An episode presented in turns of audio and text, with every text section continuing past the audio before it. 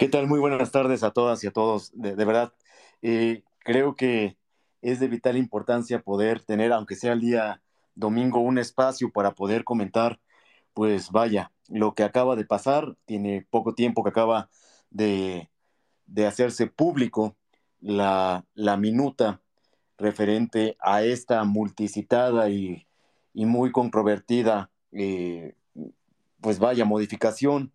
El plan B, ahora ya plan C, ahora plan D. Eh, es, es, algo totalmente raro, inaudito, es, híjole, no, no, no tengo eh, ni cómo llamarlo ya, me, faltan adjetivos para, para reflejar la incapacidad que están haciendo los legisladores, originalmente de la Cámara de Diputados, ahora la Cámara de Senadores, eh, cambian a contentillo lo que quieren hacer, es tramposo, es, es apresurado, es totalmente y a todas luces un intento de sacar de una versión extremadamente rápida, a conveniencia, sin importar los errores, afectaciones, sin importar absolutamente nada. E, es, es algo que, yo, yo en, toda mi vida no he visto. Eh, había visto alguna vez algún error modificado eh, en la propia Cámara de Diputados, pero de este tamaño no tengo un antecedente claro de lo que ha, de que pudiera pasar de, algo similar, pero pues vaya, es lo que nos toca y voy a contar un poquito la historia de cómo llegamos aquí. Se envía por parte del presidente, el titular ejecutivo, vamos a llamarlo el Plan A, que son las reformas constitucionales. Sabemos perfectamente que en la Cámara de Diputados no alcanzaron las dos terceras partes y la, reforma constitucional se cae. Sabedores de ellos, ese mismo día, en la mañana, el secretario de Gobernación, Adán Augusto, sube o ingresa una nueva iniciativa, el Plan B.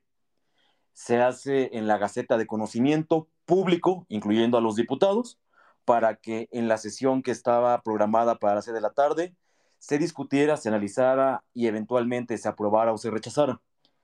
Esa sesión empieza tarde. Una vez que está ya llevándose a cabo eh, la sesión, se le informa al presidente de la Cámara, Santiago Krill, que eh, hay una nueva propuesta. En ese momento, los diputados de Morena, una diputada de Morena, interrumpe la sesión y presenta en ese momento un nuevo compendio en hojas impresas para hacer del conocimiento a los diputados y analizarla, discutirla en ese momento, cosa que es materialmente imposible. Pero bueno, se los presenta. Dispensan a trámite eh, el turno a comisiones y llega directamente a los diputados. ¿Cómo? Ya no en la Gaceta, ya directamente en hojas para que lean todo y lo aprueben en ese momento. Si ya estaba difícil hacer el análisis normal, ahora impreso y de verdad de una manera inmediata aprobarlo es una total irresponsabilidad. En ese eh, tenor, Posterior a la aprobación, posterior a la aprobación, es cuando se redacta en digital y se envía al Senado. En el Senado se recibe como la minuta de trabajo. El Senado lo recibe y advierte, por cuestiones políticas, públicas y de conocimiento general, que viene mal que hay algunas inconsistencias que se pueden llevar a controversia constitucional, que se van a caer y pues que no son viables para acabar pronto. Dicen que lo van a enviar a la Cámara de Diputados para que las comisiones lo revisen, lo regresen y pueda ser ya eh, votado por el Senado. En eso nos quedamos ayer. El día de hoy, hace una hora, hora y media más o menos, eh, suben la minuta de trabajo donde dice, los senadores eh, estamos haciendo la modificación del texto para que se pueda revisar de manera inmediata. Eh, lo hace en las comisiones unidas de gobernación, de estudios legislativos, eh, pues vaya, para darle velocidad, cosa que políticamente nos han dicho que no, pero que siempre sí. una vez más volvió a caer en el siempre sí. Y en, este, en esta minuta, ahora sí ya entrando al tema en, cuestión, lo que estamos viviendo, eh, pues nuevamente, lo vuelvo a decir, es una irresponsabilidad en toda la extensión de la palabra, en toda, absoluta. No existe, eh, pues vaya, una lógica legislativa, una lógica, eh, pues vaya, normativa, y empieza a haber algunas deficiencias que a continuación las voy a exponer. Hay tres específicas que a mí me llaman muchísimo la atención y que son, pues, preocupantes. Eh, la primera, bueno, perdón, antes de iniciar, con, este, con esta oportunidad, con este mayor tiempo que se les da, yo pensaría que tienen la oportunidad de identificar los problemas, resolverlos, modificarlos y hacer algo medianamente adecuado. ¿Y qué nos encontramos? Que peor, que sí corrigen algunas cosas, pero dejan otras latentes, grandes, que sí afectan de, buena manera y es una, pues de verdad lo, voy a decir tal cual, una tontería lo que están haciendo. Es la irresponsabilidad legislativa más grande que vuelvo a insistir, yo he visto en mi vida. Hacer, como coloquialmente se llama el fast track, no asegura que una ley se apruebe, pero sí da opciones a lo que estamos viendo, que unas leyes, un conjunto de leyes, sean absurdas, contradictorias y que obviamente no obedecen a un estudio legislativo serio. ¿Y por qué, por qué hacer este space? En dos cuestiones. La primera es decirle a todos ustedes cuáles son las grandes afectaciones que vienen en esta nueva minuta que el Senado acaba de publicar y que se basa en el conocimiento de los diputados, pero yo creo que no es bueno, la verdad, no, así lo digo tal cual, no es bueno, perdieron la oportunidad, entonces vamos a revisar eh, algunas deficiencias y posterior a ello me gustaría que si así lo prefieren ustedes, empecemos con una sesión de preguntas y respuestas. No importa eh, si es de la nueva minuta, de lo que se queda, del plan B, del plan C, del plan X, no importa. La cosa es que si existe alguna duda por parte de ustedes, me la comenten y yo con mucho gusto, en la medida de lo posible, si es que sé la respuesta, se las comunico y trato de explicarlo de la forma más sencilla posible para que todos tengamos, pues vaya, una, una cuestión bastante bastante similar. Eh, ¿Qué sería lo importante? Empezamos de inmediato. Eh, nos recibe esta, esta minuta con unos cuadros comparativos de lo que decía el plan B o C, ya no sé ni cómo denominarlo, y de lo que van a hacer ahorita, de qué es lo que se lleva, teniendo algunas consideraciones y todo. Pero empecemos con la Ley General de Instituciones y Procedimientos Electorales. De inmediato llegamos y empezamos a, ver algo en el artículo 1, así de sencillo, en el artículo 1 y en el artículo 3 que van aparejados. El artículo 1 decía, y vuelvo a insistir, decía el plan B o el plan C, como lo quieren conocer ustedes, lo que los diputados aprobaron a ciegas, para acabar pronto. Lo que los diputados aprobaron a ciegas decía en el artículo 1 en su fracción quinta. Lo voy a leer lo que decía. Esta ley reconoce la composición pluricultural del Estado mexicano y, en consecuencia, la demodiversidad materializada en los diferentes sistemas, principios, normas, instituciones y prácticas democráticas y de gobierno de pueblos y de las comunidades indígenas de México. Y por ahí continúa, en concordancia al artículo 1 constitucional y todo este escenario.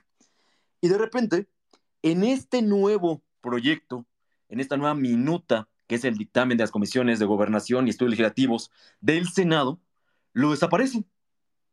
En el artículo tercero viene o venía una serie de definiciones como era el autogobierno indígena, el sistema normativo interno indígena, el gobierno comunal y, ya, esas son las que, las que venía. Ay, perdón, y las actividades, las autoridades agrarias, las autoridades agrarias de materia indígena.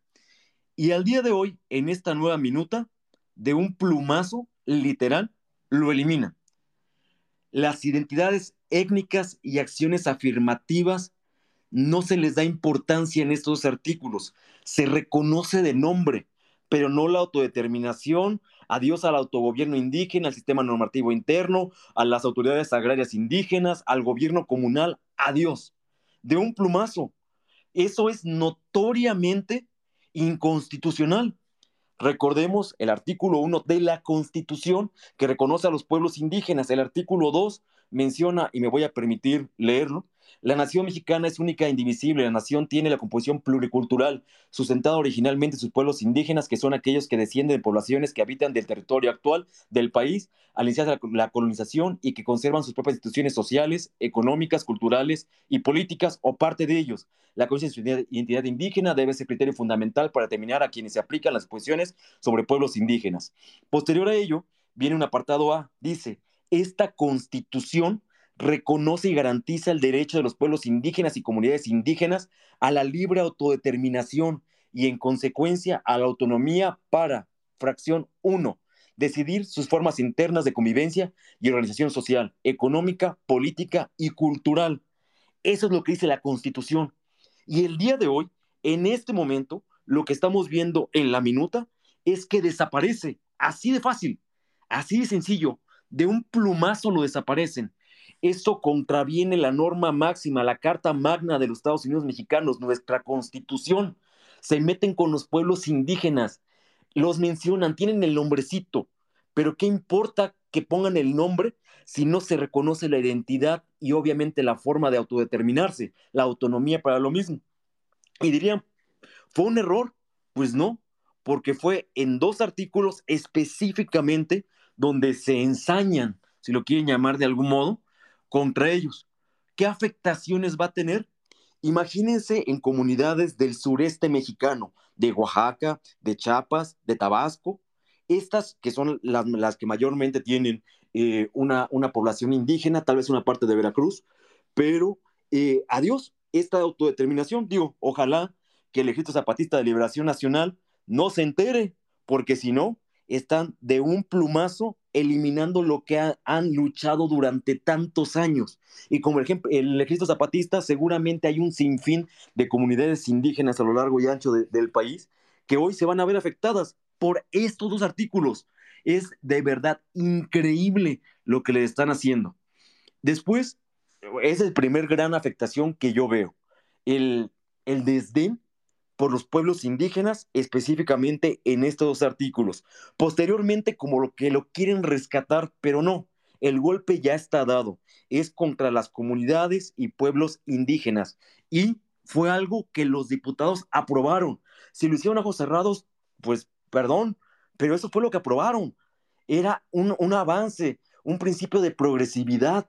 Es decir, que lo que ya tenían, a partir de ahí construir, y ahora lo están eliminando por parte del Senado de la, de la República en esta nueva minuta de trabajo que conocerán los diputados. Después viene el artículo 11 bis completo. Eh, para ello tendré que hacer una, una explicación un poquito eh, antes. Bueno, perdón.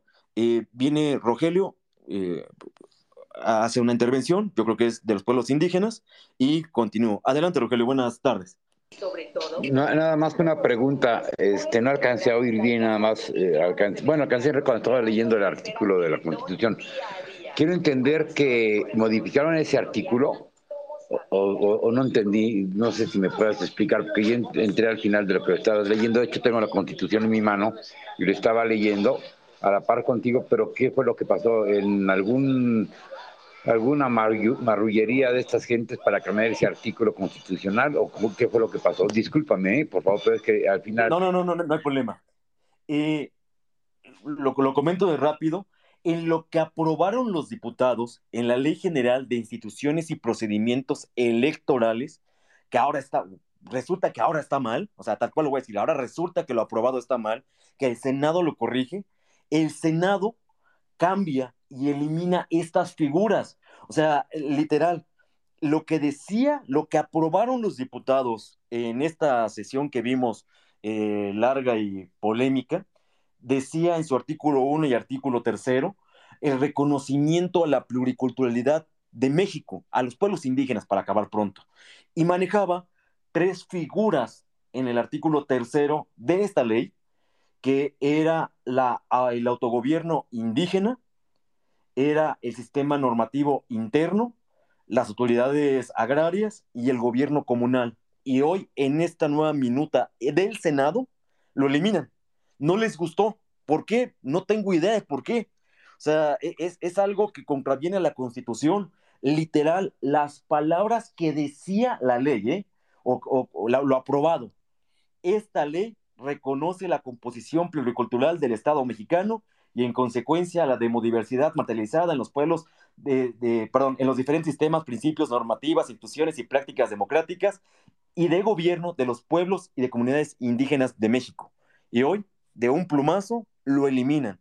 No digo, más bien, no dice, no reconocemos, no lo dice, pero ya eliminaron el reconocimiento. Así de, así de absurdo es e, esta, esta, esta modificación. Para mí es inconstitucional, es absurda, es tonta. Eh, no era un texto que sobraba. Por fin le pegan algo bueno y se lo quitan. E, e, eso es la tontería legislativa que se está eh, llevando a cabo, Rogelio. Es, preocupante porque están nuevamente pisoteando la constitución, o sea, yo no entiendo cómo es posible que, que, que quepa tanta, no sé si es ignorancia, amigo, o tanto desdeno, tanto odio. O sea, en este momento estoy desconcertado, estoy triste, estoy preocupado, estoy enojado, porque en manos de quién están nuestras leyes, quién está haciendo nuestras leyes, quiénes son estos señores, qué, capacidad de interpretación tienen.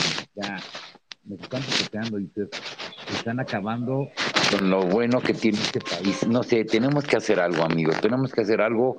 Yo estuve posteando ya ahorita que yo quiero que hagamos algo más. Ya, ya, ya ya vamos acá. Rogelio, se escucha mucho ruido en tu micrófono. Ya, creo que ya, se apagó ahorita el, ruido. Digo, pero tenemos que hacer algo. Tenemos que hacer algo. Este, te sigo, te sigo, sigo esperando tu comentario, porque además está muy interesante tu, tu, comentario. Te sigo escuchando. Gracias. Ok, gracias, Rogelio. Eh, doctora Jazz, ¿algún comentario sobre este tema específicamente? Eh, Vamos dos artículos, literal. El artículo 1 y el artículo 3 de la, de la Ley General de Procedimientos de Instituciones Electorales. Y en los dos primeros modificaciones viene una atrocidad de los pueblos indígenas. Doctora, adelante. Sí, muchas gracias, Joseph.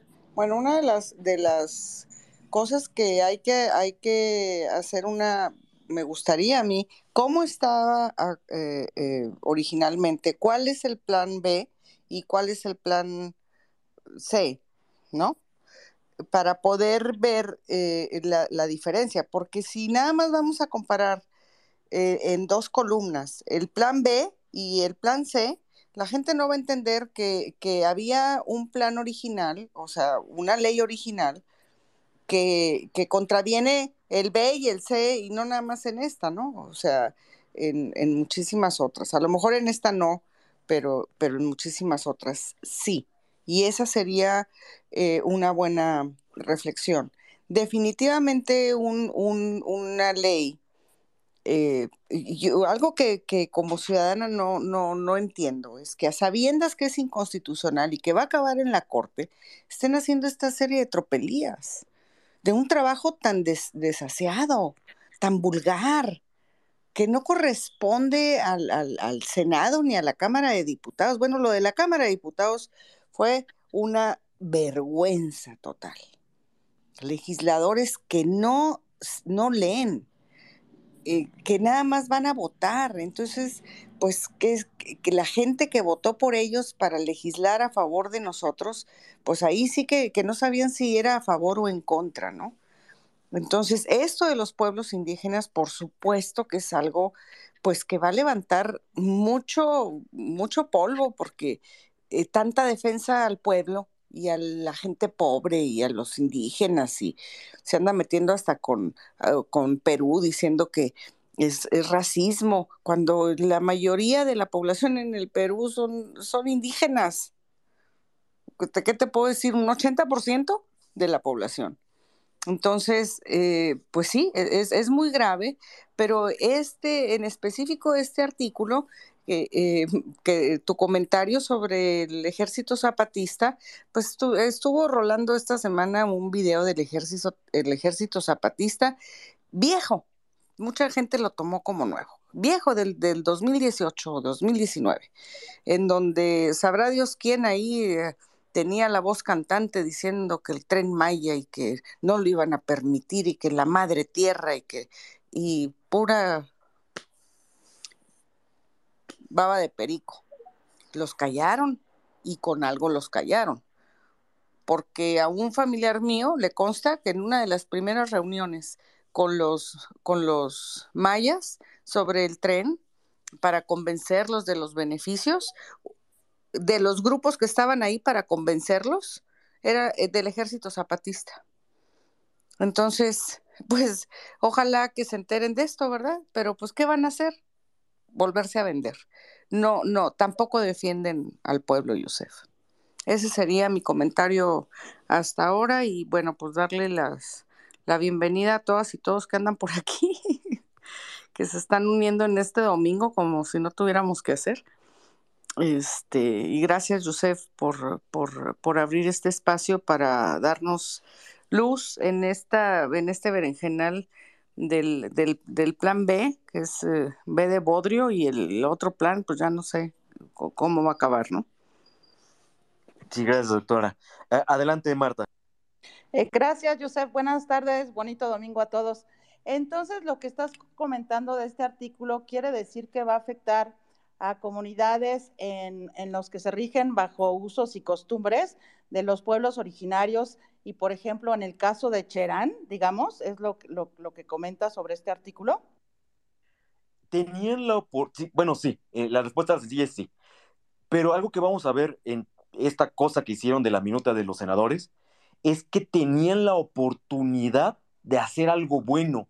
Ya estaba aprobado por los diputados ya estaba, o sea, no era que lo tenían que meter, tenían que respetarlo. Pocas cosas buenas hicieron en esa ley, plan B, plan C, lo que vimos ahí en la Cámara de Diputados, y ahora llegan al Senado y lo quitan. O sea, e, es, e, es, absurdo. Son, eh, no, la ley no entraba en vigor todavía, pero ya era algo que habían hecho bien. Por fin hacen algo, un reconocimiento a los pueblos indígenas de manera expresa en materia político-electoral y de buenas a primeras, porque no les gustó, lo quitan. O sea, e, ese es, yo, yo lo llamo como un desdén hacia los pueblos originarios. E, eso es lo que no me cabe en la cabeza, no puedo entender. Eh, no es, no dice que no los va a respetar, pero ya había un artículo que le daba certeza, bueno, una serie de artículos que le daban certeza, dos específicamente, y había párrafos concurrentes para ello, para sustentar el dicho, y hoy los senadores, eh, pues en esta minuta los, los borran, o sea, ni siquiera lo cambian, lo borran. A mí se me hace totalmente ilógico que algo, pues literal, cuando ya le atinaron, ya ni siquiera puedo decir que lo planearon, le atinaron algo bueno, lo eliminen. E, eso es la incongruencia, lo que no, no entiendo.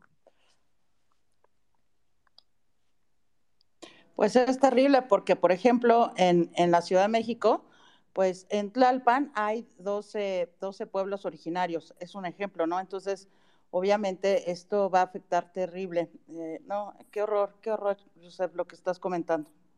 vuelvo a insistir, ya era, o sea, no estaba en vigente porque toda la ley no se publica, pero ya lo habían puesto, estaba bien, eso sí estaba bien. Y ahora yo creo que justamente porque estaba bien, dijeron, no, no, no, preferemos tenerlos alejaditos, lejos, invisibles, no reconocidos, no por ley. Eh, ahí quédense, ustedes no entran. ¿Qué, es, ¿Qué es lo que está pasando? Le están imposibilitando tener el marco jurídico. Desconozco específicamente si había algún movimiento o algunas iniciativas previas de indígenas tendientes a esto. Seguramente sí lo había, pero hoy se los acaban de negar, literal, de un plumazo. Eh, Vanessa, adelante. Hola, buenas tardes. Buenas tardes a toda la sala. Josep, yo tengo una duda. Estos senadores que, hicieron la corrección o bueno, que están modificando todo, ¿son solo los de Morena o es en conjunto? Eh, supongo que debe ser en conjunto, dado que es un dictamen de Comisiones Unidas de gobernación y de estudios legislativos. La verdad es que no, no conozco a los integrantes en este momento, eh, tiene hora y media que, que, llegó y a mí se me hace malo, así literal, eh, como lo hicieron. Y ahorita van a ver eh, el, el, porqué de algunas adecuaciones, pero se me, hace, se me hace malo, no sé quiénes sean, no sé si los diputados directamente lo vieron, lo analizaron, lo estudiaron, perdón, los senadores lo estudiaron, analizaron, sabían de qué trataba o solamente fue lo que les pasaron, sus asesores, no lo sé. O sea, desconozco totalmente ahí eh, cuál fue el, proceso, pero vaya, eh, los primeros dos artículos, o sea, es, es increíble, es increíble eh, esto que está ocurriendo. Gracias, Josep. Sí. Te sigo escuchando. Juan Carlos, adelante. Hola, Josep, ¿cómo estás? mira, yo en la mañana hablaba con el licenciado Laszlo por teléfono. Eh, tuvimos una serie de intercambios.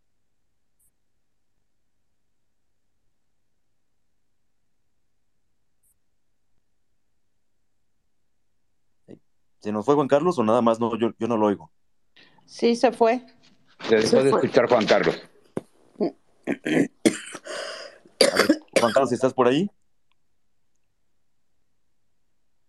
no, no se escucha. No te escuchamos, Juan Carlos. Tiene cerrado el micrófono. No, se cayó, se cayó. Eh, Gustavo, no sé si tengas alguna, alguna observación de estos articulitos, el 1 y el 3, de temas indígenas. Gustavo.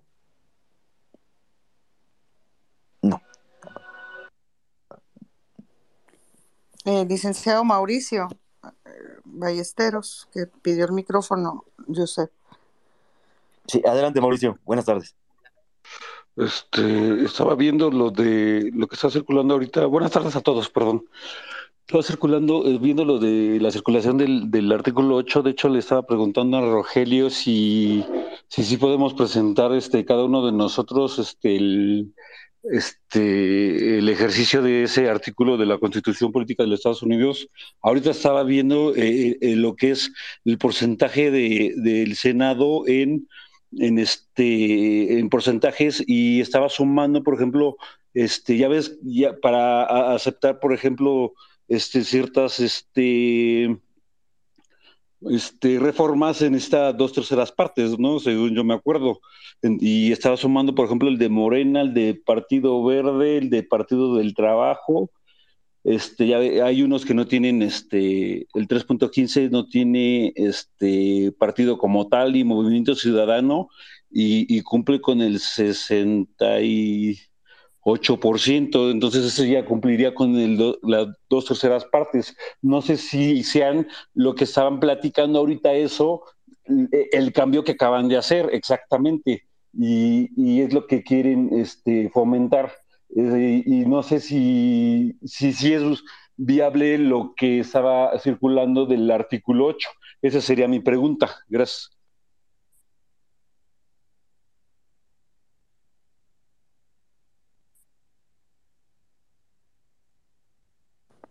Josep. Ah, ahorita, si fuera eh, solamente por, eh, por constitucional, una reforma constitucional, serían dos terceras partes, como son leyes secundarias, solamente requieren el 50 más uno. O sea, sí lo, sí lo tienen en este momento y ahí fue donde esta propuesta, esta minuta que se va a, dar a conocimiento, eh, pues vaya, es, es, lo que estamos comentando, pero son de leyes secundarias, no de constitución, por lo tanto, los senadores y los diputados, quien tengan mayoría, el 50 más uno del total, eh, van a poder eh, modificarlos. Eh, sí, ya con Morena y Partido Verde ya 51, de hecho, exactamente 52 por ahí. E, es correcto. Entonces, las leyes secundarias con el 50 más 1 se puede aprobar. La verdad es que es, es bueno, ahorita vamos a seguir comentando. Eh, voy, a, voy ahorita queremos el tema de los indígenas, de la el plan BC, no sé cómo llamarlo, con la minuta del Senado, donde eliminan estas figuras. Yo creo que era eh, un avance bueno, no creo, estoy seguro de que era un avance para las comunidades y pueblos indígenas y hoy, pues, de un plumazo, vuelvo, vuelvo a insistir, y van a escuchar mucho esto de, eh, en todavía en unas consideraciones posteriores que voy a hacer, donde no saben lo que están haciendo, no sé quién haya sido el autor o los autores de esto, pero no saben, eh, lo hicieron por, porque les, no les gustó cómo se redactaba, hay algún interés perverso, no lo sé, pero es ilógico, ya, ya, ya habían dado, no son muchas las cosas buenas que hicieron, pero una de ellas estaban contempladas en el artículo 1 y el artículo 3 y hoy ya no están. Adelante. No podemos hacer nada con el 8 ahorita, perdón. Eh, ¿Referente a qué, perdón? Eh, que dice que todos los ciudadanos este, podemos hacer una petición al Senado para que se revisen este, las propuestas. Pues en este momento no. Eh, la verdad es que es una... Pues es que no puedo decir que es un vacío o algo así. es jugar con las reglas que están y la están haciendo a su conveniencia, a su contentillo, con una incapacidad evidente. Eso es lo que, lo que estamos viendo, pero sí están jugando con las reglas eh, adecuadas. Lo que proponen no es adecuado, pero sí están jugando con las reglas establecidas. Entonces, en este momento, no. Eh, adelante, Juan Carlos. Perdón, se cortó. Eh, no sé si, me escuchan. Sí. Ah, bueno. te comentaba, en la mañana estuve hablando con Laszlo por teléfono eh, algunas opiniones antes de que esto entrara a esta eh, discusión de lo están complementando. Eh, yo tengo una óptica eh, distinta y, parcialmente coincido en algunas de las cosas que comentas. en mi punto de vista, yo no veía la necesidad de que favorecieras o favorecieran en este caso la Cámara de Senadores, eh, corrigiéndole la plana y regresándolo a la Cámara de origen. Eh, ciertamente pudo haber traído algunos eh, aciertos, como tú mencionas, Josep, pero yo lo visualizaba distinto. yo lo veía en, en, función de que cualquiera que fuera la ruta, hubo una, hay dos tipos de formas de impugnar los, estos actos. Uno es en cuanto a la forma, en cuanto a la ruptura de protocolos, a la violación de los procedimientos para la discusión y aprobación de, las leyes, y la otra es en los fondos que éstas pudieran ser eh, contrarias a la Constitución. Entendido así, para mí era eh, más inteligente, esa es la palabra, o más mañosamente inteligente, dejar que se sigan matando solos. Es decir, hubo violaciones de procedimiento que incluso las impugnó, por ahí salió ayer en el Space, eh, un eh, diputado de Movimiento Ciudadano. Entonces, yo no le veía caso a darle luz o corregir o enmendar en, en la Cámara de Senadores un proyecto que venía con muchas deficiencias, tanto en la forma como en el fondo. Tan es así que precisamente yo eh, creo que el, en este plan B, más bien plan C, porque fue plan C donde se metió la transferencia de votos y el rescate de movimiento de los partidos rémoras, ¿qué fue lo que sucedió? Que para contar con el apoyo de ellos, les vendieron la idea de poner eso. Lo meten después en, en, la, en, la, en el plan C, pero eso es inconstitucional de entrada o sea, esa parte anularía el proyecto de forma definitiva y le costaría mucho trabajo a la Corte enderezar las debilidades que ya traía. Es decir, en mi punto eh, particular de vista, pues debieron haberlo al contrario, aprobado en, en el Senado, como venía ya mal, y dejar que esos vicios jurídicos y esas anomalías dieran pauta a lo que de todas maneras vamos a acabar ahí en la judicialización en la Corte. Pero con la ventaja que hubiéramos tenido de que esos errores nos hubieran apuntalado los juicios de amparo. Entonces, esa es mi opinión en el contexto general. Para mí, ahí faltó, es como si tú estás de un lado de una cuerda y yo del otro, y yo no te puedo ganar. Entonces, ¿qué hago? Te suelto la cuerda, pues te caes. Pero no lo vieron así, y yo siempre lo vi así. Eso es cuanto. Muchas gracias. Aquí, Juan Carlos, hago la, anotación bien, que efectivamente pueden o, podrían haber existido varias estrategias, pero el procedimiento legislativo autorizado, el que por muchos años hemos tenido, abre estas posibilidades. Vuelvo a insistir, ¿están jugando con las reglas establecidas? Sí. ¿La están cumpliendo? Sí. ¿Lo que contiene es malo? También pero están haciendo el procedimiento como se debe de hacer y se están aludiendo, agarrando de, pues, donde pueden y lo están haciendo conforme a las reglas. Por lo tanto, no podría ser de ya impugnó, fue un amparo eh, indirecto el que hizo eh, el legislador de MC o MC y ya se, se cae todo o se aprueba, o tiene que seguir sus tiempos, sus turnos, sus, cada uno su procedimiento eh, por cuerda separada y en este momento lo están haciendo. Eh, que quisiéramos algo distinto, claro, pero que están haciéndolo con lo que tienen conforme a la ley, lo están haciendo. Eh, entonces, e, eso hay que quedar bien claro. Sí, ahora la pregunta aquí es, ¿estaban obligados a regresarla o la podían aprobar? Porque si estaba mal, pues yo lo hubiera aprobado, simplemente porque es más vulnerable. La pregunta concreta es, ¿el Senado estaba obligado a rebotarla? ¿O pudo haberse igual metido mal y entonces se va con los errores. Esa es la pregunta en particular. No, obligatoriedad no tenían, eso me queda de acuerdo, también como no tenían la obligatoriedad de hacerlo el día de hoy para votarlo el lunes o el martes, tampoco lo tenían. Eh, esto ya atiende más a una cuestión eh, política por lo que estamos viendo, ya sabemos todo, todo lo que está pasando en el Senado, pero el, el tema obligatoriedad no la tenían, posibilidad sí, obligatoriedad no. Más a mi favor, Yusef, si tú estás viendo que va mal, pues dejas que se maten solos. ¿Para qué la regresas? No, sí, Juan Carlos, pero la, la cosa es que no son los partidos de oposición los que están aprobando o permitiendo esto. O sea, e, ese es donde veo, veo eh, o estamos otra dividiendo el tema jurídico con el tema político. En el tema político, vuelvo a insistir, ya sabemos lo que nos han dicho eh, en estos últimos días, horas ya incluso, o sea, esto está cambiando por horas, es un absurdo, pero está cambiando por horas, que siempre no, nos vamos para el próximo año, después que siempre sí, lo vamos a revisar en este, ah, bueno, pero lo vamos a regresar a la Cámara de Diputados de inmediato, lo hacemos en un domingo, o sea, vienen cambiando una y otra y otra y otra vez, lo cual evidencia totalmente estos absurdos, esta... Eh, híjole, estas ocurrencias.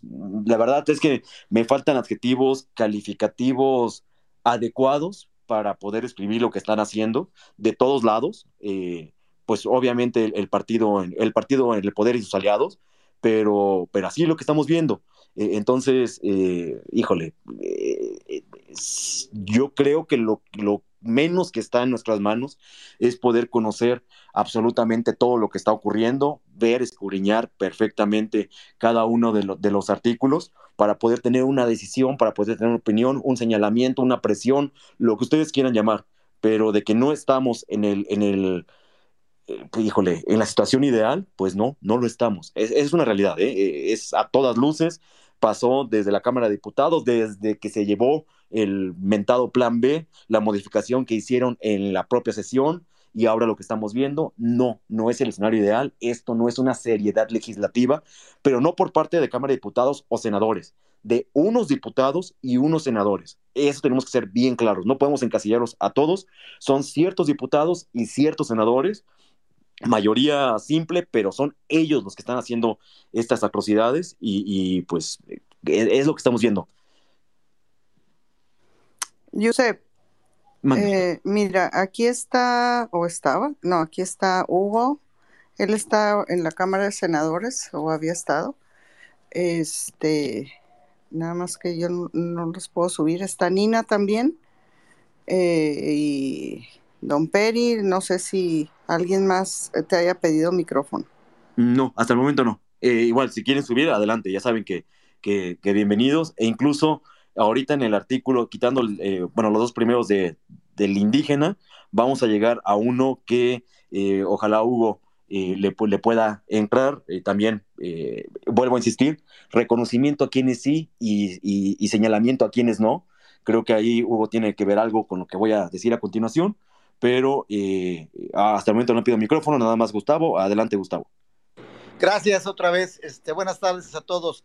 Yo insistiré en la pregunta de la doctora Yassi Rogelio, y más que pregunta, aclaración.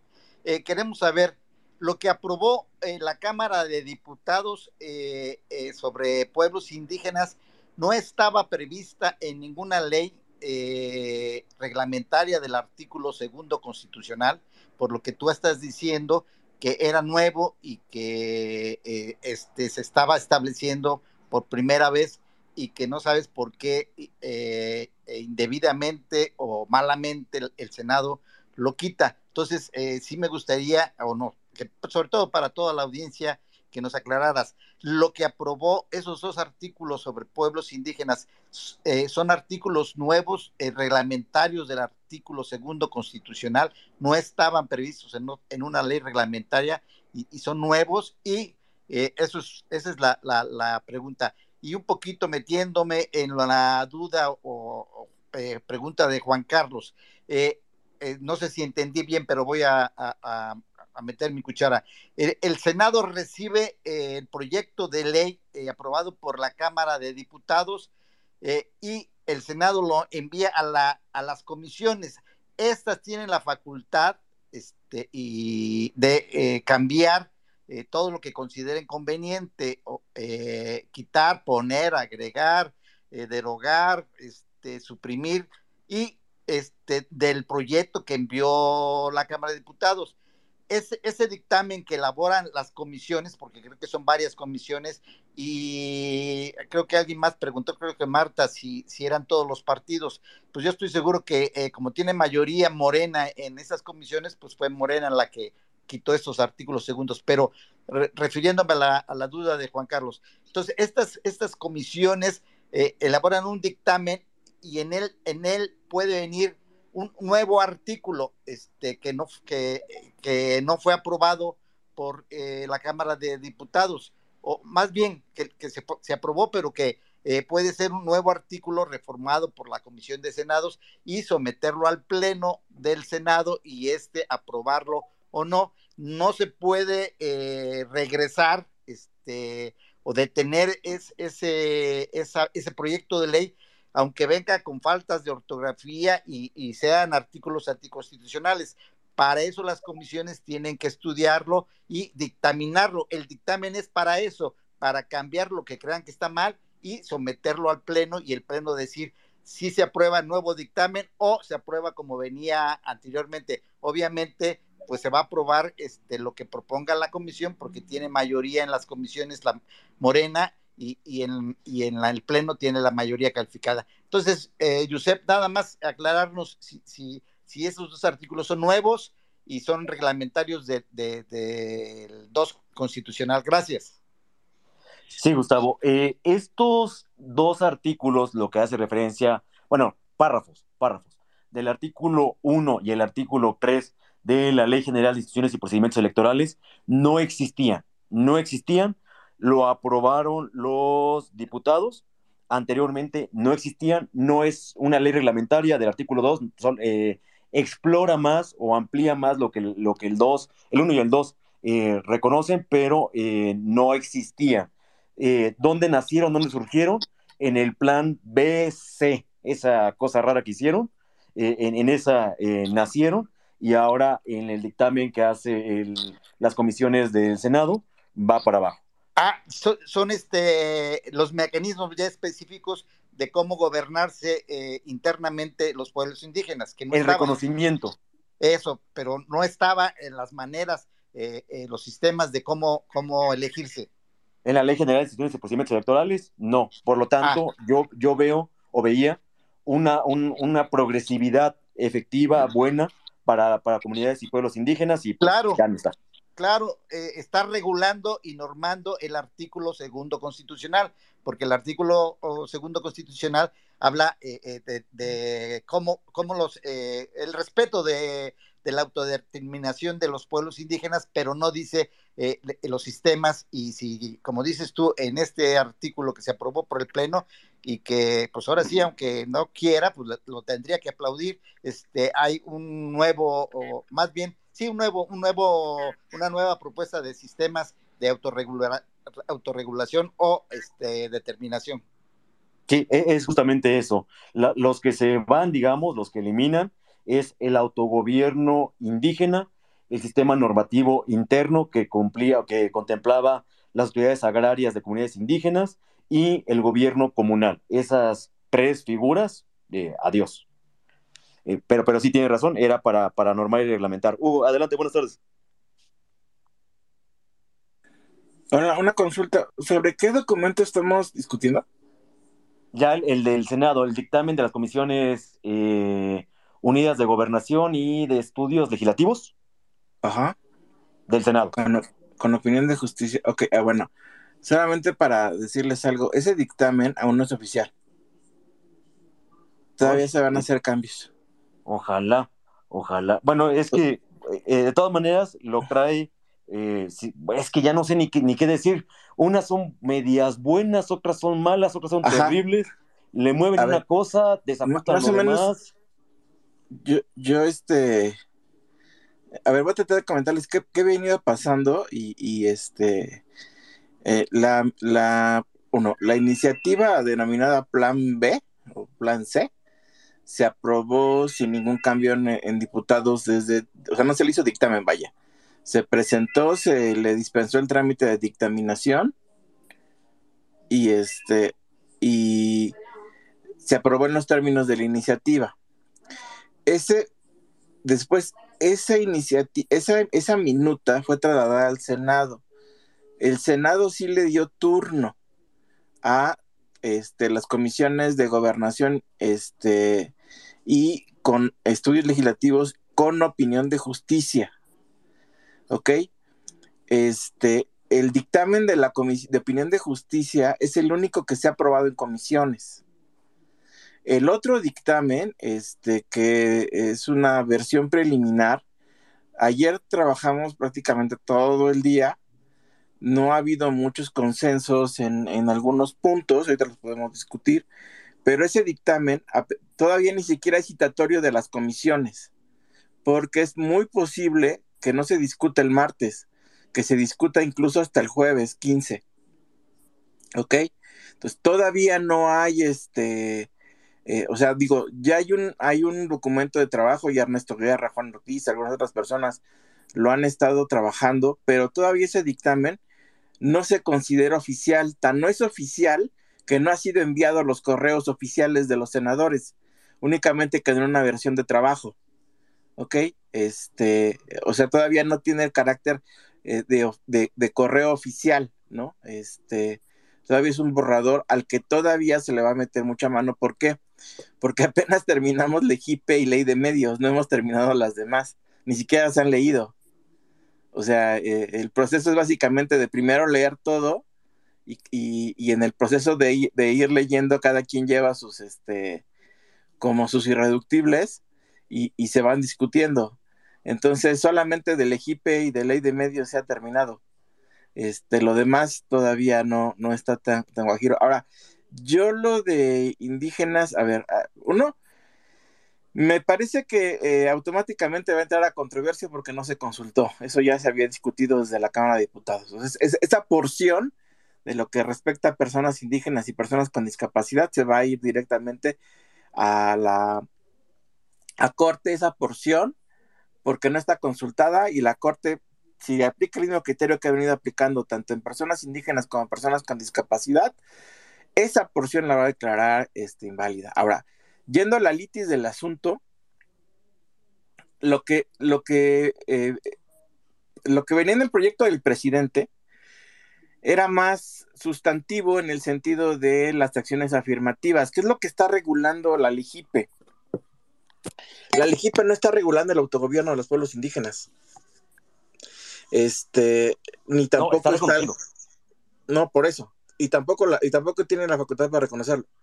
A ver, eh, eh, yo no, nosotros no le dimos problema a la redacción toda vez que, uno, se va a ir a, este, se va a ir a una acción de constitucionalidad, la Corte va a conceder esa porción normativa porque no fue consultada, y lo, más importante es dónde realmente está el tema del EGIPE, que, es el tema que sí se está sustanciando. El tema del EGIPE, eh, en el dos, o sea, eh, acciones afirmativas para pueblos indígenas ya han venido sucediendo desde hace mucho tiempo. El ámbito del EGIPE no es un ámbito de regulación de gobernación, es un ámbito únicamente de carácter electoral, pero únicamente de carácter electoral, pero no para usos y costumbres. Es un carácter electoral para que las personas indígenas pudieran acceder al Congreso General. ¿Ok? Entonces, por eso nosotros no le vimos este, la porción que quedó normativa, no le vemos tanta complicación, porque lo único que regula el EGIPE es la acción afirmativa de cuántas candidaturas y de cómo se las vas a otorgar a pueblos indígenas. ¿Cuál es el tema y por qué se, se eliminó de, del plan B al C o al B.2? Porque la propuesta del presidente otorgaba plurinominales para personas indígenas, personas con discapacidad, jóvenes inmigrantes, en dos de las cinco circunscripciones. Eh, esto a los partidos pequeñitos, de, a los partidos satélites de Morena no les gustó mucho, porque técnicamente, y en, eh, perdón, y en, los primeros 10 lugares, eso es, ojo, es muy importante. Eh, y respetando también la paridad de género, ¿qué pasaba con esto? Que si tú tenías dos personas, o sea, este, dos candidaturas plurinominales, tenías dos de mujeres, dos de jóvenes, dos de personas con discapacidad y dos de migrantes, tienes 10 plurinominales que entran por acción afirmativa, es decir, dos por cada circunscripción, dos fórmulas. ¿Qué pasaba con los partidos BT Verde y MC, aunque no lo dijo abiertamente? Es que sus grupos de poder van a tener menos plurinominales. Por dar un ejemplo, el verde tiene ahorita 43, se pronostica que va a bajar como a 25 o 24 plurinominales en el 2024, ¿no? Es muy, muy difícil que mantenga las 43 o a 30 plurinominales. Va a tener que dar 10 a estos grupos. Es decir, le quedan 20 plurinominales para repartir entre sus cuotas de poder. Ese es el tema de fondo que se ha venido discutiendo. Lo demás es eh, una narrativa sobre qué podría pasar y qué no podría pasar. El tema principal con esto de los indígenas y personas con discapacidad en los artículos es que los partidos chiquitos tendrían que otorgar 10 lugares para estos grupos, o sea, dos por cada grupo al menos, este, y que es que no lo quieren hacer. Pues esto es así de simple, porque, eh, por ejemplo, este, el PRD, que tampoco quiere, aunque diga que la votó en contra, el PRD tiene 14 diputados, de los cuales creo que son 10 plurinominales. Pues, estaría entregando 5 o 4, ¿no? Es el, el tema por el que nos estamos peleando son las plurinominales para los grupos este, en situación de vulnerabilidad. Lo demás no, no tiene, este, o sea, vaya, no, no, no tiene ningún problema. Pero que, ese, o que, o que aparentemente se corrigió, pues que se va a regresar a la iniciativa del presidente. O sea, que sean dos plurinominales para cada uno de estos grupos, o sea, un hombre y una mujer, o dos mujeres, porque eso lo permite la ley. Y este y en los primeros 10 lugares. Entonces, técnicamente ahí ya perdió el, verde y el PT. Ya. Ok, gracias, Hugo. Bueno, una buena, una mala, una rara, en, todas en el mismo sentido. Eh, es más, si todavía es un documento de trabajo, qué bueno, porque hay oportunidad para que si bien es cierto, no regula porque no establece en un autogobierno indígena o, o la autoridad agraria, todo esto que, hemos venido comentando, una, eh, un autogobierno no lo, no lo puede, no está en su esfera de competencia de la Ley General de Procedimientos de Instituciones Electorales, pero sí era algo muy bueno, ¿eh? no sobraba, por el contrario. O sea, yo, que te diría que, que, le dieras una leída a la ley del, o sea, hay una ley del instituto. ¿Dónde ha estado el tema indígena en estos, desde el año 2000? El tema indígena es que nadie ha querido este, publicar, de acuerdo a los acuerdos de San Andrés Larrainzar, este, una ley de los derechos de los pueblos indígenas, que sí lo considera. En la ley del instituto, en la ley orgánica del instituto, sí hace como unas acciones de promoverá y fomentará el autogobierno y todo lo demás, pero el tema central del autogobierno indígena, que, incluso tendría que estar en la constitución, que es un, es un, este, una ley reglamentaria de lo, constitucional, creo que es el apartado B, es que desde el año, desde el Zapatur, vaya, desde las épocas de Vicente Fox, hay un borrador de ley, hay una, y incluso llegó a minuta, este, porque la aprobó Cámara de Diputados, de una ley de los derechos de los pueblos indígenas que reconoce, entre otras cosas, ese tipo de organización gubernamental. Y es un tiro que ni la 4T se ha querido aventar, precisamente no, porque yo no entiendo. La, la, la, cuestión aquí o la pregunta es, ¿sobraba? Para mí sí. Sí, por eso no, no, no le, o sea, digo, en, el análisis cuantitativo, pues, no, o sea, realmente el problema aquí radica, este, sea, la LGIP, por ejemplo, no, no, no, no, no reconoce, este, eh, ¿cómo se llama? Usos y costumbres para elección gubernamental.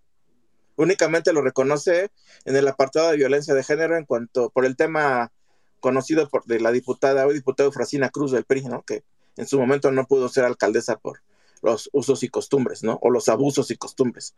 Entonces, este, no, digo, realmente el pleito ahí central es cómo nos repartimos las pluris. No, el, ese es el, problema, que el tema central para los partidos es cómo se reparten las pluris. La bronca es para la sociedad. Eh, ahí es donde, yo digo de ya la habían atinado, no sobra, por el contrario, creo que podría ser eh, bastante fuertes, bastante buenos y que pues ya lo eliminaron, lo están eliminando o espero que no, pero probablemente lo va a pasar, ¿no? Y de, la otra, eh, ah, perdón, este, Gustavo, ¿algún comentario? Sí, yo estoy de acuerdo contigo. Creo que sí es necesario que ya eh, el INE regule el autogobierno de los pueblos indígenas. Este, le tenemos miedo y los gobiernos no se quieren meter porque este, es cuestión política, pero si no está regulado, era bueno que se aprobara. Eh, yo, vivo en un estado este, eh, con una población eh, de un porcentaje enorme sobre indígenas y tenemos, he trabajado en el gobierno este, estatal y municipal y tenemos broncas con los, con los autogobiernos indígenas, entonces yo estoy de acuerdo contigo. Y únicamente este, creo que es importante que aclaremos los términos porque tanto tú, Hugo, eh, Rogelio, Juan Carlos y tu servidor, que somos abogados y otros más, los usamos eh, inicia, eh, eh, lo que es iniciativa, que es un proyecto de ley y que es un decreto. Rapidito, iniciativa es el documento donde viene la propuesta de una nueva ley, ¿sí? Que no existe, o reformas a la Constitución o a nuevas leyes, como es el caso del Plan B. Ese es el, esa es la iniciativa que puede presentar el presidente, los diputados y los ciudadanos ahora. El proyecto de ley que es, es, es el que aprobó, por ejemplo, el, la Cámara de Diputados, que por cierto, dice Hugo que no es oficial, que si es oficial, no está aprobado, pero es oficial porque pues, es un documento oficial que ya tiene Josep. Este, eh, entonces hay que diferenciar entre si es oficial o, no es, este, si es oficial, pero no está aprobado, que es muy diferente. Bueno, eh, el proyecto de ley es el documento que, que, en este caso, por ejemplo, aprueba la Cámara de Diputados eh, estas reformas del Plan B y que envía al Senado, ¿sí? Este, para su aprobación o no. Y el decreto eh, es ya eh, la ley nueva o las reformas aprobadas tanto por la Cámara de Diputados como la Cámara de Senadores, que se envía, en el caso de leyes nada más, que se envía al Ejecutivo para su, su, publicación en el diario oficial de la Federación. Ese es el decreto. En el caso de reformas constitucionales, antes se tiene que enviar a los congresos locales para su aprobación y una vez que se tenga la mayoría eh, de, los eh, congresos este, locales aprobado, eh, el decreto se publica. Esa es la, diferencia que creo que sí es conveniente para que la, nuestros este, asistentes, bueno, los asistentes a tu, a tu space, lo entendamos porque estamos este, mencionándolo mucho y, y hay confusión. Gracias.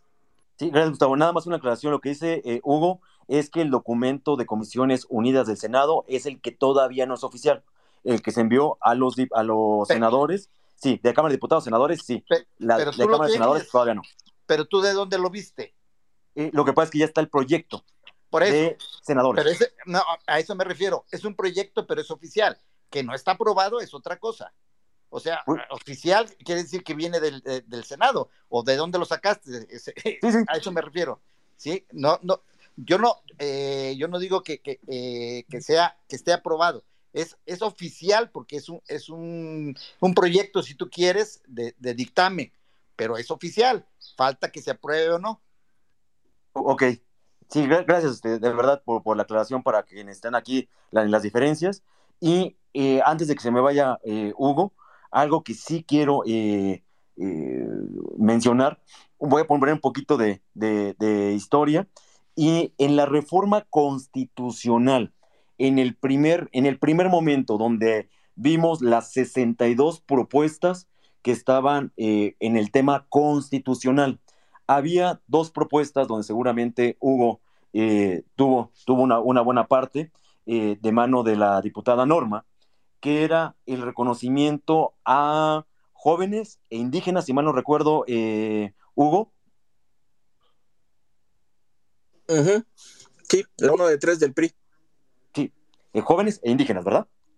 No, personas con discapacidad. Ah, personas con discapacidad. Eh, eh, ¿Eran las tres o, jóvenes y discapacidad o indígenas y discapacidad? No me acuerdo. Jóvenes y discapacidad. Jóvenes y discapacidad, perfecto. vamos a entrar ya, ya dejamos a un lado, por decirlo de algún modo, el tema de los indígenas y entramos a las acciones afirmativas. Para esto, voy a explicar un poquito la historia de, qué es una acción afirmativa o cómo surgen las acciones afirmativas y cómo deben de, ser eh, vistas las acciones afirmativas. Anteriormente, hace varios años, bastantes años afortunadamente, eh, empieza una cuestión eh, de que las mujeres reclamaban legítimamente sus derechos para tener la cuestión de paridad. Poco a poco fue progresando y para asegurar que las mujeres tuvieran más espacios en la postulación de candidaturas por los partidos políticos, eh, es que eh, primero dicen, sí, se permiten mujeres, bueno, el voto, la, igualdad, se reconocen los derechos políticos electorales, posteriormente a ello viene que en las fórmulas, dependiendo del cargo, era un eh, propietario hombre, una mujer, después vemos que era propietario mujer, y, suplente hombre.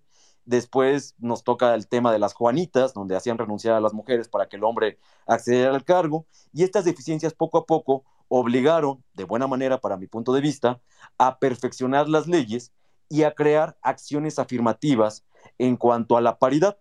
Como la ley no lo decía, lo, el, Instituto Nacional, el Instituto Federal Electoral y el Instituto Nacional Electoral a la postre eh, empezaron a meter esta acción afirmativa donde a ausencia o por ausencia de una norma constitucional o una norma jurídica que pudiera regular eh, esta cuestión de inclusión, paridad, pues a todas luces eh, justa, eh, meten las acciones afirmativas para que las mujeres tengan mayor acceso a las candidaturas propietario y suplente. Después de eso, esa acción afirmativa se transforma, se perfecciona, muta, como le quieren llamar, y llega a rango constitucional y pierde el nombre de acción afirmativa porque ya se convierte en una normativa constitucional. Eso es buenísimo. Creo que todos eh, sabemos poquitos más detalles, unos poquitos más, pero en esencia ese es el caminito de las acciones afirmativas. Dentro de estas 62 propuestas originales que venían en la Constitución, la diputada Norma fue la única, eso, eso lo tengo que reconocer, la única que se fue al específico de jóvenes y personas con discapacidad. Eh, en su primer momento a contemplarlos. Qué bien, es, bueno. No, no, por el contrario, eh, yo, me iría con todos los demás, pero vaya, e, está, está bien. En esta elección de 2021 para las acciones afirmativas a, a personas de grupos vulnerables, se mencionan a los discapacitados, afro, afromexicanos, indígenas, personas de la diversidad sexual, migrantes y jóvenes. Seis. Las personas no, porque ya son ¿Perdón? Personas, con discapacidad. Se dice personas con discapacidad. La ley lo dice. Este, no, no, ya, ya yo, yo sé perfectamente. Estoy diciendo lo que dice el literal, el plan B, ¿eh? eh, eh ahí sí me estoy yendo al, al plan B donde se omiten dos. Eh, perdón, en la, eh, me, equivoqué, me equivoqué. Eh, lo que estoy leyendo es de las reglas de postulación del Instituto Nacional Electoral para el proceso 2021. Específicamente, y en ese orden lo, lo, mencionan, justamente los afromexicanos, migrantes y residentes del extranjero, tuvo que, tuvo que entrar una sentencia para que fueran contemplados, ya estando el proceso electoral legal. ¿eh? Eh, entonces, cada uno de ellos eh, estaban contemplados o están contemplados como acciones afirmativas en este momento. Pero, ¿cuál es lo ideal? Que ya no sean acciones afirmativas, sino que se conviertan en ley, que estén protegidos por ley, eh, de conformidad a reglas inclusivas, ante obviamente una ausencia de una norma constitucional o legal en caso de diputaciones que permita establecer de una forma directa, sencilla, obligatoria la postulación de candidaturas. Y por eso es que nacen estas acciones afirmativas. Pero el artículo 11, eh, el artículo 11 del plan B eh, del plan B original, es que es un rollo con eso del plan B original, el plan B 2.0 y ahora eh, lo del Senado, pero bueno, eh, de, la LEGIPE, de la Ley General de Procedimiento de Instituciones Electorales, no estaban incluidos los migrantes y los jóvenes y ponían indígenas. No entiendo por qué quitarlos en el plan original cuando ya pues es notorio, ya están, están en funciones, estos seis personas de grupos vulnerables y ahora pues no los contemplaban e hicieron una modificación. En este nuevo minuta, de, perdón, este nuevo decreto, de, perdón, dictamen de Comisiones Unidas del Senado, eh, lo rescatan. Y ahí sí se me hace bastante bueno porque vuelven a incluir a estas seis personas o estos seis grupos vulnerables. Eh, personas con discapacidad, afromexicanos, indígenas, diversidad sexual, migrantes y residentes en el extranjero y jóvenes. Eh, eh, en esto sí lo, lo, lo, incluye. Adelante, Hugo, adelante, adelante. El rescate se lo deben a Norma y a Claudia Naya, por cierto, de todos. Yo, yo por eso vuelvo a insistir, ¿eh? honor a quien honor merece y señalamiento a quien también se lo merece. En esto, insisto, en la primera, en el plan A, la única de todos los diputados y diputadas la única que contempló estas dos cuestiones fue la diputada Norma, sin ninguna bronca, que en el plan constitucional no lo tomaron en cuenta, pero ella sí fue quien lo, quien lo propuso y ahora nos enteramos de mano de, Hugo que, que, fue el rescate de estos seis eh, tipos de personas en grupos de vulnerabilidad.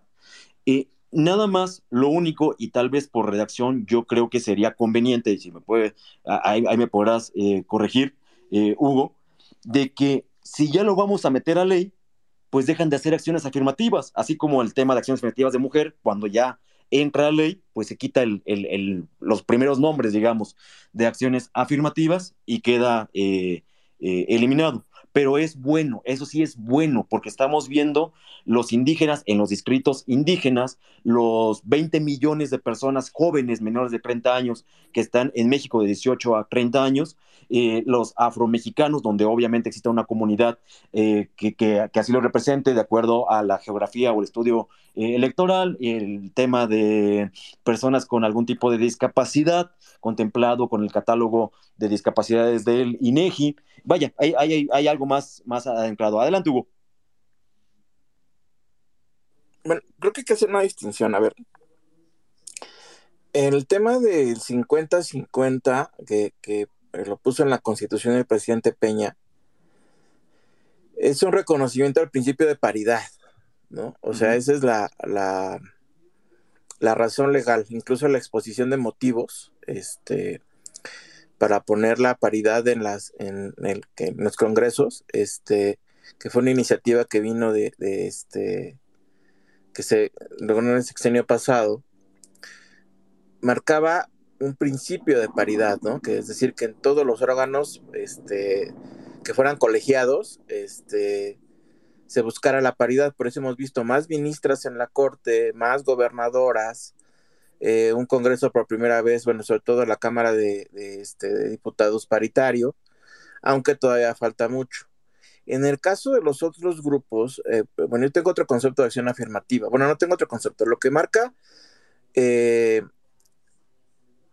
el, este, el Pacto Internacional de Derechos Civiles y Políticos, este, a través de sus documentos este, son los que amplían un poco más observaciones generales, eh, habla que una acción afirmativa primero viene del reconocimiento de una desigualdad de un grupo, ¿no? Perfectamente definido.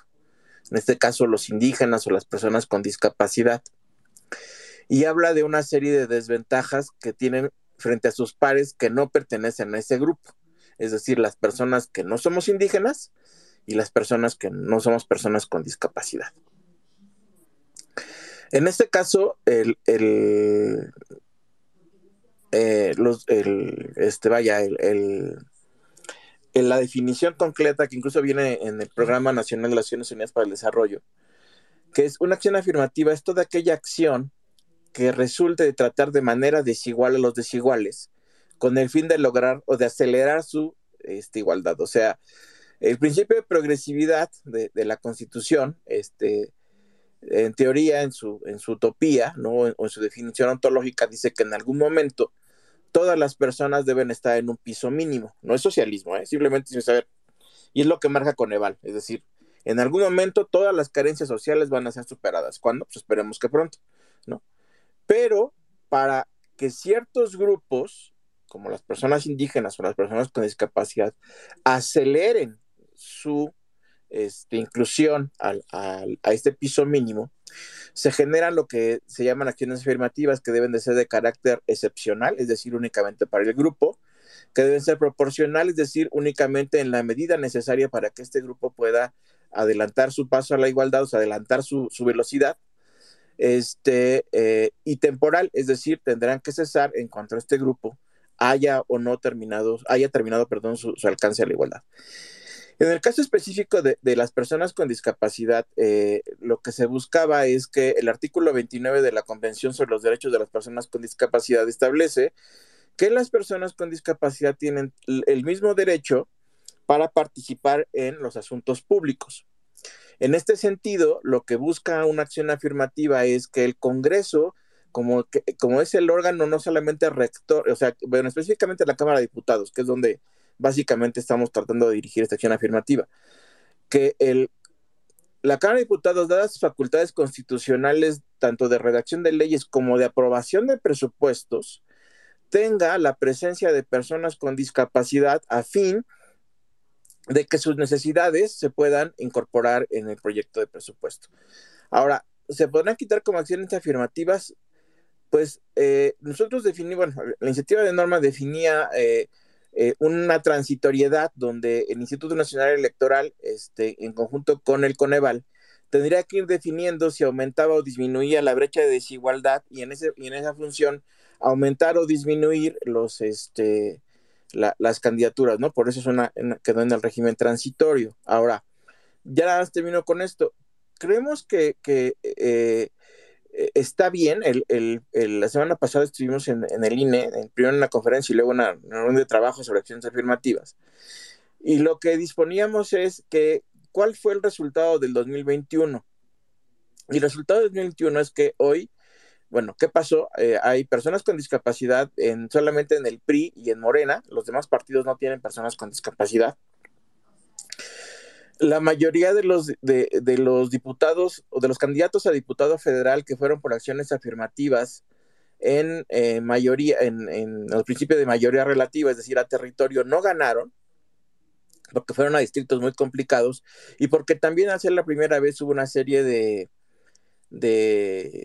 pues, pues de fallas, digamos, ¿no? Este, de todos, de instituto, de partidos, de los candidatos, y que tendrán que irse mejorando para que las personas puedan competir en una mejor este, eh, cuestión. Y sobre todo lo que vimos es este, eh, que, eh, a ver, el, único partido que tiene una secretaría de, formación política para personas con discapacidad es el PRI, ¿no? Eso le ha permitido tener no solamente diputados, sino diputados locales, una candidata gobernadora, que también es senadora, senadores, etcétera, etcétera, etcétera, ¿no? O sea, es parte de una formación política. Entonces, nosotros decimos que de nada servían las candidaturas si no había un procedimiento de formación política al interior de los partidos, ¿no? Y parece ser que eso va a transitar, este, o esperamos que transite en las leyes secundarias, no en esta reforma, pero sí en otra reforma que como ya adelantó el verde se va a hacer en febrero, o sea, también va a haber una reforma ya no sobre este, este, mm, mamotretos, sino sobre otras cuestiones que son, este, que no tocan el INE, no se espanten, pero que son precisamente de ese tipo, ¿no? O sea, ¿cómo hacemos que las personas con discapacidad y entre otros grupos puedan acceder mejor a sus este, derechos políticos electorales porque también involucra votar? Por ejemplo, la Legipe, ya termino, para no acaparar esto, la Legipe, hay un artículo de la Legipe, eh, creo que es el 228, inciso G, pero es el de las facultades del presidente Casilla, dice que le puede impedir el acceso a la casilla a una persona que esté privada de sus facultades mentales, lo cual es inconstitucional e anticonvencional y ya vayan como 40 iniciativas que hemos metido para quitarlo, pero parece ser que ahora sí por fin ya el, el, INE va a dar su manita a torcer para que eso se quite, ¿no? En, en febrero ya todas las personas con discapacidad intelectual o psicosocial puedan ingresar a la, a la casilla ejercer su derecho, ¿no? Y es más o menos la idea de las acciones afirmativas. Y creemos que va a quedar bien en esta reforma y va a quedar mejor en febrero. Ok, gracias Hugo. Eh, ahorita un comentario. Laszlo, adelante, tiene su manita levantada y después Joseph. Laszlo. Sí, sí, gracias. Solo una pregunta para, este, para Hugo. ¿Qué fue lo que llegó ahorita? ¿Sí es la minuta que ya compusieron? Eh, o sea, supuestamente, o sea, plan D o F, ya no sé ni qué sea, o, no es formalmente el dictamen para discutirse en, senadores? No, a ver, el, el, martes le mandaron la, el plan C, la que pueden consultar en la Gaceta, con unas adiciones, aceptaron cuatro reservas de ellos mismos. Recuerden que se pusieron a discutir y se aplaudían solitos, ¿no? En la, en la, en la parte final de la discusión. Ese, esa minuta, que es básicamente la iniciativa del presidente con cuatro modificaciones, o cuatro o cinco modificaciones, es lo que recibieron las Comisiones Unidas de Gobernación, Estudios Legislativos Segunda, con opinión de la Comisión de Justicia. Este, lo que ya ha estado circulando en, chats o en correos, todo lo demás, es un borrador de la iniciativa de este. Bueno, recuerda que son dos minutas. Una que es que en conjunto es, este, son seis leyes, pero una tiene cuatro, que es Legipe, una nueva ley de medios de impugnación, este, la ley orgánica del Poder Judicial de la Federación en materia de electoral sí, eh, por eso, pero perdón, perdona más, lo que están, lo que está distribuyendo los periodistas que cubren la fuente es legislativa. Un borrador. Es un borrador. O sea, es, e, e, entonces es equivocado, o sea, no es, no es un trámite nuevo formal que se hizo, porque ellos lo están poniendo como... Pero en calidad de borrador. O sea, sí es un dictamen nuevo, pero en calidad de borrador. El oficial todavía no se circula es el documento de trabajo. Ajá. Ok, porque el, oficial que se recibió con sellos y, que es el que yo he estado revisando es el que subió a Monreal, que tiene sellos, Ajá, que proviene de la Cámara de, Diputados. Ese va a cambiar, ese ya cambió más bien, sí va a cambiar. Pero todavía los, el, que se va a votar vaya en comisiones, este, eh, que se puede votar mañana o se puede votar el martes o miércoles, o todavía falta mucho trabajo, ¿no? Este, todavía no tiene el carácter de, para votación, vaya, ¿no? O sea, no es el que se va a votar. Por más que traiga los, las seis leyes. Ese, documento es como la, bueno, yo tengo tres versiones, porque han venido saliendo varias versiones, este, y por eso no lo he distribuido, porque en realidad entiendo que todavía, todavía le vamos a hacer mucha cirugía. ¿No? O sea, cuando yo tenga el dictamen, el, ya con el que se va a votar, ¿no? Este, porque incluso todavía hay un rumor, eh, y ese es un rumor muy, muy lejano, en la última sesión ordinaria es el día 15. Si no hubiera la posibilidad de, de sacar el dictamen con la mayor, este, mm, con el mayor consenso posible, ¿no? Este, y eso no significa que se vaya a votar a favor, ¿eh? Ojo, únicamente con el consenso de tratar de corregirle lo más posible, este, se estaría yendo a un extraordinario para enero o para o después de Navidad, 28 de diciembre, una cosa así, pero eso es un rumor este, muy lejano. Lo más probable es que se vote, a ver, el 70% de las probabilidades que se vote el martes y el 30 que se vote, el 20 que se vote el 15 y el 10 que se vaya después del 15, ¿no? Este, porque, o sea, la oposición lo va a votar en contra, bueno, creo, eso espero, creo que sí, este, pero se le está metiendo mucha mano para tratar de hacer correcciones. Ahora, ya es imposible que la Cámara de Diputados, por más que se apruebe el martes, tendría que votarlo el jueves, pero si ya no se vota el jueves, tendría que hacer un extraordinario. Entonces, el extraordinario sería en diputados 27 de diciembre, creo, una cosa así, para que se apruebe y ya. Ok. pero, digo, perdón, pero esto es un desmadre. O sea, esto es un desmadre entre versiones, ¿no? O sea, ese, o sea, eh, eh, lo, lo, lo, que dicen, lo que dicen que ya llegó, pues resulta que no llegó o ellos mismos lo cambian, cuando supuestamente dentro del mismo proceso legislativo este, eh, fue lo que se votó, ¿no? Aunque haya habido algunos que se hayan parado y no hayan votado, lo que sea, pero se constituyó el quórum y pues simple y sencillamente eso fue lo que se votó. ¿no? Que eso es a mí lo que me hace un ruido tremendo el desaseo, ¿no? Ya ahorita también me aventé una bronca ahí con uno de los periodistas que cubre la fuente porque dice que no, que eso es perfectamente legal, que porque eh, es parte del proceso legislativo y que pues mientras tú lo, de, tú lo cambies antes de que llegue la otra cámara no hay ningún problema, cosa que es totalmente un error, ¿no? Y más sobre las, las eh, eh, los precedentes que hay de, de, este, de controversia constitucional en materia de la calidad democrática, ¿no? De los representantes este, políticos, ¿no? O sea, que tuvieron que estar ahí por lo menos cuando se votó lo que supuestamente se votó, porque si no, pues este, pues tú este, dices que votas lo que, lo que dices y a la hora a la hora metes lo que se te pegue la gana, ¿no? O sea, francamente esto ya es una como vacilada, ¿no? A ver, voy a tratar de, de, de, creo, creo, que ya sé a lo que te refieres, voy a tratar de aclararlo y espero ser lo suficientemente este, explícito. A ver. Eh, cronología de hechos. El primero, el presidente, este, usando su secretaria constitucional, envía una reforma constitucional, ¿ok? Se vota en contra en la Cámara, se desecha. Correcto. Segundo acto, el presidente envía una, dos iniciativas, perdón, que reforman leyes secundarias. Una que reforma la LEGIPE, eh, la ley orgánica del tribunal, la ley en materia de electorales y crea una nueva ley de medios de impugnación electoral. Y además hace una, una, reforma a la ley de comunicación social en otra iniciativa y otra ley que... Correcto. Correcto. Esas dos iniciativas aparecen en la Gaceta, pero las iniciativas del presidente no se le pueden dispensar trámites porque no se presentan, se turnan. ¿Sí me explico? las iniciativas del Ejecutivo no se pueden presentar o sea, no hay un momento en el que diga yo, por o sea, se para alguien en tribuna y dice, voy a modificar esto. No, no se puede, se tienen que turnar. Esas dos iniciativas siguen vivas, están turnadas a las comisiones de reforma política y gobernación de la Cámara de Diputados. O sea, el plan B sigue vivo, ¿ok? Legislativamente hablando, sigue vivo, está turnado. Ahí lo pueden ver en la, en la caseta, se turnó. ¿Qué hace Morena para poderle dispensar los trámites?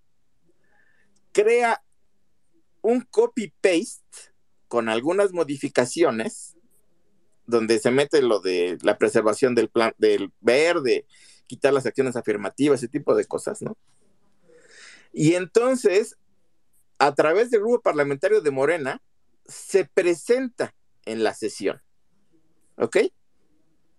Y entonces, como hay un vacío, hay un, hay, perdón, hay una, hay un, este, una facultad del Pleno que dice que si el Pleno decide por mayoría simple, le puede dispensar los trámites a cualquier asunto, el que sea.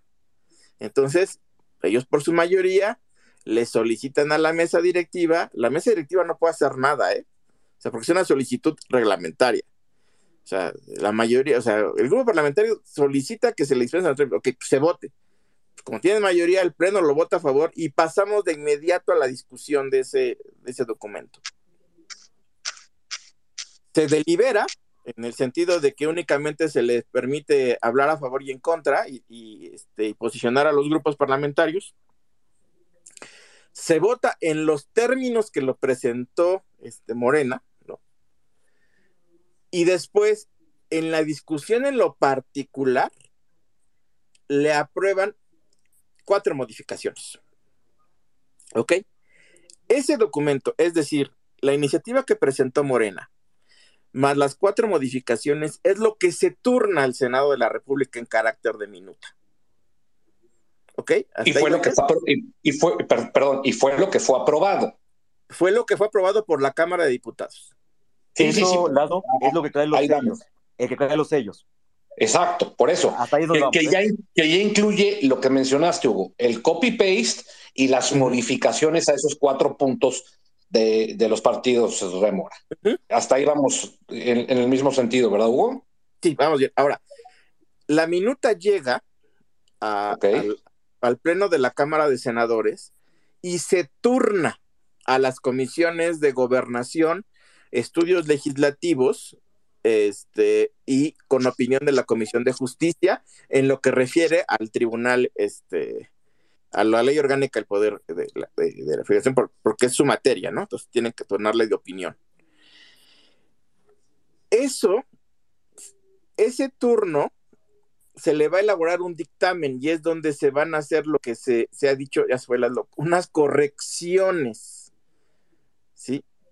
Ah, no, ahí sí, este, unas correcciones. ¿Ok? Que es lo que, que es justamente lo que hoy, domingo, creo, o desde anoche, se ha distribuido como el documento de carácter final. Yo lo que digo es que ese documento, bueno, no lo que digo, es la verdad, ese documento todavía no es de carácter final. O sea, aún se le van a hacer ciertas modificaciones a las dos minutas, tanto a la que viene con las cuatro leyes, que es la LEGIPE principalmente y la nueva ley de medios, como a la de comunicación social.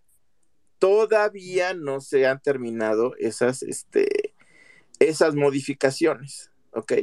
Esos borradores que están circulando tampoco han sido, eh, a ver, para que el documento, digamos que sea el final, el, último, el oficial, la comisión, eh, eh, en este caso la de gobernación, debe enviar a los correos de los diputados integrantes un oficio, o incluso hacerlo en físico, un oficio donde se les cita y se les anexa el proyecto de dictamen que van a discutir.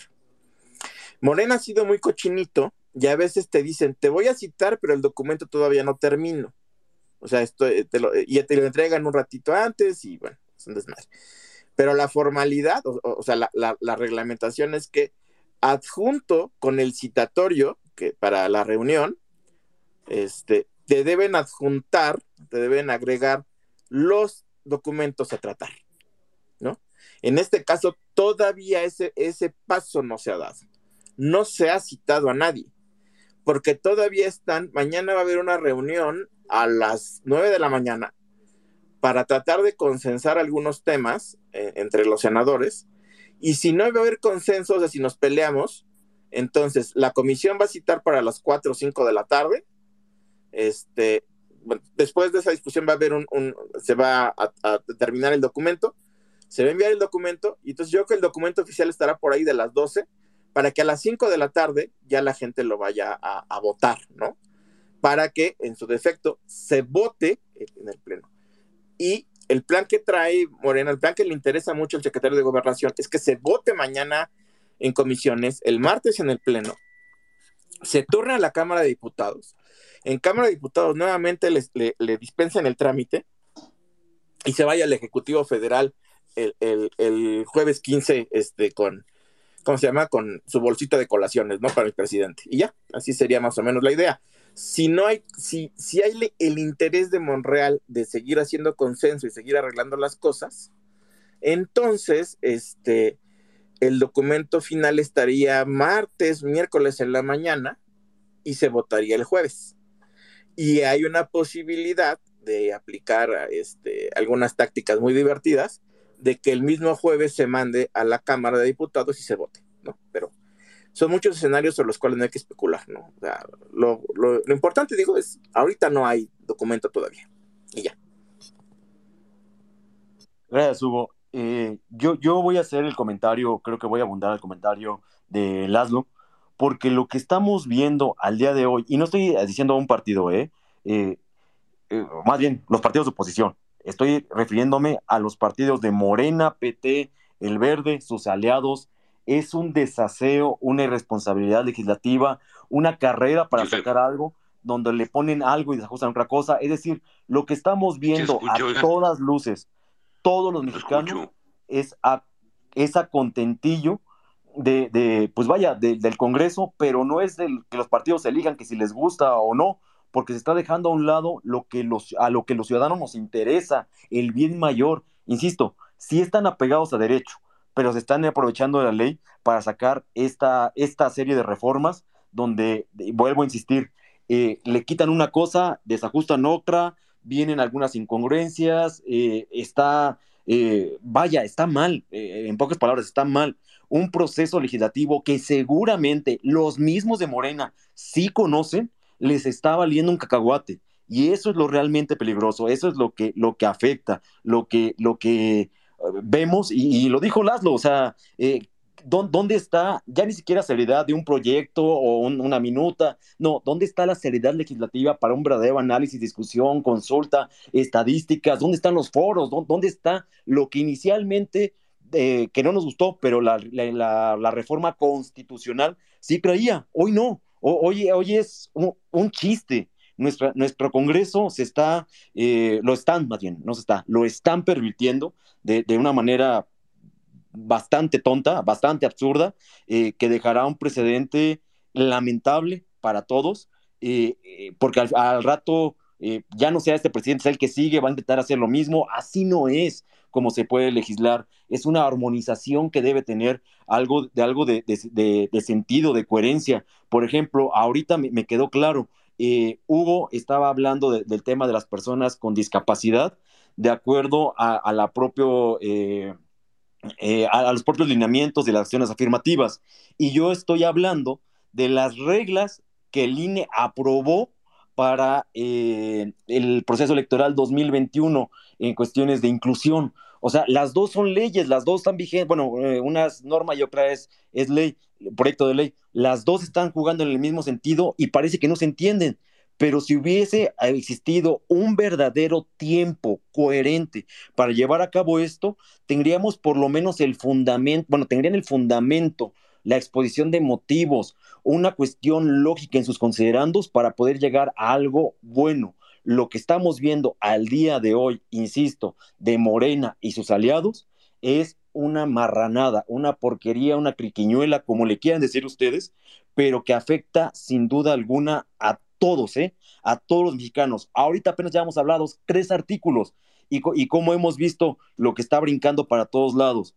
Eh, eh, eso es, eh, o sea, de, verdad, me encantaría que, que me cerraran la boca hoy los legisladores de Morena diciendo que tienen todo este trasfondo muy bien fundamentado y hoy no, no saben ni siquiera de lo que están eh, hablando. Ya, ya, o sea, la mayoría de los diputados de Morena y aliados no saben lo que aprobaron, no saben de qué se trataba el asunto y peor aún, los propios dirigentes, cúpulas, los más involucrados, digamos, los que sí le echaron una leidita o no les importó o están a todas luces aprovechándose y tratando de llevar algo que desvirtúe la, pues el sistema democrático mexicano, no solamente el INE, ¿eh? porque ahorita en estos tres artículos todavía no hablamos del INE, falta mucho, pero lo que están, lo que están haciendo, ya sea plan constitucional, bueno, el constitucional estaba mal de fondo, pero estaba fundamentado. No tomaron, eran 62 propuestas, 62 iniciativas que metieron eh, partidos políticos, diputados y el Ejecutivo y los grupos parlamentarios. De ellos solamente se tomó una, la del Ejecutivo. Les valió todo lo demás. Las otras 61 se fueron. Y después viene el plan B, que es una cosa rara, donde Hugo nos dijo bien que hacen el, copia y pega, le agregan algunas cosas y después eh, va, a la Gaceta y después aprueban otra cosa que, fue eh, pues notoriamente a la carrera, o sea, eh, qué, falta de probidad legislativa. No, recuerdo el nombre de la, de la diputada que llevó el, el, fajo de hojas, o sea, literal, el fajo de hojas como si fuera un crítico, a ver, leanle si les gusta y apruébenlo ahorita, es totalmente absurdo. La minuta, que, es cuando ya conocemos qué dicen esas hojas, la minuta que se lleva al, Senado, el de los sellos, donde, donde originalmente sale eh, Adán Augusto diciendo lo de las modificaciones pequeñas que se hicieron, que no es cierto, no son cuatro, son más. Eh, una de ellas, ya, hago bien la, aclaración porque eso es interesante, eh, e, es un tema como, como al margen, pero interesante. La transferencia de votos que, que lo pedía el PT y lo pedía el Verde. Y sale a don Augusto diciendo que es algo que ya existía, pero que se va a adecuar porque está interpretación. Pues no, se equivoca el secretario de Gobernación. existen dos sentencias de la Suprema Corte de Justicia de la Nación la 6 diagonal 98 y la 61 diagonal 2008, donde declara inconstitucional. O sea, no es de que existía y está interpretación, no. Intentaron hacer eso en algún momento y la Suprema Corte de Justicia de la Nación lo echó por atrás para, por ser de acción de inconstitucionalidad. Y lo paradójico es que, ¿qué creen? En la, en, la sentencia de, eh, del expediente 6 diagonal 98, hubo una magistrada ponente quien, quien, lo, lo echó para atrás junto con todos los demás magistrados de la, de la Suprema. Es, era Olga Sánchez Cordero, quien fue secretaria de Gobernación y actual senadora. Pero lo peor del caso, lo risible del caso, es que adivinen quién la promovió. El presidente del Partido Revolucionario de la Revolución Democrática, el PRD. ¿Quién era? Andrés Manuel López Obrador.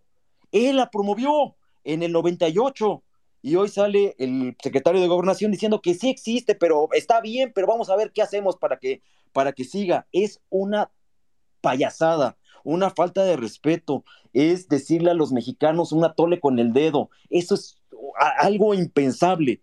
Y solamente, eh, por eso lo, hice, eh, al margen, porque ahorita ya no está en estos documentos, bueno, esperemos que ya no, que ya no persista en el Senado, pero eso fue lo que salió a decir en, su la conferencia matutina. Es un absurdo, mentira tras mentira, incongruencia tras incongruencia. O sea, solamente, y por favor llévenselo eso, quien estaba en contra de la transferencia de votos en el 98 fue Andrés Manuel López Obrador.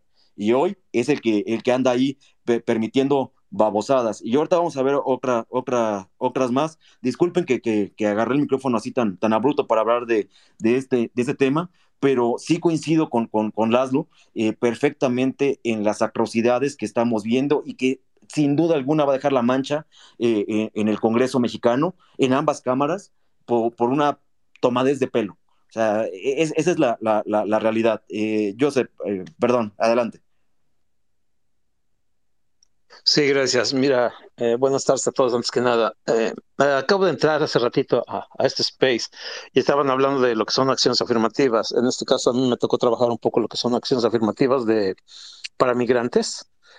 Y quiero hacer la pregunta de que si se acababan las acciones afirmativas, tan luego eh, o iban a existir si también existe una ley. No, la condición es, e incluso hubo una decisión del Tribunal Electoral donde forzó al INE para las elecciones del 21, en el caso de inmigrantes, y creo que era también la de paridad de género, si no me recuerdo, algunos de ellos, dos fueron tres, tres grupos vulnerables que se les dio acciones afirmativas, pero la sentencia del tribunal era que para las elecciones del 24 se generara una ley donde ya se contemplaran estos grupos, eh, digamos así, reducidos o, que no tienen los mismos derechos de los demás. al grupo de vulnerabilidad le llaman. Vulnerabilidad. Entonces, al, convertirse en ley, deja de existir acciones afirmativas. Eh, digo, por la pregunta que, que, que hizo que Joseph, es, eh, esa es, creo que es la respuesta. En cuanto a, no sé si Hugo es quien estaba hablando, dos, o eran dos personas que estaban haciendo la misma cuenta de Hugo. Eh, también eh, es importante algo, no sé si, lo notaron, y eh, yo vivo en Estados Unidos, acá se nos pasó mucha la información de, cuando se metió la, la, la propuesta, digamos así, se criticó demasiado que el, que es el presidente de, en este caso, la Cámara de Diputados, que es Creel, no haya detenido esa, esa, esa propuesta porque hablaba de un artículo, no recuerdo si el 74, 76, inciso G, donde una ley que es similar no puede ser eh, eh, tratada, ni su vida, ni nada, eh, durante un año. Y eh, incluso en las entrevistas que se le hizo a Krill, él decía, sí fue inconstitucional y yo voy, ya inicié el proceso de inconstitucionalidad.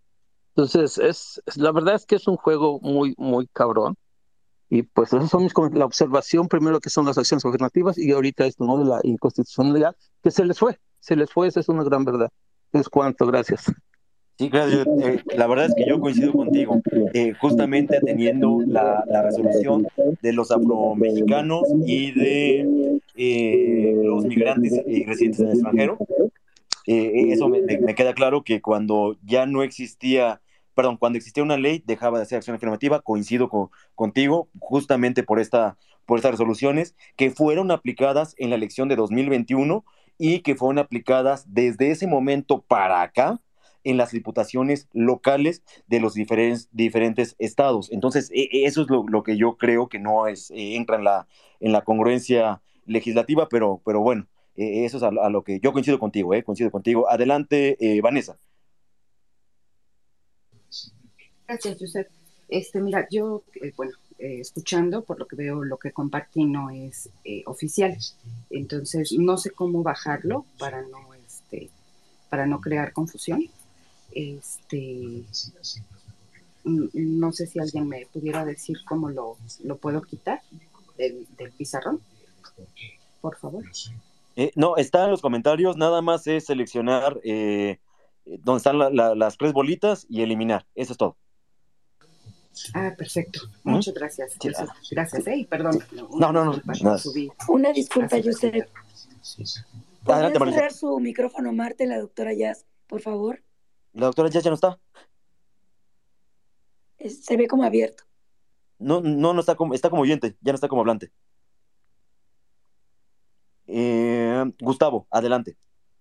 Gracias, eh, Josep. Eh, lo que recibió la Cámara de Senadores fue un proyecto de ley y que, como bien dice Lalo, aprobado por el Pleno eh, de la Cámara de Diputados. Esto es por la mayoría relativa, eh, que es, para que se entienda el Plan B. Ahora bien, el Senado, como lo dije hace rato, al recibir dicho proyecto de ley, lo turnó a las comisiones, no sé a cuántas comisiones, estas comisiones eh, están integradas eh, todas por la mayoría de Morena, así es que imagínense qué es lo que van a resolver. ¿Cuáles son las funciones de las, de las comisiones? Y, lo digo porque creo que la confusión está en que el presidente eh, y Adán Augusto y Monreal hablan de que van a corregir la, el proyecto de ley o lo que aprobó la Cámara de Diputados y ahí como que la gente dice, no, pues no lo puede corregir. Sí, eh, esa es la función precisamente de las comisiones que son aprobar, eh, como iba la, la, pudo haberlo, puede aprobarlo como va exactamente igual el, el proyecto de ley o el plan B, puede aprobarlo íntegramente. Modificar, que es la corrección, ¿sí?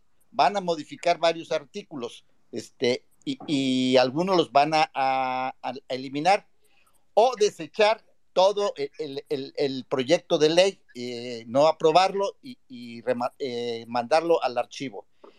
Esto puede ser total o parcialmente, como lo que dije ahorita, eh, va a haber correcciones o modificaciones este, parciales a varios artículos o totales, los que son anticonstitucionales.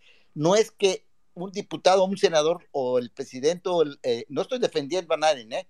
Aquí eh, la regó el presidente y el propio secretario de gobernación al hablar de que se está, de que se equivocó. Ah, el presidente de la Cámara de Diputados al hablar de que sí hubo este, errores y que se iban a corregir.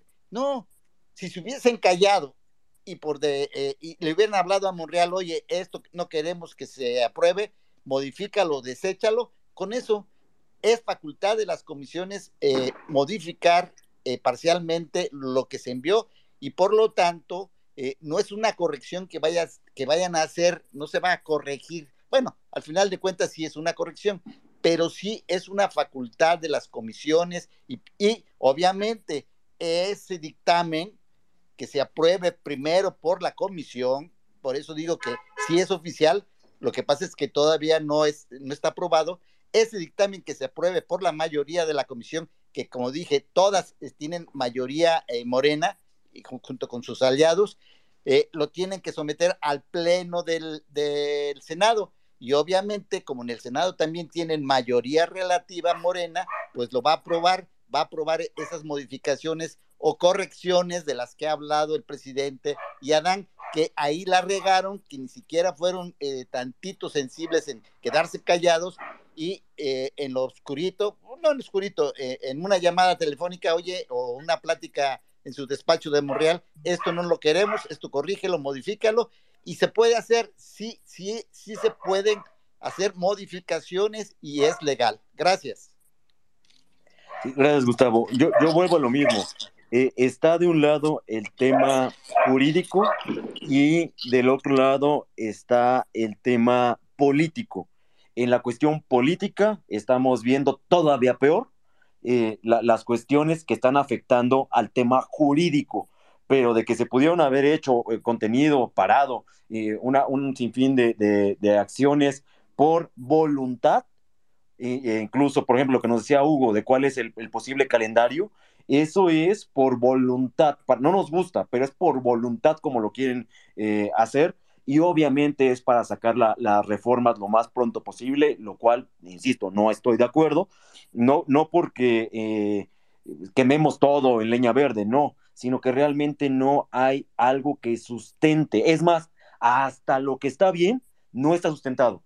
O sea, no, no, no, no, no tiene la suficiente eh, base o las suficientes bases para poder llegar a, cabo y es lo que estamos viendo. Coincido, pero dejar bien claro, un tema es el político y otro el jurídico. Lo político está afectando a lo jurídico demasiado. ¿Ha afectado otras ocasiones? Sí, pero creo que esta ocasión se están pasando de la raya, en términos coloquiales. Adelante, Nina. Muchas gracias, Joseph. Entré un poco tarde, no sé con exactitud cómo fue el inicio de, o, más bien con qué análisis se comenzó el, el, space, pero a final de cuentas yo terminaré donde siempre termino, desde hecho cuando salió la, la iniciativa de reforma constitucional, en lo que tiene que ver con lo operativo del INE. Siempre ha sido mi monotema, el, el asunto de la estructura interna del INE y la operatividad del mismo. Este, este, todavía no llegamos ahí, es exactamente lo, que, lo que sigue. Si le quieres entrar de una vez, le entramos, es exactamente lo que sigue.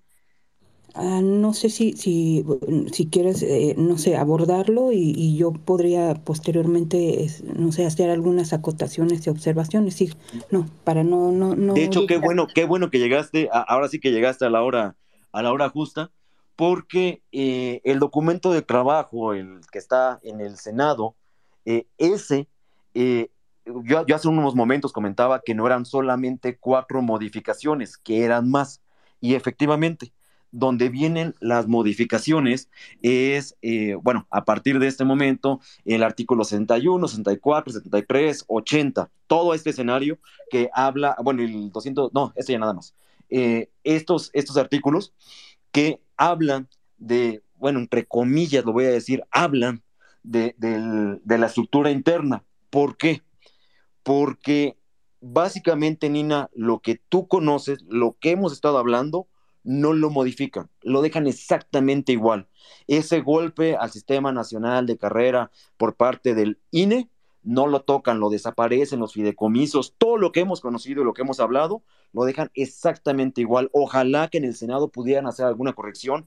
Yo, o sea, no es porque hable solamente del INE en este tema, pero pregúntenle a quien sea que conozca más o menos un sistema profesional de carrera en cualquiera de los ámbitos gubernamentales y van a ver que siempre dicen que el INE era el mejor. ¿Por qué? Porque el INE es el mejor. Y ahora lo vienen a desmantelar eh, de manera absurda, eh, vienen a desmembrarlo, vienen a debilitarlo, y que obviamente si las personas calificadas no son las que van a estar enfrente de la operatividad del Instituto Nacional Electoral, pues ya vamos a ver que va a tener una deficiencia clara a, esto. Por ejemplo, eh, las atribuciones de las vocalías ejecutivas, las atribuciones de los vocales operativos, el secretario ejecutivo que lo eliminan pero otra vez lo mencionan. O sea, eh, eh, a eso decía hace rato que cuando le quitaban una cosa, arreglaban otra. y cuando arreglaban otra, perjudicaban otra. O sea, es, yo, yo, del 1 al 10, podría decirle que esta reforma tiene un 5, 5, 5. es una reforma que y sobre todo, y yo creo que coincidirás conmigo, Nina, no sé quién o quiénes habrán redactado todos los documentos, todos, de, de, de las reformas, tanto de la constitucional como de las secundarias que estamos viendo, el plan A, el plan, el, perdón, el plan B, el plan C y ahora esta cosa que estamos viendo. Luego te digo, pero no le dices a nadie. ¿Mande? Luego te digo, pero no le dices a nadie. Ok. pero se nota está rarísimo esta cosa. Eh, eh, la verdad es que eh, yo creo que hay dos funciones o dos momentos de ver al INE. Uno, cuando estás afuera del INE, pero participando con ellos como representante de partido, como algún eh, colegio de abogados, contadores, derechos humanos, eh, de mujeres, que son básicamente los que casi siempre andan trabajando de la mano con el INE. Y del otro lado, la estructura del INE. Obviamente, ¿quién conoce mejor su operatividad? El INE las propias personas que están ahí, las propias personas que ahorita quieren eh, desconocer, si lo quieren llamar de algún modo, e incluso sus derechos electorales. Tenemos la sentencia, perdón, derechos laborales. Tenemos la sentencia de 2021. Voy a hacer una referencia, esa creo que no la había, comentado en ningún space o en algún hilo, pero con la revocación de mandato, cuento la historia rapidita, eh, él no se le envía por parte del gobierno, de la Secretaría, el recurso suficiente para hacer la revocación de mandato. Dice, INE, ¿cuánto va a costar? Va a costar 3 mil millones. Eh, pues hazla. Dice, sí, pero no tengo dinero para hacerla. Eh, dicen, literal, le responden de hazle como puedas y ahí va, ¿no? Eh, en esto, el INE suspende, suspende, no elimina ni, ni, ni, ni nada, nada más suspende temporalmente el proceso de revocación de mandato es impugnado esta suspensión. Y lo bueno es que existen dos, eh, una sentencia y una resolución de la Suprema, donde dicen, a ver, instituto, tú haz, la, haz tus ajustes presupuestarios para ver hasta dónde te alcanza. Y con lo que te falte, que te lo tenga que dar el gobierno. Y si no te lo da, debe estar eh, fundado y motivado, no solamente en un dicho, sino realmente fundado y motivado, el por qué no te lo da. Pero la sentencia viene en cinco puntos y voy a ser específico al primero. Dice, haz tus apuntes presupuestarios, pero hay cinco cosas que no puedes violar. Y la primera es los derechos laborales de los trabajadores. La primerita. Y hoy lo que estamos viendo con esta destrucción del sistema eh, profesional de carrera electoral eh, es, justamente eso, está afectando incluso de, las áreas que suprimen o que se eh, fusionan, y tú, lo sabes, Nina, y, ahorita justamente para, para, para allá voy, eh, va a haber despidos, indudablemente, como lo están planteando, va a haber despidos. ¿De dónde salía ese dinero? Para los despidos, del fideicomiso, fideicomisos que hoy están eliminando. Es incongruente, es una babosada y están atentando contra los derechos laborales de los trabajadores que tienen una sentencia, bueno, el instituto tiene una sentencia, pero aún así no lo están viendo, por eso digo que no creen un sustento, lo hicieron pues a ojos cerrados y desde la comunidad, la, comodidad, perdón, de un escritorio sin saber la realidad del instituto. Eh, adelante, Nina, y ahorita le, continuamos, pero me interesa mucho escucharte. Sí, eh, en efecto, tocando este asunto de, de la ignorancia del legislador que diseñó esta cosa, eh, definitivamente es como dices tú, Joseph, es alguien que nunca ha estado realmente dentro del instituto para conocer cuáles son las funciones y atribuciones de cada una de las direcciones y de las unidades eh, técnicas, mm, tiene un total desconocimiento. Yo siento que este rediseño obedece exclusivamente a estas, eh, lo que yo llamo el, diseño del INE desde el escritorio allá afuera de los muros del INE, que es muy fácil. Esa parte es muy fácil de, de, realizarlo. Pero vivir el INE dentro de sus muros y qué es lo que hace cada una de las direcciones y de las unidades no tiene nada que ver con teoría. E incluso, me arriesgo a decir, no tiene nada que ver, de hecho, con teoría estrictamente de derecho porque se ha hablado también mucho de lo legislativo. Eh, yo en lo personal, yo creo que muchos me han conocido en que he sido muy, muy aguerrida, muy insistente en, eh, de, en señalar que el que no se haya hecho una reforma constitucional no significa que esto no vaya a desmantelar a todo el INE. Y lo está golpeando tremendamente, como dices tú, Yusef, no desde una perspectiva de rediseño de procesos y rediseño de, de la estructura de una manera inteligente, sino desde la bilis estrictamente política lo político está, se está mm, poniendo por encima de lo estrictamente técnico electoral. Eh, sí hay unas fusiones eh, de unidades y, direcciones, pero hay otras que simplemente las desaparecen. Por ejemplo, la unidad técnica de vinculación con los organismos públicos locales, cuando se están realizando, la, por ejemplo, una elección federal, esta unidad es la que está sobre la que se carga muchísima, muchísimo trabajo para, vaya la redundancia, vincularse con todos los organismos y estar eh, absorbiendo la información de los, los escrutinios, los resultados que se llevaron a cabo, que em, se obtuvieron dentro de los estados. Todo esto se lleva a través de, de los organismos, de la unidad técnica de vinculación. Esta unidad la desaparece, es el legislador la desaparece totalmente y dice, ah, de esto se pueden hacer cargo dirección de organización y capacitación. Dirección Ejecutiva de Organización se dedica a todo lo que tiene que ver con la logística de la, de, de la organización de las elecciones. No tiene nada que ver con estar recabando la información directamente con los soples. Son cosas muy, muy distintas. Al contrario, cuando estás desapareciendo las, las funciones y facultades de vinculación para echársela ahora a eh, organización electoral, lo que estás haciendo es triplicarle, triplicarle la carga laboral. Vamos, con el debido respeto, pero yo en lo personal conozco muy, muy, muy, muy de cerca el trabajo dentro del instituto, créanme, el funcionariado del, instituto, estamos hablando de gente que pueden estar trabajando y no en, en, proceso electoral o cuando se está llevando a cabo un ejercicio electoral, pueden estar trabajando 10 horas, están metidos ahí 10 horas no es eh, eh, no se está llevando a cabo una jornada electoral. Imagínense cuando se están llevando las jornadas, allí sí se triplican las cargas laborales. Ahora imagínate sin menos personal, sin menos eh, financiamiento, pero con un montón de, tareas más que cumplir. La verdad, humanamente, estás llevando al personal al colapso. Y llevar al colapso significa también llevar a un caos a todo el sistema electoral. Por otra parte, veo una eh, en esta en esta eh, reforma veo sí la creación de un sistema nacional electoral. Bueno, ¿De qué se trata esto? Estamos desapareciendo al Servicio Profesional Electoral Nacional, que como decías tú, Yosef, este, este servicio es el que le ha dado mm, mantenimiento, coherencias y muchísima estabilidad a todo el sistema electoral y de hecho a los ejercicios electorales que todo el tiempo se están llevando a cabo. Todo, efectivamente, como nada es perfecto, es a través de este, este funcionariado del SPEN, como comúnmente se le conoce, que se recaba información muy enriquecedora para poderla aplicar en sus siguientes ejercicios electorales.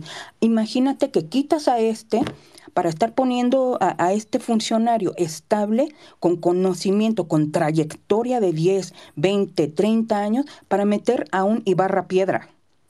Imagínate un montón de ibarras piedras metidos en, en, los puestos de estas personas. Nuevamente, esto es caos electoral, es un caos totalmente. Se fusionan eh, mm, direcciones y unidades que no tienen nada que ver cuando uno está cuando uno conoce detalladamente qué es lo que realiza cada una de estas unidades y de estas direcciones, la la de capacitación, la de administración. Administración no tiene nada que ver con servicio profesional electoral, son direcciones totalmente distintas observan asuntos totalmente y radicalmente distintos. La dirección de administración es la que está gobernando prácticamente al, funcionariado de la rama administrativa y la dirección de el servicio profesional electoral a todo lo que tiene que ver con el SPEN. Y créeme, son cosas radicalmente distintas las que se, las que se estudian, se trabajan, se elaboran en cada una de estas direcciones. Y está el legislador dijo, ah, pues se me hace muy fácil. A ver, me voy a aventar una cifra. ¿Cuál cifra me gusta? Tres mil millones. Pero esos tres mil millones, te aseguro, Yusef, ni desapareciendo todas las unidades que están desapareciendo, fusionándolas, ni desapareciendo a las juntas locales, las distritales, ni desapareciendo a los dos eh, fideicomisos, te lo aseguro. No juntas los tres mil millones de los que habla el legislador y de los que hablan Morena. No se juntan en absoluto este asunto también de los de las secciones distritales. El legislador actualmente dice, bueno, hay 300 distritos, los vamos a, a, cortar a 260 durante periodo no electoral. Y durante periodo electoral los volvemos a sumar a 300. ¿Por qué? Porque desaparecemos a las juntas distritales como permanentes y nada más las tenemos ahora en calidad de, organismos que estamos eh, colocando, instalando y desinstalando, instalando y desinstalando. Se crean una, una nueva, eh, un nuevo puesto que de hecho en la actualidad no existe. Vocal operativo en la estructura, eso no existe. Yusef, no existe. Lo que existen ahorita son, eh, dentro de las juntas locales y distritales, es un vocal ejecutivo, un vocal secretario, un vocal de organización, un vocal de capacitación. No existe un vocal operativo. Eso se lo está inventando y se lo están sacando de la mano el, el legislador actual y sin embargo está determinando que las después de desaparecer a las juntas distritales, el que se va a quedar eh, a cargo de todo un distrito del trabajo que implica un distrito, un solo vocal operativo. No tiene la menor idea. El legislador que diseñó esto no tiene la menor idea. Pero lo cierto es, están destruyendo con esta, sea o no sea oficial este dictamen, están destruyendo de raíz al instituto tal como si hubiese sido una reforma constitucional. Aquí dejaría mi, mi, intervención. Gracias. Gracias, Nina. E, es más, bueno, coincido en todo, ¿eh? coincido absolutamente en todo, por eso hacía lo de las atribuciones de las vocales ejecutivas, las vocales operativos, el secretario que los aparecen y luego vuelven a aparecer, o sea, e, e, es una incongruencia. Pero vienen cuestiones, eh, por ejemplo, eso, y qué bueno que, que lo mencionaste, eh, la reforma que, que vía a don Augusto, lo que explica don Augusto y todo esto baboso que, que se plantea, viene una cifra, los 3.605 millones de pesos. Y en todas, en todas, ¿eh? el plan A, el plan B, el plan C, el, eh, lo del Senado, el proyecto, lo que ustedes gusten y manden, nunca nos dicen de dónde sale. Es solo una cifra inventada. No viene un sustento. Eh, como dice Nina, les gustó el número. ¿De dónde? ¿Quién sabe? O, por lo menos en, las propuestas o en las posiciones de motivos, considerando todo esto, no viene. Fue algo que se inventaron. Y recuerden que Andrés Manuel dijo 3 mil millones. Eh, un día después, Adán Augusto dice 3 mil 600. Después sale Mier diciendo que son 5 mil. Y no recuerdo quién dijo que eran 15 mil. ¿De dónde? ¿Quién sabe? Yo puedo decir que son dos pesos. O sea, así de incongruente e, es como ha manejado esto. Y no viene un estudio de fondo donde pueda venir un, algo, una justificación. A Pedro sí, les gusta mucho poner, porque ahí viene incluido en la ley, la definición de austeridad republicana. Es una payasada, una tomada de pelo. Me queda totalmente claro, Nina, y estoy eh, contigo a más no poder, eh, porque aparte es algo que en este documento de trabajo no tocaron, lo están dejando exactamente igual. En la minuta de trabajo que habíamos comentado, la, perdón, sí, en la minuta de trabajo que comentado la anterior vez, lo están dejando exactamente igual y solamente vienen las modificaciones al 61, 64, 63 y 80, que habla las atribuciones, voy a repetir, de las vocales ejecutivas, vocales operativos, el secretario y me parece que la reducción de, fechas, peor aún todavía. Eh, pero de ahí en fuera, todo lo demás es un desmantelamiento a lo tonto, absurdo, inoperante, que seguramente cada uno de los afectados en materia electoral bueno, los trabajadores del instituto, de los institutos, perdón, eh, pueden hacer o aludir a una violación de sus derechos laborales y sin duda a una inejecución de sentencia o no observar la sentencia eh, en, perdón, en la resolución de la Suprema Corte de Justicia de la Nación referente a la revocación de mandato, pero puede traer ahí un precedente, antecedente, perdón, un antecedente para, para, para invocarlo y ellos van a poder, eh, pues vaya, de manera individual, de manera individual los afectados, poder reclamar sus derechos y tienen toda la razón del mundo. Eh, antes de, antes de, continuar con la doctora Jazz, Vanessa, Nina, eh, adelante. Otro pequeño detallito que observé en este dictamen, y esto tiene que ver ahí sí con la ejecución de, de la jornada electoral. Según ellos, están modificando el calendario del proceso electoral para compactar los procesos hay un numeral 5 en el que se indican que se busca agilizar y hacer más eficientes los procesos electorales al modificar la fecha de cómputo de votos al pasar del miércoles siguiente, es decir, cuando se celebra la, votación, hay una espera al miércoles siguiente para comenzar ahora sí el cómputo final de, las, de, los resultados. Bueno, estos se están diciendo, se acabó eso, el cómputo de, de los votos va a realizarse el mismo día que se está celebrando la jornada electoral a partir de las seis, eh, eh, de, las seis de la tarde. Esta gente, repito, el legislador no tiene una mínima idea de lo que se está llevando a cabo cuando se celebra una jornada electoral. ¿Por qué razones que se espera hasta un miércoles?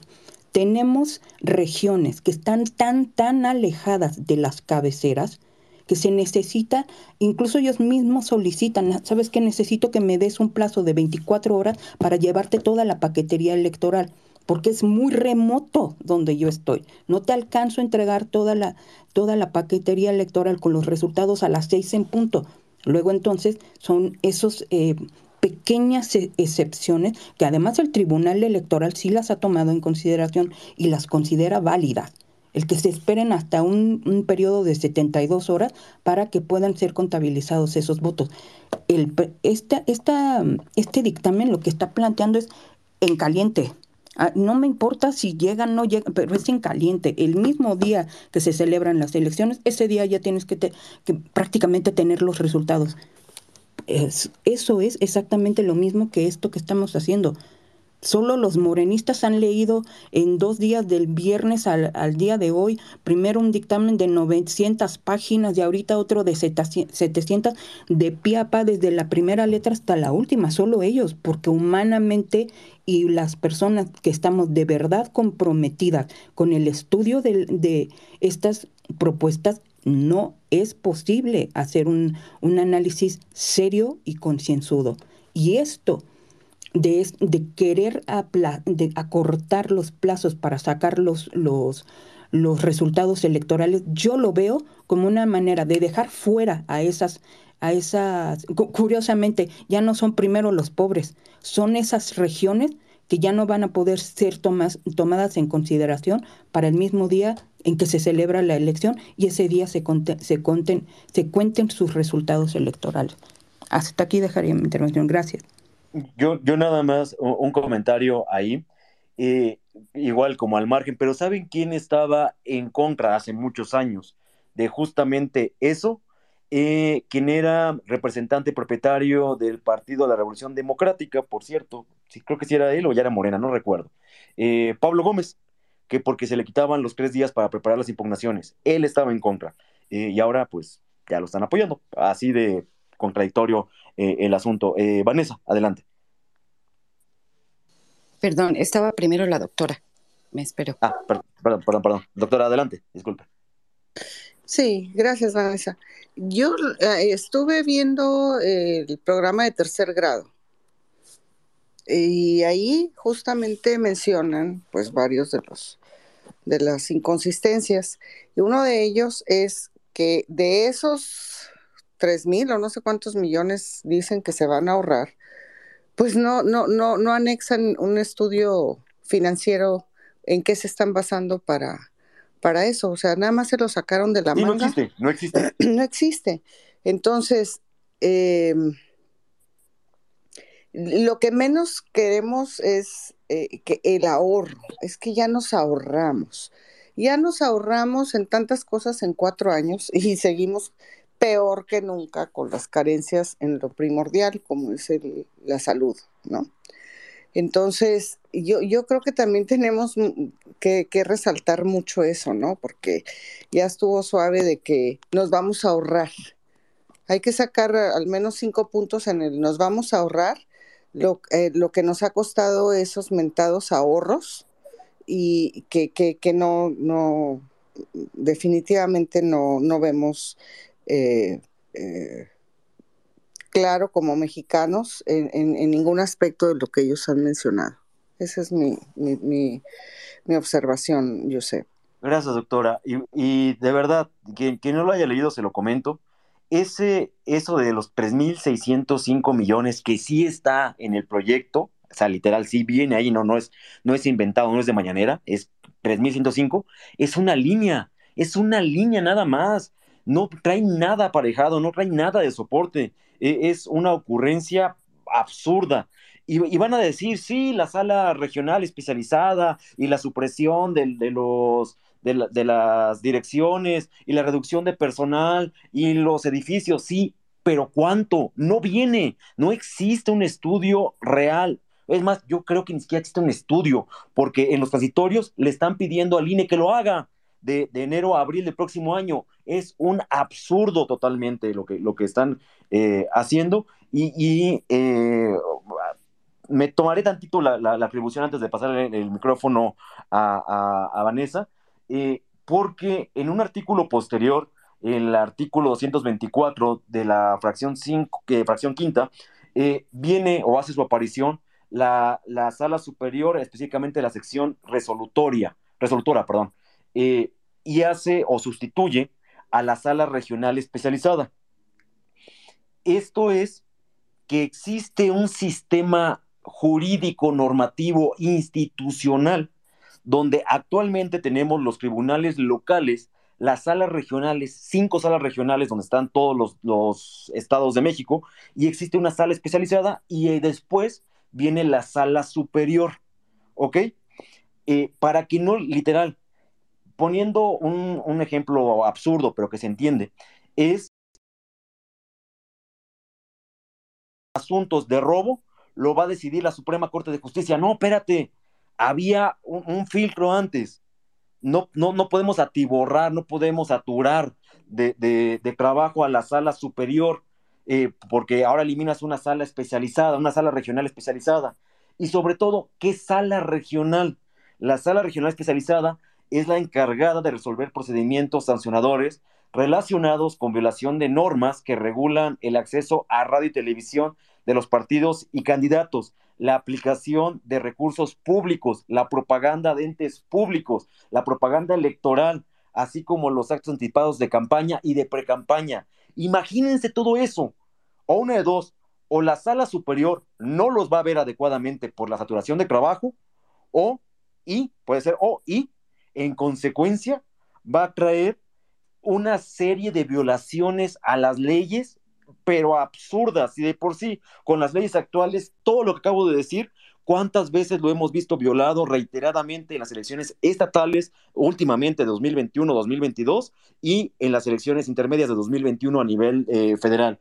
Es una atrocidad lo que, lo que están eh, haciendo y todo con la idea de, pues, de un plumazo lo quitamos. Y no, no estoy defendiendo eh, el, trabajo de, los magistrados, es una cuestión operativa de vital importancia. Le estamos quitando, eh, estamos dejando la sanción, pero no estamos diciendo quién la va a ejecutar, quién la va a sancionar, quién la va a determinar. E, es tonto. O sea, perdón que lo diga una y otra vez, pero la responsabilidad no se, está a todas luces. E, es una, una, una payasada lo, que, lo que pretenden hacer y que lo vemos una y otra vez eh, eh, en esto Eh, ya ahorita vimos, por ejemplo, el Senado, ya sé que es un documento de trabajo, pero vimos que en el Senado no están atendiendo las cuestiones de los trabajadores del Instituto Nacional Electoral, no están atendiendo cuestiones de la austeridad para ver dónde salen, no estamos viendo lo de la sala regional especializada. De, verdad, a, ver, yo se los digo, yo no soy el ente máximo de la justicia ni del derecho, lo sé, lo acepto, es más, ni quiero serlo. Y aún así, cuántas cosas están apareciendo ahorita en este space de lo que estamos viendo todos, de esta inteligencia colectiva. Y, y, aún, aún, así no, no, no, no me cabe en el entendimiento cómo, cómo se están, eh, no, no, es tontería, es con toda, con toda la alevosía y toda la ventaja que puede llevar, porque saben el daño que le va a hacer a la estructura del Instituto Nacional Electoral y es malo. Eh, perdón, no, no sé quién seguía. Juan. Yo, yo sé. Seguía Juan. ¿Quién, perdón? Ah, ¿Juan? Adelante, Juan. Mm, según yo iba Vanessa. O sea, yo. Ah, sí, perdón, es que Juan, pues dije, ok, adelante, Vanessa, adelante, adelante. No, ok, este, sí, mira, no, no, no está bien, no te preocupes. Mira, este, justamente coincido con todo lo que comentan, este, pero mi pregunta es esta, eh, lo que ha cacaraqueado eh, López Obrador, es eh, que, el instituto, una que es muy caro, pero sobre todo por los sueldos de los consejeros, ¿no? En algún apartado o en algo viene justo esa parte de la, modificación de los sueldos, porque si no, bueno, pues entonces es nada más lo, que estamos viendo todos, ¿no? Que es ir contra el instituto como tal. O sea, se entiende que, el, el problema personal, porque es ya personal tanto con Ciro como con Lorenzo Córdoba, los dos consejeros este, del instituto, que bueno, finalmente ya van de salida, ¿no? Pero sí mencionan eh, esa parte de, la, de, la disminución de sus sueldos o, o algo, porque si no, bueno, o sea, nos queda claro, es un embate directo al instituto como tal si me da chance de responder, yo sé, porque de ah. hecho mi intervención iba sobre eso. Adelante, Lina.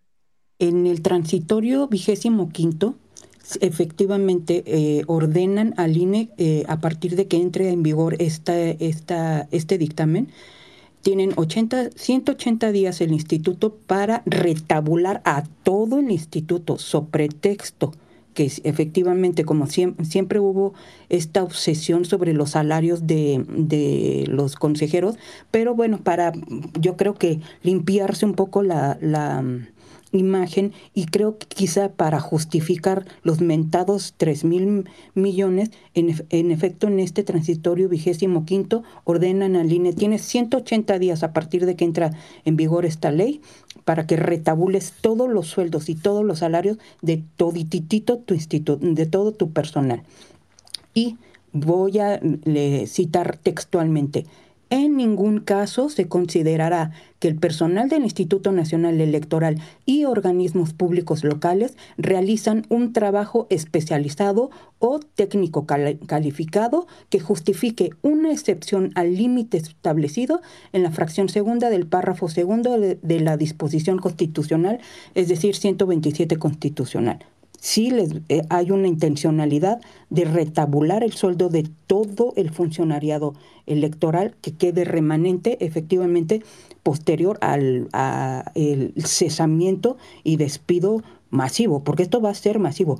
Aquí es donde yo en lo personal sí me uniría a todo el funcionariado del INE a salir a las calles, a defender a, este funcionariado, a defender sus derechos laborales, a defender su trabajo, tenemos algo que hacer también por estas personas. No se les puede dejar solos nada más a que se les reduzca el, el sueldo. Vamos, transparencia en la página de, del INE tiene su directorio, todos los ciudadanos pueden consultar ahí cómo hay funcionarios que nada más ganan 8 mil pesos al mes. ¿Cómo vas a, bajarle el sueldo a un funcionario de 8 mil pesos al mes por estar obsesionado con el, el salario de un consejero electoral? La ciudadanía tenemos también que estar del lado de todo este funcionariado. No es justo, no es justo lo que esta gente está queriendo hacer, cuando también tenemos diputados morenistas que están ganando más de 500 mil pesos al mes. No es justo lo que se está haciendo con funcionarios que tienen un gran conocimiento técnico electoral y que ahora estos vengan a decir no se les va a considerar como personal ni calificado ni, ni especializado. No es justo, no es justo. Aquí dejo mi intervención. Yo agregaría a esto que efectivamente en el transitorio eh, es donde, donde viene, eh, que va a ser en abril, supongo, eh, pero la cuestión tonta, vuelvo a insistir con la palabra tonta, es que no saben de dónde lo van a sacar.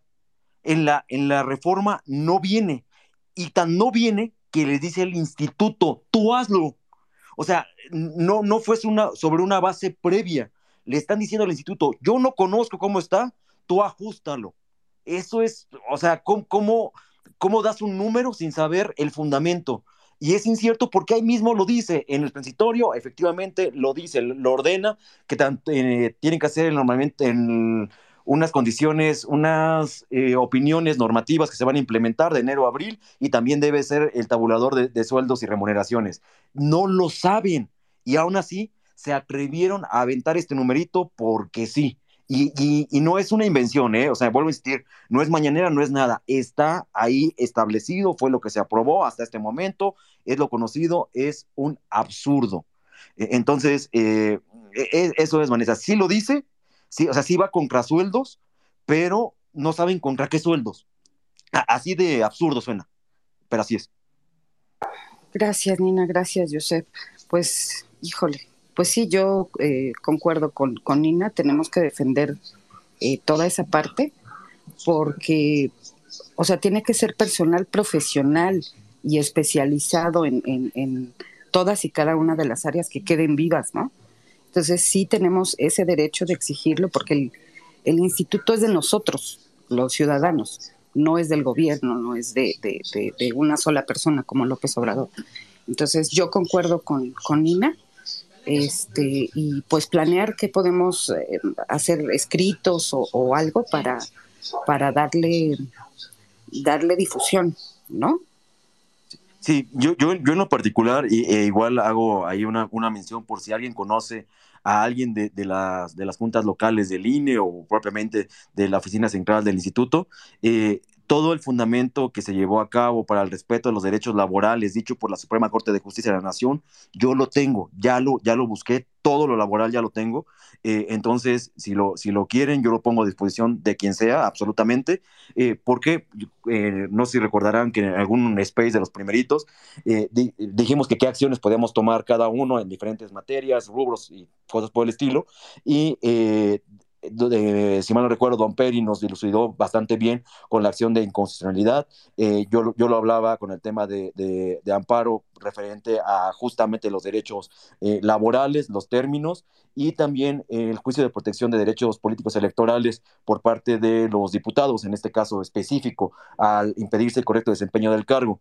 Y como sé que, que, que se ve a todas luces que viene el golpe o el embate contra los trabajadores del INE, yo me puse la, tarea de, juntar todos los antecedentes relativos a, esta cuestión y lo vuelvo a insistir, está a disposición. Si alguien lo conoce, con todo el gusto del mundo, es información pública, es bastante, también lo tengo que decir, es bastante, pero les va a ayudar muchísimo para, para poder en su momento eh, hacer la, acción que ellos mejor les, les convenga y con todo, con todo el gusto de, del mundo. Eh, Juan Carlos, ahora sí. Mira, yo eh, veo que todo esto definitivamente es un procedimiento extraño en el que existen una serie de anomalías y de falta de aseo jurídico en mucho, en mucha o buena parte del procedimiento.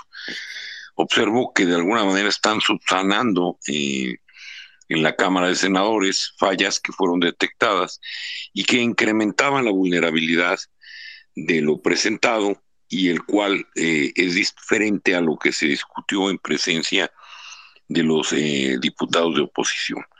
E, existió ahí un, documento que fue el que se convocó a discutir y eh, entiendo que ellos tengan mayorías y todo lo que tú quieras, pero hay protocolos y hay, hay normas eh, procedimentales para aprobar las leyes en México, más allá de las mayorías.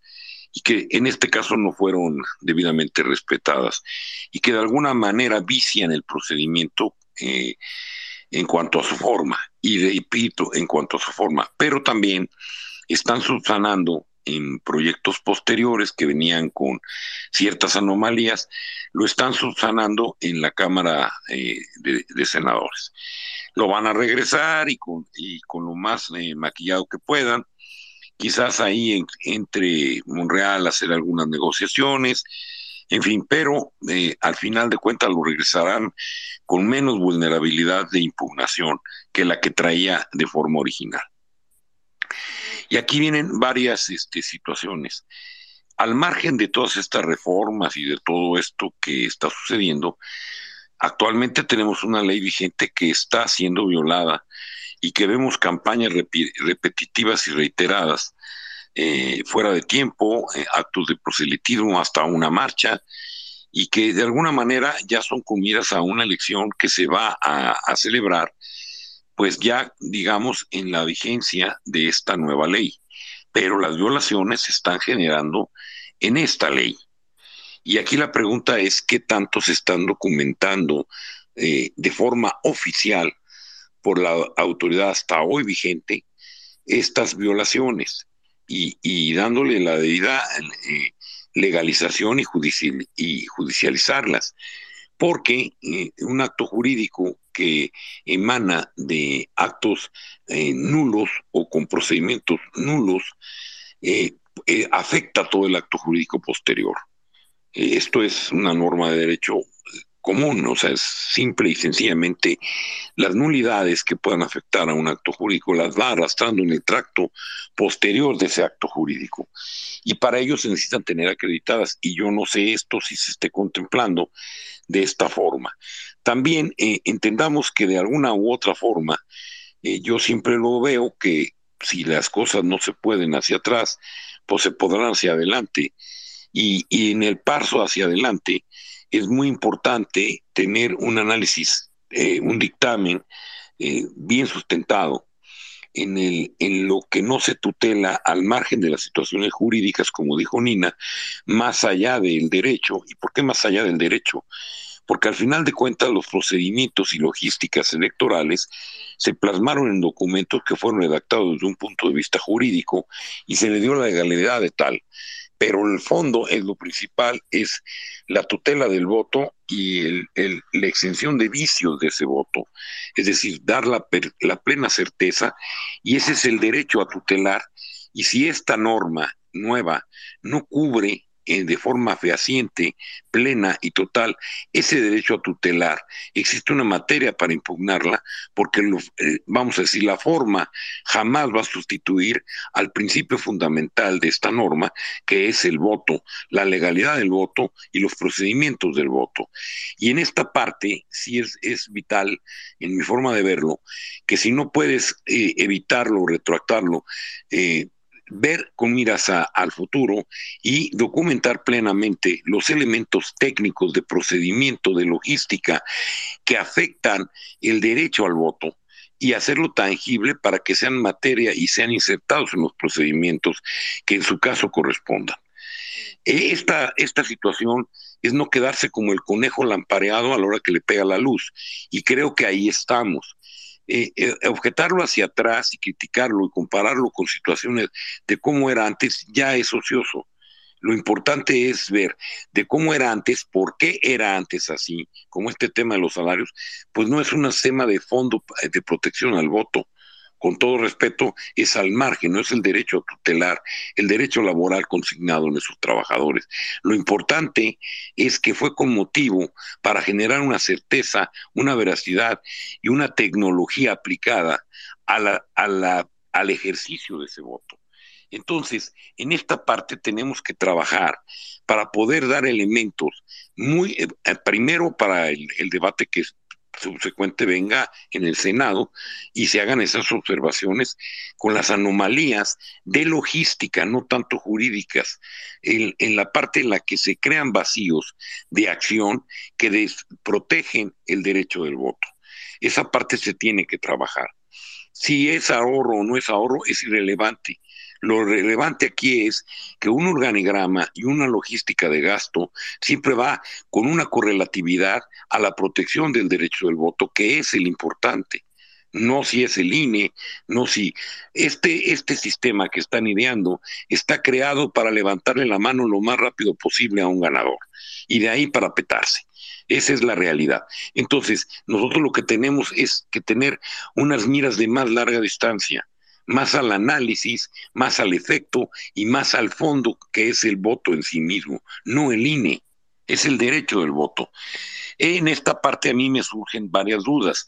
¿Y qué va a pasar con estas violaciones que está haciendo hoy presente López Obrador y Morena a campañas, precampañas, gastos y demás que van a sentir efectos quizás durante otra ley que ya esté en vigor, que es la que están propulgando, pero las violaciones son ahora y eso va a nulificar la posible elección de mañana, porque va a arrastrar esos vicios que hoy se están dando y esas anomalías.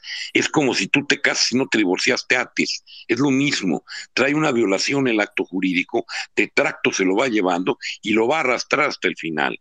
Y eso es materia de impugnarlo porque las violaciones ahí están siempre y cuando se documenten.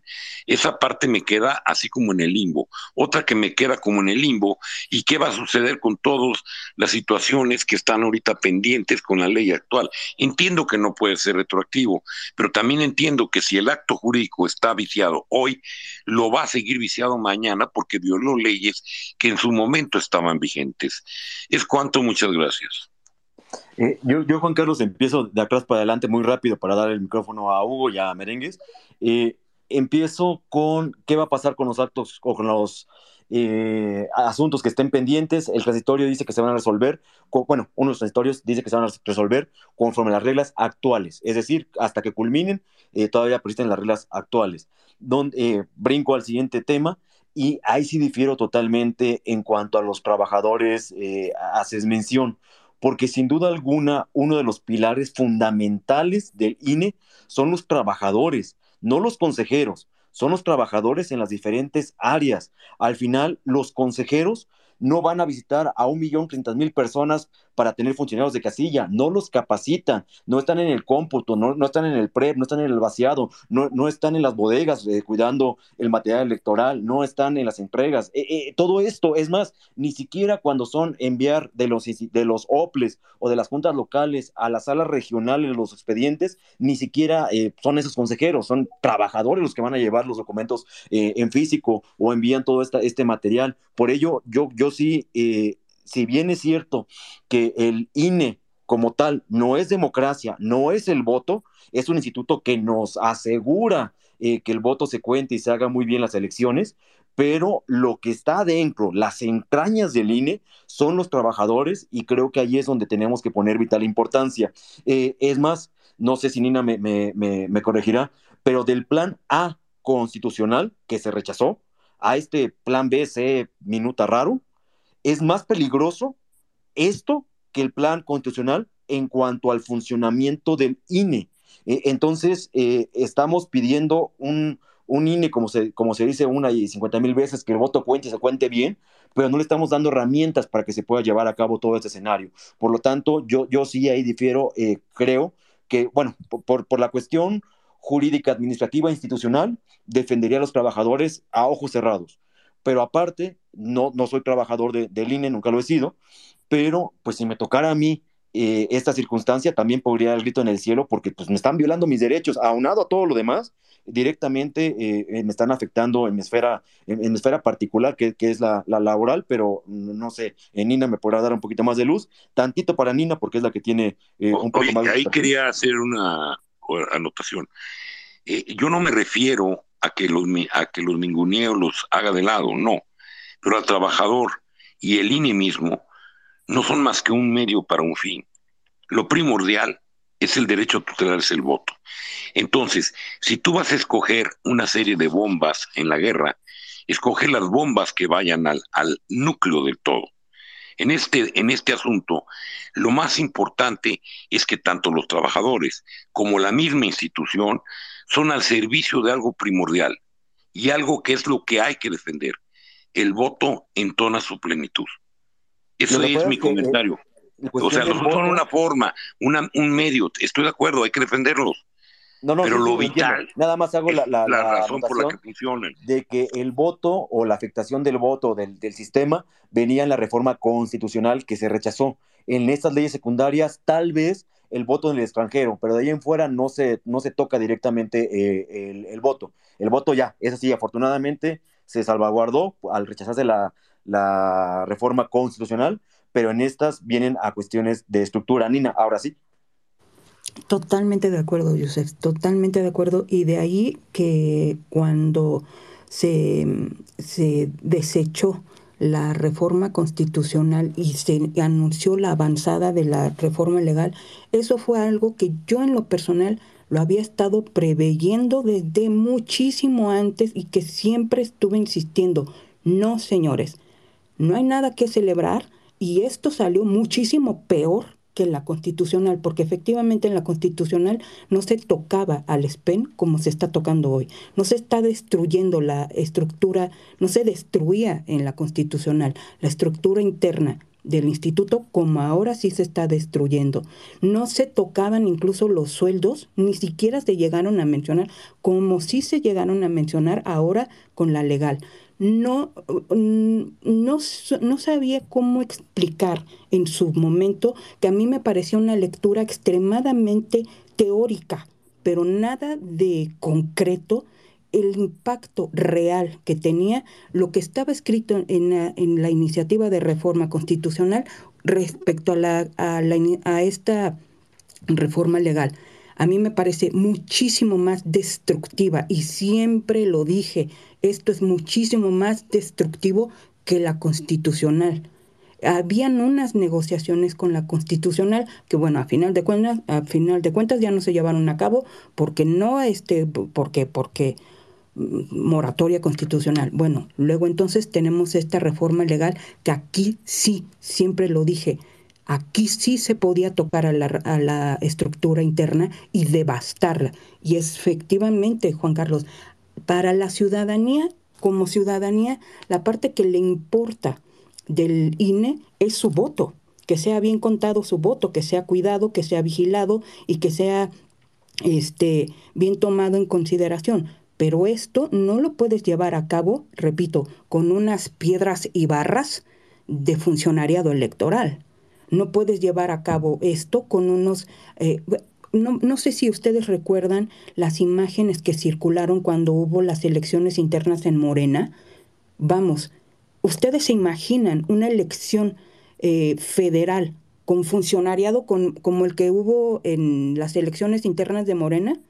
Imagínense ese escenario a nivel nacional y con, para elegir a un presidente. ¿Se respetaron allí los votos?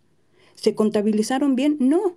¿Por qué? Porque no hubo funcionarios comprometidos, no hubo funcionarios serios, no hubo funcionarios, lo que el día de hoy sí tenemos con el SPEN dentro de, del INE, lo que el día de hoy sí tenemos con el funcionariado en general dentro del INE. Y otra cosita que también quería acotar respecto a los salarios. Este vigésimo quinto no solo retabula los salarios dentro del INE, ahora sí tocan a los soples. Con esto también lo, tienen 180 días a partir de que entre en vigor esta ley, los soples deberán retabular sus salarios. Esta ley, repito, como alguna vez lo dije, todas estas modificaciones y la abrogación de la de medios de impugnación, que por lo que estuve leyendo, lo que antes era del, estaba prohibido y era delito, el día de hoy ahora lo están poniendo como es permitido todo lo que antes no se, no se permitía, ahora ya no va a ser impugnable. Es prácticamente entregarle un poderío increíble a, Morena. Y por otro lado, tener un funcionariado electoral totalmente disminuido, totalmente mm, eh, debilitado, muy, muy debilitado. Y con un funcionariado debilitado, señores, su voto no va a contar ni va, ni va a importar. A nadie le va a importar. Repito, vean el ejemplo de las elecciones de Morena en agosto. Eso a nivel nacional. Su voto no va a contar. Gracias. gracias, Nina. Eh, adelante va el orden Hugo, Merengues y Saúl. Adelante, Hugo. Bueno, yo este, quería un poco el futuro que va a tener este, esta cosa. Eh, en función de lo que había dicho este Juan Carlos, bueno, hay precedentes de eh, reforma de la ley de seguridad interior, por ejemplo, donde la dispensa de trámites condujo a la decisión de la Corte para la este, declaratoria de inconstitucionalidad, por ejemplo. ¿no? Pues incluso eso es una ventaja que podría tener la Corte de no tener que discutir la forma, de verdad no tener que discutir el fondo, sino únicamente la forma. ¿no? Eh, nunca, nunca antes en la historia se había dispensado un trámite desde iniciativa. Usualmente las dispensas de trámites, por ejemplo, la reforma educativa, la que creaba la ley de infraestructura educativa y la ley del Instituto de Evaluación y la ley general de educación. Lo que se le dispensó fue la minuta. El Senado construyó la iniciativa este, y se mandó la, minuta y se le dispensó trámite en la Cámara de Diputados. Em, el argumento de la Corte fue que como ya había habido un proceso legislativo previo, pues la oposición, eh, y dado que la oposición tenía en ese momento representación en las dos cámaras, pues no se le había tan alterado su, derecho a, a disentir. Eh, en este caso, yo creo que la reforma en el Senado, que puede permitir una discusión, es decir, eh, la creación de, una, de un dictamen proveniente de una minuta, un tiempo quizás no el ideal, pero razonablemente necesario para poder construirla, podría quizás salvarle eso, aunque yo esperaría que la Corte resolviera por la anulación. Hay fracciones de la, de la propia ley que se van a tener que eliminar. Lo que respecta, por ejemplo, a los indígenas, yo creo que es una, una este, acción de constitucionalidad, un amparo basado en el derecho a consulta, podría eliminarla. Eh, me parece que hay otras áreas de oportunidad en, la propia este, LEGIPE considerando la autonomía presupuestal del INE, ¿no? Este, eso creo que puede ser una, una buena señal, ¿no? Eh, el INE es un organismo constitucionalmente autónomo y sus recursos presupuestarios los maneja con ciertos criterios de autonomía, salvo los que le imponga la propia Cámara. Este, creo que eso podría funcionar. Sus trabajadores también están en un régimen que no pertenecen o no pueden pertenecer o someterse a la ley de austeridad republicana, dado que no pertenecen al, este, al, gobierno federal. Este, y me parece que creo que tiene buena oportunidad la acción de constitucionalidad de presentarse eh, este, por parte de, la Cámara y darle esa oportunidad a, la, al instituto de sobrevivir. Me parece que se puede presentar en varias vías, eh, eh, este, incluso por, por cada una de las leyes en diferentes acciones por separado, demandando ciertos efectos por separado, ¿no? Ahora, yo creo que un buen escenario también sería que la Corte suspendiera la aplicación de la norma eh, hasta que se resolviera, es decir, que no hubiera cambios al status quo actual hasta que la Corte va a una determinación y me parece que la Corte tendría que también resolverlas antes de los 90 días de la reserva de ley que marca la Constitución en materia electoral, ¿no? Que estamos hablando de, los meses de mayo, ¿no? Yo finalmente creo que eh, el presidente busca tres cosas con esta reforma, eh, las cuales me parece que tenemos que estar conscientes de ellas y que creo yo lo considero, que la mejor forma de nulificar estos efectos es una, una votación importante para que no quede duda, ¿no? La primera es, eh, en efecto, tiene la intención de debilitar al instituto y al tribunal electoral, ¿no? Con, con la finalidad de reducir su capacidad operativa y técnica y hacer más compleja la elección y con mucho más duda, digamos, tratar de sembrar mayores dudas a través de la inoperancia. Eh, también, obviamente, dentro de la misma, descalificar este, al, sobre todo al Consejo este, General del INE, basado en, pues, este, su parcialidad hacia la oposición y en su renuencia, este, aclaro, es únicamente palabras del presidente, a acatar las disposiciones de austeridad, ¿no? Este, me parece, y, digo, esta es una, una, consideración, me parece que en toda esta miasma de, de, dimes y diretes, creo que no hemos discutido cuánto debería de ganar un consejero electoral, ¿no? Y creo que eso sería una buena discusión este, al calce para, para poder eliminar ese tipo de, de, narrativa, ¿no? Si consideramos que el sueldo actual es necesario para el puesto, para las funciones, para este, las actividades que realiza y sobre todo para evitar la corrupción, me parece que ahí quedaría zanjada esa discusión.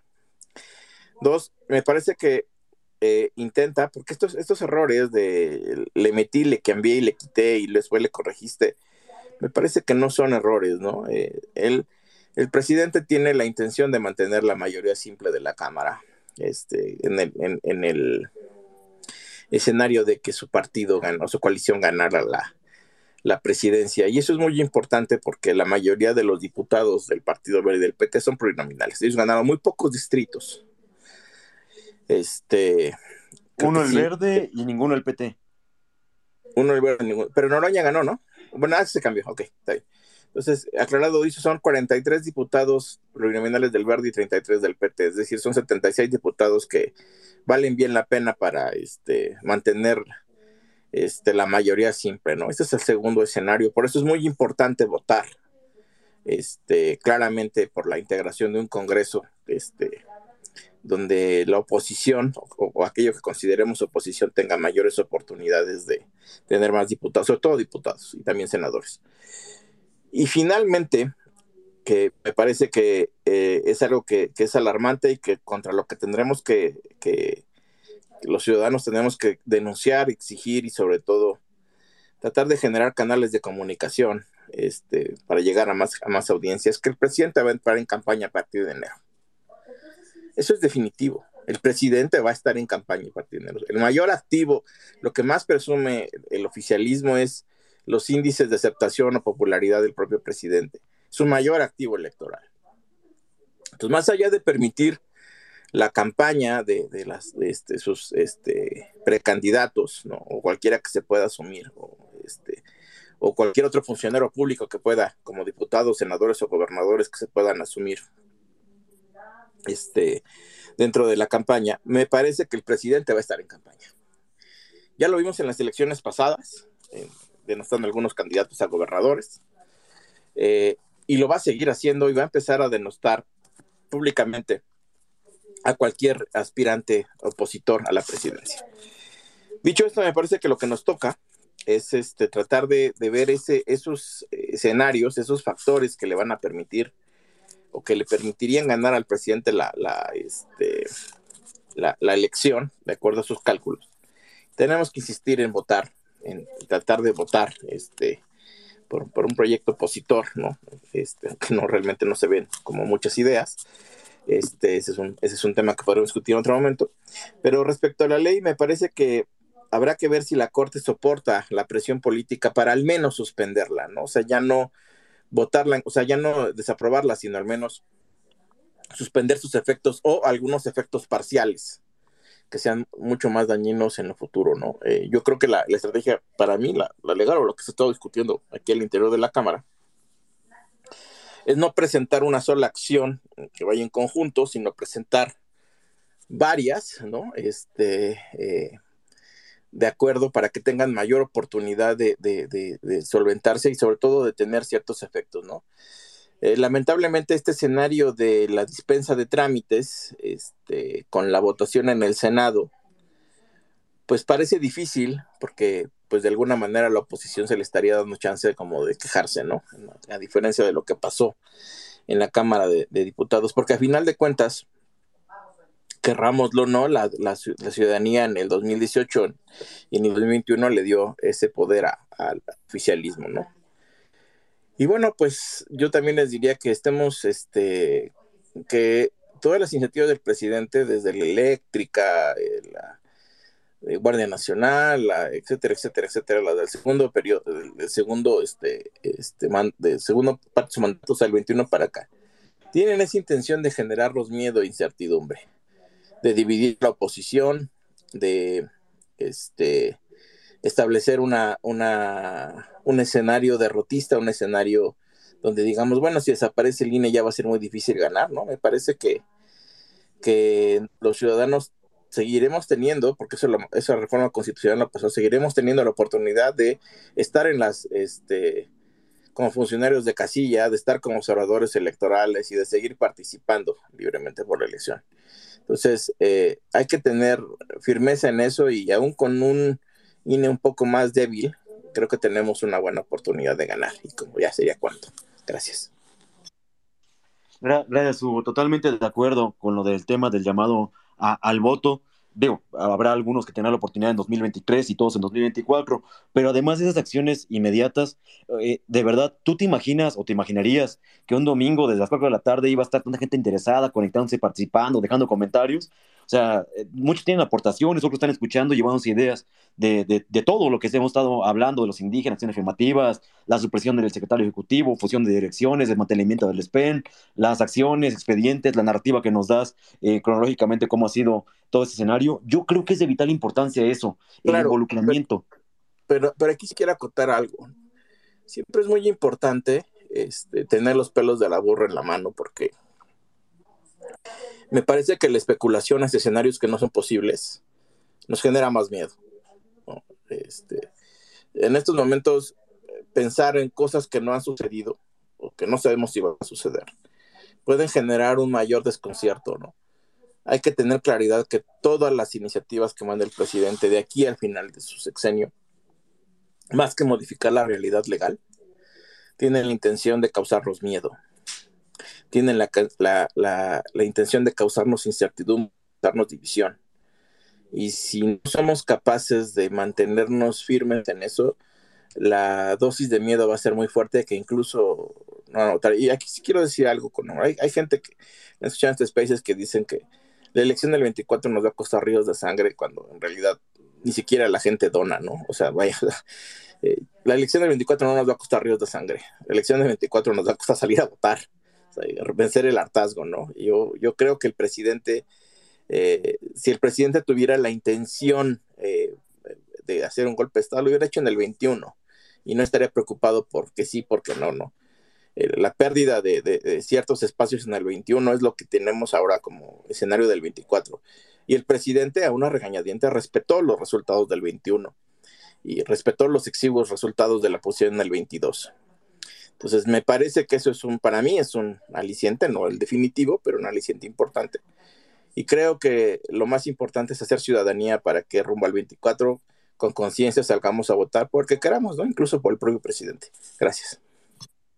Gracias, Hugo. No, yo también coincido en eso. Y justamente eh, en la cuestión de no especular, e, e, es, por lo que yo no soy tan partícipe de esperar que las autoridades judiciales decidan, que sea el Congreso en ambas cámaras quienes lo hagan y no esperar que caiga el golpe y después vemos cómo lo curamos. Sé que es una opción, sé que está en el término jurídico, pero a mí me gustaría que, se le entrara de lleno por parte de los representantes y que la ciudadanía esté informada. E, esa es como que la esencia de, y que justamente va, va a provocar el mayor involucramiento de, pues de todos. O sea, esa es la, la realidad. Eh, porque igual una, una ley eh, que fue invalidada, me, parece, la Ley Federal de Telecomunicaciones y Radiodifusión, eh, fue por violaciones graves al procedimiento legislativo y fue en agosto, a finales de agosto de este año donde se invalidó, pero no me quiero esperar a eso. O sea, yo prefiero que si va a salir algo, pues que salga lo mejor posible, o, o, por lo menos que sepamos a, qué le tiramos, ¿no? No, no, no esperar a que nos caiga el golpe y, luego qué hacemos para que no, no, no nos vuelva a ocurrir pero, pero sí coincido, el involucramiento pero, fíjate, mucho. Pero fíjate en esto, Josep, una buena parte del Twitter decía, no, no se sienten a negociar, no, no se sienten a trabajar, no, levántense de la mesa. Pues la única manera de medio tratar de corregir este desmadre es estándonos en la mesa, aunque no Sí, claro, claro. Entonces, yo, he dicho de cosas solo, solo cuando, cuando, una parte de, de Twitter decía, no, güey, levántense de la mesa. Pues si me levanto de la mesa, ¿cómo le hago para corregir este desmadre? Sí, sí, coincido contigo. Coincido mucho, contigo. No. A ver, mucho de lo que va a cambiar del dictamen de, de, de del juez, o sea, de tratar de reducir las efectos que mejor pueden ser mínimas, pero de lo que va a cambiar del dictamen de, de lo que se votó en diputados, o sea, lo que se va a votar en senadores, es precisamente porque la oposición decidió sentarse a la mesa. ¿Sí me explico? Sí, no, yo, yo coincido totalmente. hubieran aprobado esto en sus pinches términos. Y a pesar de que se va a votar en contra, que la oposición lo va a votar en contra, sí hubo un trabajo, porque hemos estado trabajando desde el propio martes, ¿sí? Este, para tratar de corregir esto. O sea, por ejemplo, las secciones afirmativas, como te digo, o sea, y no es así de, eh, eh, ¿cómo dicen? Este, halaga un poco a su tuperio.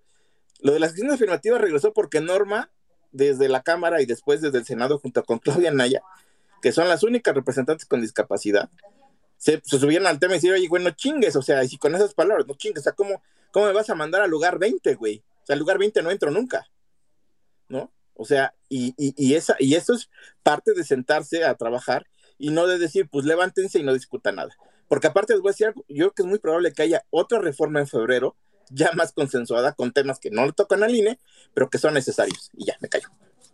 Sí, yo sí coincido con eso y lo he dicho y lo voy a seguir diciendo, que no es momento de levantarnos en armas, sino por el contrario, sentarnos para dialogar. Habrá algunos que tienen la representación en esos momentos, que tienen mayor eh, pues vaya, el contacto directo, la opinión, el voto, y otros que no tenemos el voto, pero tenemos la opinión y podemos dilucidar de cada una de las circunstancias para ver de qué se trata. Por ejemplo, yo creo que la gran mayoría de los aquí presentes no están muy conscientes o no estaban muy conscientes de qué era una acción afirmativa o, hacia dónde estaba dirigida o por qué era el que nacía. Hoy, hoy lo conocemos. Y, eso es, eh, pues justamente hacer ciudadanía y también lo vuelvo a repetir, señal, señalar a los que se, a los responsables y reconocer a quienes hacen las cosas bien, porque, pues vaya, eh, no podemos meter, y, voy a poner el nombre de la diputada Norma, ¿no? No podemos meter en el mismo saco a la diputada esta que llevó el fajo de hojas metiéndolo en lo oscurito y por debajo de la mesa, con alguien que estuvo luchando desde la primera eh, eh, reforma, inscribiéndola y, e investigándole para pues, poder hacer algo bueno para un sector de la población. Eso es lo que necesitamos. O sea, y no es porque sea PRI, PAN, PRD o nosotros sean los malos, sino lo que hemos visto en estos últimos tiempos es una, pues vaya, un levantaderismo increíble, eh, autoritario por parte de los legisladores, donde después tienen que salir a desdecirse, reconocer de qué creen, si aprobamos algo inconstitucional, donde Godoy decía, no, pues sí la leímos y después, ¿en cuándo? Mientras estábamos hablando, o sea, cosas absurdas totalmente y que, y que hoy justamente con el diálogo está permitiendo poder llevar a, algo pues un poco mejor, aunque yo creo que todavía le falta y justamente lo que hemos estado eh, dialogando en este tiempo. A ver, sigue, perdón, nos tenemos un poquito en los micrófonos, sigue Merengue, Saúl, Gustavo, Laszlo y Vanessa en ese orden y le doy el micrófono a Soy Perrucho a continuación. Eh, entonces, por favor, Merengue. Sí, gracias. ¿Cómo estás? Este, Bien, Buenas tardes. Fíjense, buenas tardes. Fíjense que eh, hablando dos temas. Un tema es laboral y el otro tema que traigo es que obviamente no presentó este señor un plan donde haya una, una reestructura, no me refiero a la parte legal, sino una reestructura de la parte operativa y administrativa. ¿A qué refiero? Eh, bueno, a ver, bueno, ya hice la, para poder hacer una reestructura y, y, un ajuste legal en la Constitución para el INE, pues primero tengo que pensar en lo operativo. Yo sé que ya lo hemos dicho, lo han dicho ustedes y lo hemos dicho muchos. Este no presentó ningún plan para esto. Yo tendría que presentar un manual, por así decirlo, así se dicen las empresas, no sé cómo se diga en términos este, del Instituto Nacional Electoral, un manual operativo donde esté la misión, la visión de todo el INE y luego la misión y la visión de cada uno de los departamentos. Y luego después la estructura refiriéndonos a eh, los lugares, mapas de, de áreas de trabajo y con esto me refiero no solamente al mapa de, de, en sí el lugar, sino todas las oficinas que, que, hay o que va a haber. Y luego después, pues bueno, el personal que opera el departamento. Cada departamento, a ver, tal departamento lo va a operar tales personas, tal otro departamento lo van a operar tales otras personas este otro departamento, tales otras personas, etcétera, etcétera. Este, tanto en términos, obviamente estoy hablando en términos operativos y en términos administrativos.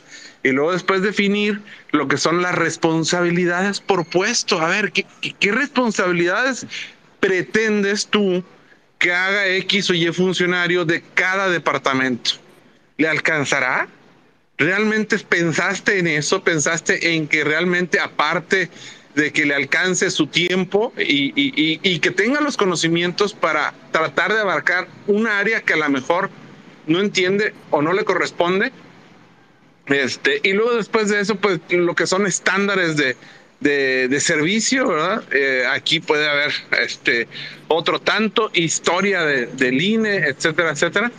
Eh, políticas de, del INE y, refiriéndonos a, términos generales y a términos este, laborales. Entonces, obviamente no existe esa estructura. O sea, no la hiciste. A ver, o sea, ¿cómo haces una ley? ¿Cómo quieres reestructurar en términos legales al INE sin, y, recortar su presupuesto y decir que al cabo van a hacer no sé quién, no sé cuántas cosas, si ni siquiera no has presentado el plan de la reestructura operativa y financiera. O sea, eso no existe, es una burrada. Es como hacer una empresa a ciegas y decir que un gerente y un director se van a encargar de no sé qué tantas cosas, este, sin, sin realmente saber y conocer ni siquiera el giro del negocio. Obviamente ese manual o esa reestructura la tendría que hacer un especialista. Y para eso, pues ahí hay adentro mucha gente que es especialista, que conocen el tema, que tanto legal como, como operativo saben qué se necesita, cuántas personas. Eh, obviamente este es un tema muy amplio, que obviamente desconozco yo, pero refiero yo que esa estructura debió haber presentado junto con con, con, con su paquete, ¿no? Este, para poder entender de qué se trata, que obviamente está descabezado. Eso me queda claro, ¿no? Este, por, una parte. Ahora, por otra parte, quiero preguntar a ti, Yusef, y a los abogados que estén por acá por la sala. Eh, decían, bueno, va a haber un despido masivo de gente que trabaja en el INE y va a haber este, reducción de sueldos. Me imagino que de todos los niveles, como ahorita creo que lo escuché. Obviamente esto es ilegal. O sea, no le puedes bajar el sueldo a un empleado, primero. Y por otra parte, los que vas a despedir, pues los vas a indemnizar. Si es todo como, como debe ser en el marco jurídico ilegal, pues tendrás que indemnizar a todos los que despides con lo que marque la ley, de acuerdo al tiempo que hayan estado trabajando y demás. Esto va con cargo al INE, supongo. Entonces no es escupir todavía para arriba si esos empleados en ese supuesto que se apruebe, ya se aprobó, no hay nada que hacer. Vámonos a despedir gente. Mm, es un, ay, jole. O sea, no sé si me explique, porque ese dinero le va a faltar también al INE, porque, porque a lo que aparenta venir, pues son cantidades industriales de dinero que se va a perder precisamente en esas demandas laborales, que también hay que estar de parte de los empleados. Pero es una encrucijada, ¿no? Así lo veo yo, pero yo quiero que los que saben de esto pues, lo comenten, porque pues yo no, obviamente no soy abogado, no conozco el tema, pero veo esa, esa, esa situación. A ver, bueno, yo soy empleado del IMNE, me despides, me das, no me das, te demando. Va, y me pagas, cabrón. Porque también mi familia va por delante. Y, y, y, y mis derechos laborales y mis derechos como ciudadano. Entonces, mm, gano y pues ¿a quién le tomo el dinero? Pues al INE. ¿Cuántas personas va a haber así que les bajaron los sueldos? Entonces eso, eso a mí se me hace muy delicado porque pues finalmente es así. No, no, no sé cómo funciona, yo lo veo de esa manera. Vuelvo a preguntar cómo funciona. En cuanto a lo que se comenta que, que no hay un golpe de Estado, pues yo creo que sí, sí hay un golpe de Estado o un intento. Lo que pasa que una cosa es el golpe abrupto y otra cosa es una agresión al Estado, un golpe de Estado de, manera pasiva, pero que va avanzando, va avanzando, va avanzando poco a poco hasta que cuando menos pienses eh, no haya nada que hacer. Entonces yo creo que el intento se está haciendo y lo están haciendo de una manera, digamos, entre comillas, muy entrecomillada, con cierta cautela. Este, pero yo sí no pienso que, que, este señor este, tenga muy buenas intenciones para México y por el contrario creo que tiene las peores de las intenciones y, y, y, esta es la peor que ha sacado de todas. Esta es la peor. nos va a chingar el cabrón. Entonces, esto es muy delicado. Yo no, y cabrón, no, ni qué, ni, ni, no hay una puerta cómo hacerlo. Me, me gustaría que me comentaran eso de, de, de, los empleados, porque me preocupa que finalmente le vuelvas a dar otro madrazo. O sea, no hay manera, no hay un solo tema en el cual tu acción y tu reacción como INE este, sea a favor. Por donde le busques te da un chingazo el cabrón. Y perdón por la expresión, pero hay cierta desesperación porque veo que se nos está yendo el país de las manos. Y eso no lo podemos permitir. Gracias, Merengues. Empiezo de, de, del último para atrás.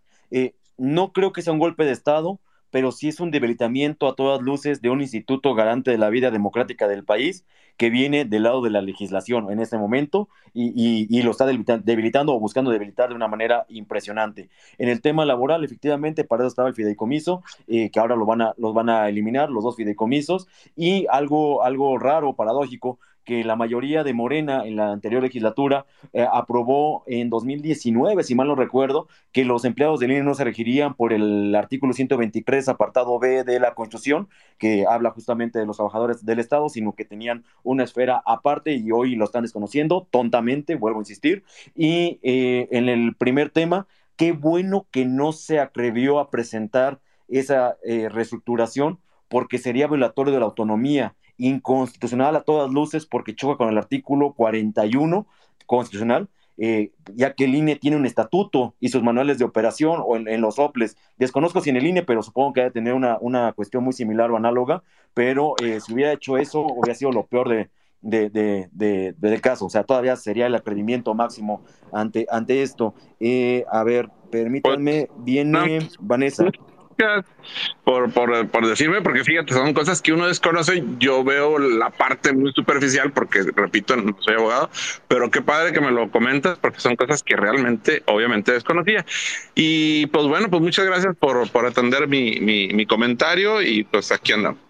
Con gusto. Eh, igual, quien quiera pedir eh, micrófono, ya saben, me lo piden. Nos estamos tardando por las manitas, pero aquí, y por eso puse preguntas y respuestas. Yo en lo particular es un tema que estoy muy metido y no me voy hasta que tratemos de resolver todas. Eh, la mayoría de las cosas creo que están saliendo bastante bien o explicativas. Espero que sea así. Y igual por ahí hay gente que me está pidiendo en mensaje o en los comentarios el tema de los antecedentes en materia laboral para el INE, la sentencia, todo esto que comenté hace unos momentos. Si me pueden mandar mensaje privado, se los agradecería, porque si no, como que los pierdo un poquito. Entonces, les agradecería y con todo gusto, eh, literal, lo ordeno para que sea de manera eh, sistemática, como se los pueda enviar en un PDF o algo por el estilo, y con mucho gusto se los comparto, pero por favor, eh, échenmelo por, por DM y con gusto los, por ahí les le respondo.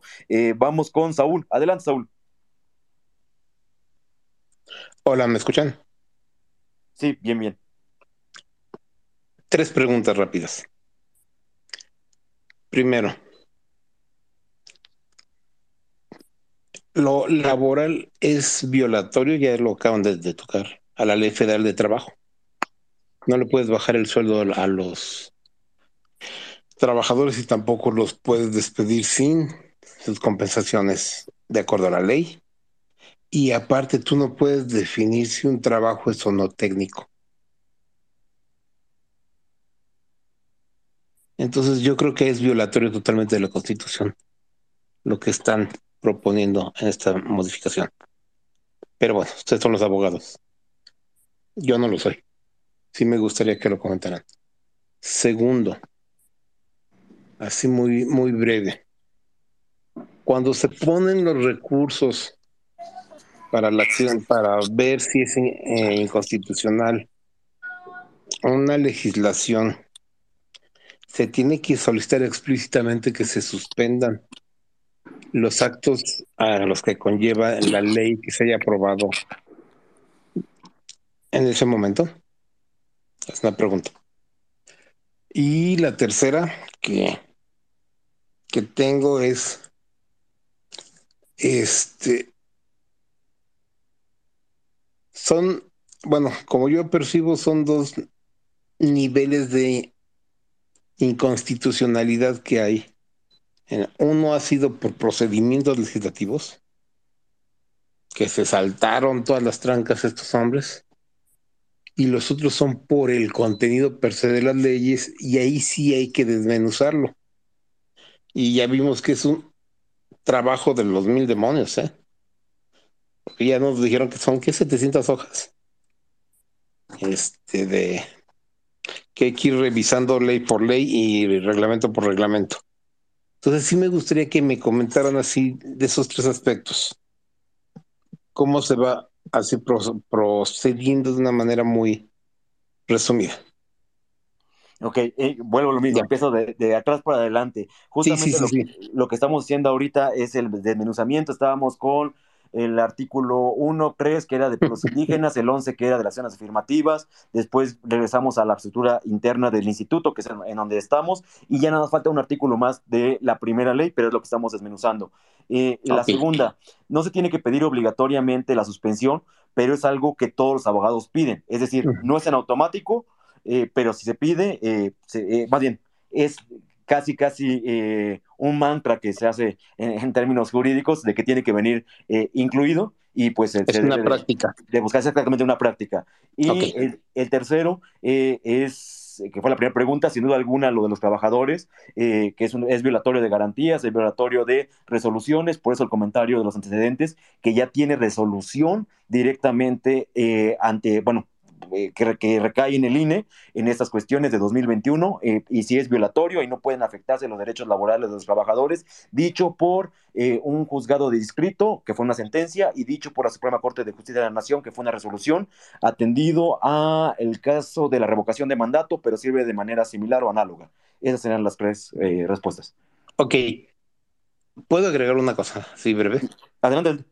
No podemos, para presionar, y permítanme la, la este, expresión, alborotar a todos los trabajadores del Estado a los cuales ilegalmente les han quitado prestaciones?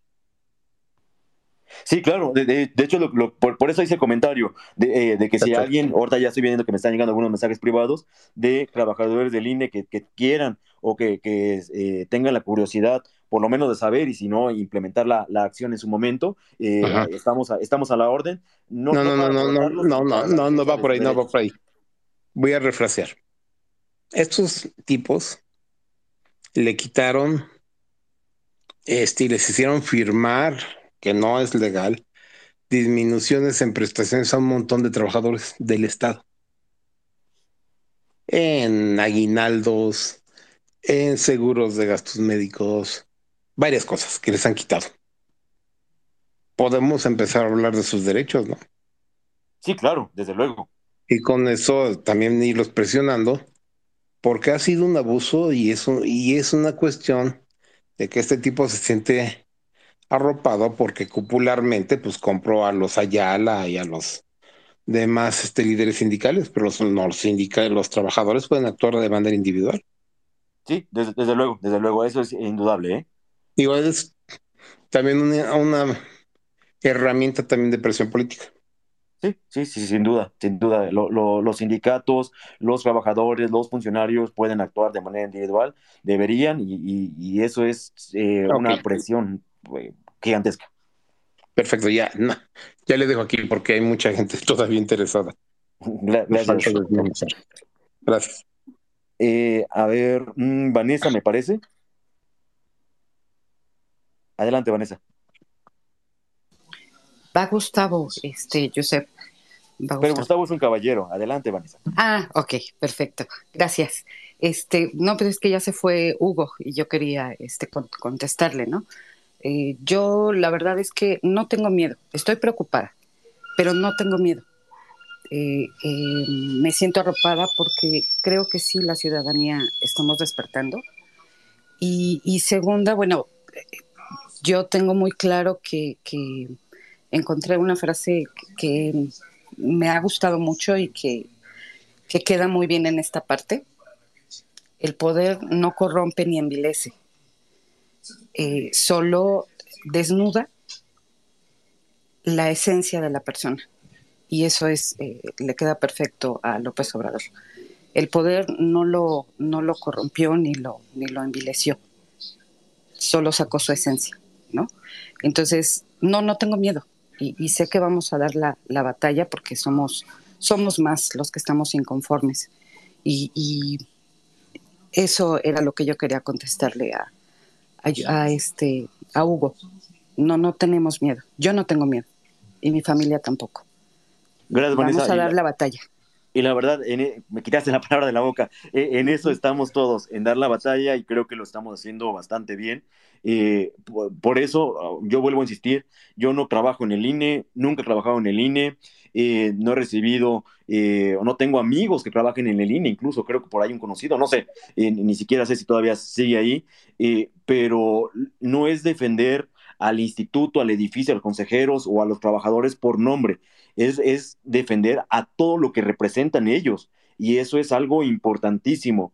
Y por ahí eh, existe eh, una frase en el Museo del Holocausto en Estados Unidos que la han parafraseado bastante, pero que hablando de los judíos y el holocausto de, de, de los nazis, que decía que cuando fueron por, por los sindicalistas, eh, yo no hice nada porque yo no era sindicalista, cuando fueron por los trabajadores, yo no hice nada porque no eran trabajadores, cuando fueron por los judíos, yo no hice nada porque no era judío, y al final cuando vinieron por mí, pues ya no había nadie que viniera a mi rescate, ¿no? es algo, algo similar, digo, guardando las justas dimensiones, pero, pero es algo que puede ser aplicable al caso concreto y pues aquí, aquí estamos y aquí estaremos y mi reconocimiento como siempre a todas y a todos los que activamente, ya sea en redes sociales, en medios digitales, en videos, eh, eh, columnas, noticieros, pueden alzar la voz, que, que hacen el toque y toque de puertas de boca a boca, eso es para mí increíble y rescato mucho lo de la construcción de ciudadanía porque eso es lo que esperemos, es lo que esperamos. O sea, ahorita le toca a ellos porque están haciendo atrocidades y agravios gigantescos, pero la realidad es que al, 2024 va a llegar otro, o sea, es un partido, ojalá que no, pero o, sea de otro, y también tendremos que involucrarnos en esto, la, democracia eh, no, no acaba el día de la elección, por el contrario, es una tarea diaria, es, difícil, claro, pero los retos que estamos viviendo creo que son de ese tamaño y, tenemos la capacidad para afrontarlos y todos los días estamos eh, picando piedra para lograr ser, ser, ser mejores como, como ciudadanía, como sociedad y obviamente como país, eh, en base, teniendo como base, perdón, a las instituciones, a las normas, a las leyes y, defenderlas, pues lo que tanto trabajo nos ha costado en tanto tiempo, incluso a los que estuvieron antes de nosotros y a los que seguirán después de nosotros. Eh, Gustavo, adelante. Gracias otra vez. Este, al igual que Vanessa, yo tampoco tengo miedo y no creo que lo que López Obrador está haciendo es para meternos miedo o incertidumbre. Creo que al contrario, es contraproducente nos está envalentonando, está despertando al tigre. Vamos a ganar las elecciones. Por eso el señor quiere quedarse en el poder y está haciendo lo que está haciendo porque sabe que va a perder. Y si pierde, sabe, no nada más que eh, va, va, a pasar a la historia como el peor presidente, sino que su cuarta transformación se va a ir no al bote de la basura, al excusado, pero sobre todo que se va a ir a la cárcel. Él sí se va a ir a la cárcel y ahí sí va a ser historia. Nosotros vamos a hacer historia porque va a ser el primer presidente que metamos a la cárcel. Es mentira que, que, con sus eh, estas acciones nos esté metiendo miedo y incertidumbre. No, hombre, al contrario. Vean lo que está, lo que, vean este space, nada más véanlo. ¿Cuándo había pasado esto? Y si no hubiese estas reformas, no estaríamos aquí, ¿sí o no? Entonces, eh, eh, igual que Vanessa, para nada, para nada, y creo que ninguno, así como tú lo dijiste, Giuseppe, ninguno de los que estamos aquí eh, tenemos miedo. Con el INE, así se llegaran a aprobar por la, por la Suprema Corte a declarar las leyes, las reformas a las leyes secundarias constitucionales, que no, no va a ser, y ahorita lo digo porque ganamos las elecciones.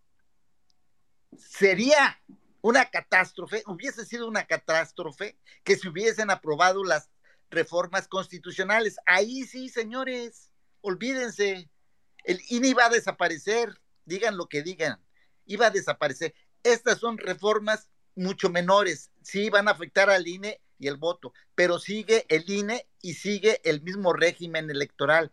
Como dijo Vanessa, somos nosotros, eh, y lo han dicho y lo he dicho yo, yo, yo ya estoy promoviendo el voto desde, desde hace mucho y más ahora, precisamente porque nos quedamos con el INE, ya, ya brincamos esto, ¿sí? Eh, eh, la reforma constitucional, la moratoria constitucional sí funcionó y, creo que ya se acabó porque ya no va a haber más este, iniciativas, pero sí funcionó, ¿sí?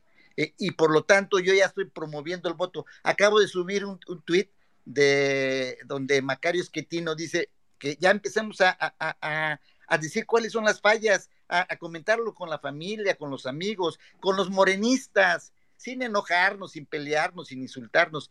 Oye, y yo, yo, yo, eh, eh, desde hace un mes, más ahora últimamente, después de la, de, que se rechazó la, la reforma electoral antes, este, eh, les dije, ya vamos a empezar a promover y en todos los space yo hasta, hasta propongo aspirantes que me digan que no es tiempo, pues eh, yo no violo ninguna ley porque soy un simple ciudadano, entonces no violo ninguna ley, pero este, sí es necesario que ya empecemos, ¿sí? Y que le digamos al, al, al, que votó, no nada más al morenista, al que votó, que ya se arrepintieron.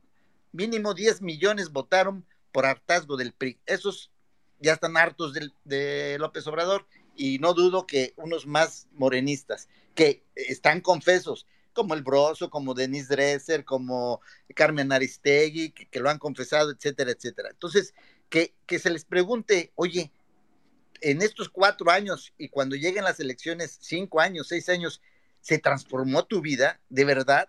Se transformó para bien, obviamente pero ya sabemos que hay más de 4 millones pobres, que 15 millones se quedaron sin, sin seguro popular y, y, que hay más de, va a haber, eh, va a ser el, el, gobierno más violento de la historia de México, y etcétera, etcétera. Entonces sí, vamos a ganar, vamos a ganar con este INE y con el régimen electoral que se quedó intacto, que, que, que, que aunque no se reformaran las leyes secundarias, López Obrador ya las está violando, ya las está violando. Olvídense de estas reformas. Y ahora hay que ser realistas y francos, como dice Giuseppe. Yo quisiera también que el Congreso de México, Cámara de Diputados y Senadores, eh, resolviera y mandara toda esa ese plan B a la basura.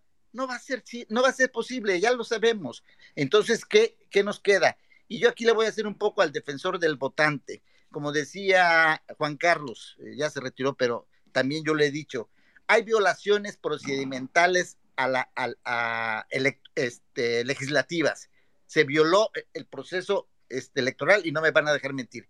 Y ahí estoy seguro que van a echar abajo todo el proceso legislativo. Imagínense, si lo echa abajo la Suprema Corte, que estoy seguro que lo va a hacer porque gracias a Dios ya van a cambiar de presidente de la Corte para en enero ya tenemos nuevo presidente y estoy seguro que no va a ser la señora Esquivel, que es este, una de las candidatas y nombrada por López Obrador. Entonces, si echan abajo, eh, eh, eh, este, ese es un recurso que tenemos, aparte de las manifestaciones y plantones que hagamos, seamos realistas, tenemos legalmente ese recurso, acción de inconstitucionalidad en contra de las violaciones procedimentales legislativas. Se violó el proceso legislativo y por lo tanto, échalo abajo todo. Por lo que hace a los trabajadores, ellos pueden pedir amparo y lo ganan, señores, lo ganan porque si hay una acción de inconstitucionalidad en contra de un decreto o una reforma constitucional donde eh, se ordena eh, su cese, que por cierto, eh, porque preguntaba Saúl, si es legal, ¿eh? siempre y cuando se liquide conforme a la ley, si se puede cesar o correr o despedir a un trabajador siempre y cuando se le liquide legalmente, ¿sí?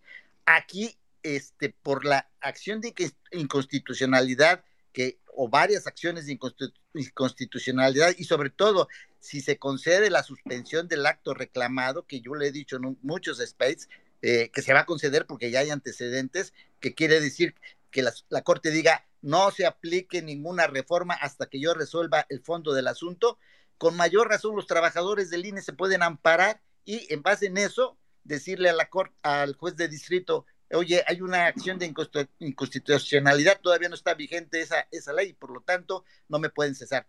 Eh, eh, creo que por ahí eh, va y, hay que tranquilizar a los trabajadores. Este, vienen las acciones de inconstitucionalidad ya propiamente dichas en contra de las reformas, que también forzosamente por lo que dispone el artículo 41, que también lo subí en este espacio, ahí se establecen los rectores eh, constitucionales que rigen al INE y vean cuáles son. Y todas las reformas de las que ha hablado Josep y de las que se han mencionado van en contra de esos principios. Con eso, con eso nada más, eh, eh, la Corte se va a ver forzosa a, conceder la, la a declarar las, las reformas anticonstitucionales. Lean ese artículo 41, apartado A, y van a ver cuáles son los, los principios rectores, y eso no lo puede eh, contradecir ninguna ley secundaria. ¿Sí? Olvidémonos de que se quitó, se puso, no, no, no, no, no, todo lo que, lo que se ha dicho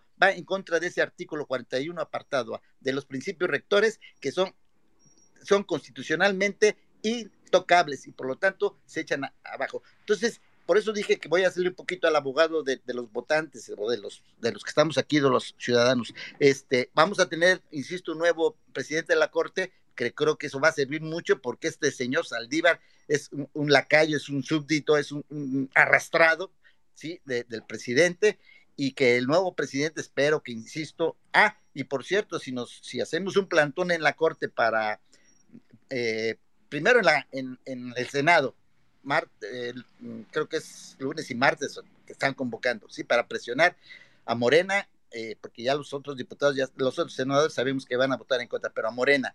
Pero si se aprueba, eh, eh, se va a devolver a la Cámara con modificaciones, se va a devolver a la Cámara de Diputados. Pues yo no invitaría que, que hiciéramos otro plantón, porque pues ya sabemos cómo van a votar, pero en fin, se puede hacer. Pero ya cuando se vaya a, la acción de inconstitucionalidad, que no creo que sea en este, este mes, porque eh, si se llega a aprobar eh, en la Cámara de Diputados el, el, el, el jueves, creo que eh, concluyen los periodos este, ordinarios de sesiones, este, pues se tendría que mandar a la Cámara, de, a la Corte la, la acción de inconstitucionalidad, pero pues ahí también entran de vacaciones y no se va a poder resolver, porque si no, podríamos hacer un plantón para presionar y que no se nombre a la ministra Esquivel eh, eh, eh, presidenta, porque pues esa va a ser la intención del presidente, es, es, la esposa de Reobó y, y es, él, él, la nombró. Entonces, sí tenemos, sí tenemos chances, legalmente sí tenemos chances. Yo estoy bien confiado de que estas reformas no van a pasar de, de mí ¿se acuerdan? Decía mi padre que en paz descanse, anótenle en una servilleta si quieren, pero es, es, eso es lo que yo, tenemos que ser, insisto, este, realistas y francos. La, olvidémonos del Senado y de, y de la Cámara de Diputados. Son unos súbditos del presidente y no van a cambiar nada de lo que él, eh, si no les ordena él, como ya lo ordenó y lo va a hacer el Senado. Entonces, vámonos este, a la cuestión legal, ¿sí? Y, y creo que tenemos este, todavía mucho chance y sí vamos a ganar. Yo para nada le tengo miedo, al contrario, estamos aquí todos los que estamos ahorita precisamente por las burradas que está cometiendo. Él, el presidente no ha medido lo que está haciendo. Es, es mentira que sea para darnos miedo e incertidumbre. Al contrario, que muchas, muchos no sabemos eh, eh, materia legal, eso es otra cosa pero oh, sabemos que está queriendo eh, quedarse en el poder y con eso es más que suficiente. Gracias, sigo pendiente.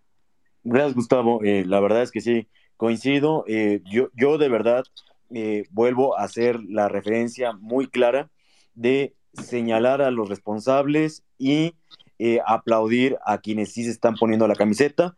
Ahorita, en estos momentos, en esta reforma, los partidos de oposición lo están haciendo de, una manera eh, adecuada y pues obviamente eh, hay, que, hay que destacarlos y sobre todo que se escuchen sus voces. Creo que es algo que los mexicanos queremos, pedimos, exigimos eh, que se pueda llevar a, cabo que se escuchen sus voces, por lo menos, digo, hablando en temas futbolísticos, ¿no? Se van a morir, que se sea de algo, que sea en la raya, llevando las inquietudes de todos y cada uno de nosotros, y también aplaudir y decirles, pues a eso, a eso llegaron, a, no, no a imponer su voluntad sin consensos, pero sí hacer que por lo menos se escuche sus opiniones, sus inquietudes y que se puedan o, impulsar para que se puedan llevar en acciones, eh, ya sean políticas públicas o en este caso reformas a, leyes secundarias o constitucionales o las que sean, pero que sí lo hagan, que se haga un trabajo legislativo, que al fin y al cabo para eso fueron electos y para eso tuvieron el voto pues de todos nosotros. Eh, sigue Sara, adelante. Hola, buenas noches. Eh, levanté la mano cuando estaban hablando sobre los asuntos laborales de la gente del Servicio Profesional Electoral Nacional. Nada más quería yo agregar que adicional a los derechos laborales que tiene un funcionario del Estado, eh, la gente que está en el servicio profesional está también amparada por la ley de los medios, del sistema de medios de impugnación, que los asuntos son dirimidos por el Tribunal Federal Electoral. Y adicionalmente yo no vería posible, ahora sí que alerta, este, asusarles, porque la relación institucional ha sido muy sólida y muy fuerte gracias a esta otra vinculación que se da a través de los medios de impugnación, en donde se ha podido forjar una relación laboral confiable, en donde el INE ha estado trabajando con recursos limitados, eh, garantizando las condiciones laborales de su personal técnico. Hasta ahí esa intervención. Por otro lado, sobre la perspectiva que estaban compartiendo, yo no la veo tan simplista. No, no entiendo cuando dicen ya ganamos, como si las elecciones del 24 se redujeran a la figura presidencial Van a haber conformación del Poder Legislativo a nivel federal y en varios estados. Si mal no recuerdo, son al menos 15. Además van a haber gubernaturas, además van a haber alcaldías que se van a estar. Entonces, ¿quiénes ganan y quiénes pierden en esta reconfiguración del poder? Que en eso sí estoy de acuerdo. Gracias a la marcha del 13 de noviembre, esta, estas elecciones se va a reconfigurar el poder que venía en una inercia morena eh, ganando.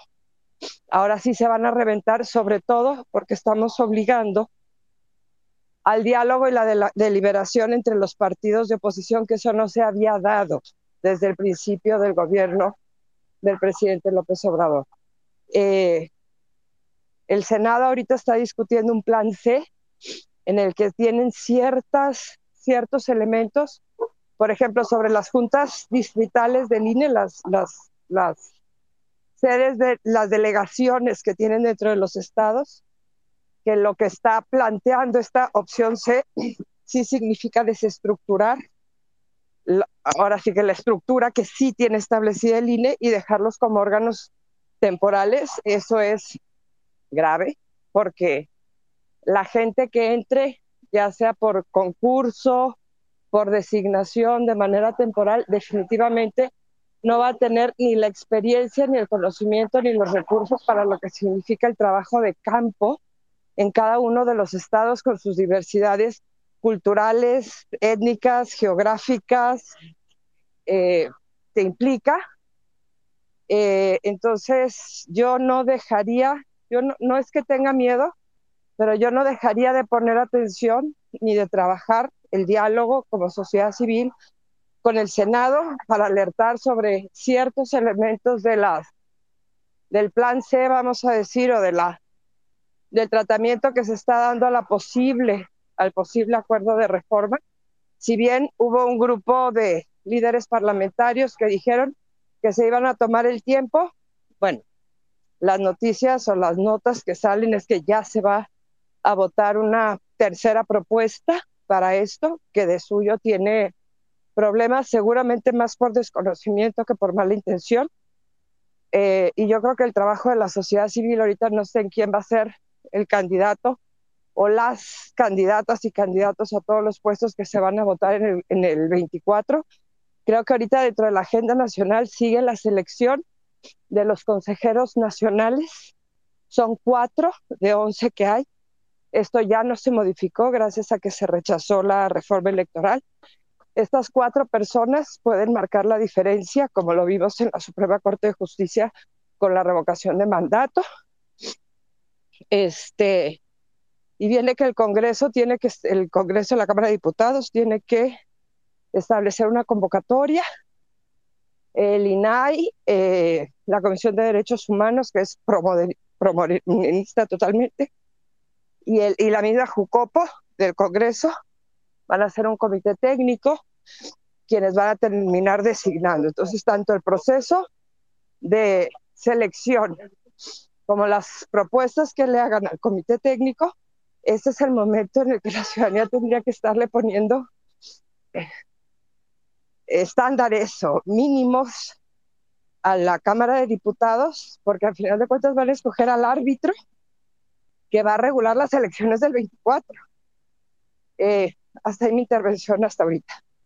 Sí, gracias. Eh, justamente es el objetivo y finalidad de, este space, seguramente de muchos otros espacios en redes y de otros medios, incluyendo el, eh, pues vaya, todo lo que vemos en la, vida real de boca en boca, el conocimiento con miras a presión y hacer una, una presión real, ciudadana, informada y que sea responsable, creo que es de vital importancia. Y lo de los trabajadores, por eso comentaba hace unos momentos, lo que ellos no se rigen por el artículo 123, apartado B de la Constitución, sino que tienen exactamente esta, esta otra esfera de competencia donde pueden dirimir sus actos eh, en general. Y, eso es la, idea. Seguimos con Soy Bien Perrucho, luego Fairy, luego la doctora. Eh, Rules y Nina, en este, en este orden, así lo, lo llevamos. Adelante. Gracias, Josep. Buenas tardes, buenas tardes, noches ya casi a todos. Saludos aquí. Primero, felicitarte, agradecerte por el micrófono. Y, y bueno, como siempre les digo, yo prefiero ser más optimista que, que negativo, pero sin embargo tenemos que, eh, como ya se expresó aquí, si bien hay formas legales, hay formas rutinarias que se pueden explorar para tratar de llevar a un mejor puerto todo esto que estamos viviendo, también no deja, tenemos que dejar de lado este, no debemos bajar por ningún, eh, ningún momento la guardia, porque sabemos el tipo de, rival que tenemos enfrente, de ninguna manera es chiquito, al contrario, tiene demasiadas mañas, este, sabe aventar muy buenos golpes y desgraciadamente, pues nuestros, nuestros, eh, eh, los que somos oposición, nuestro, nuestros representantes ahí adelante, pues a veces ni siquiera la ven venir, ¿no?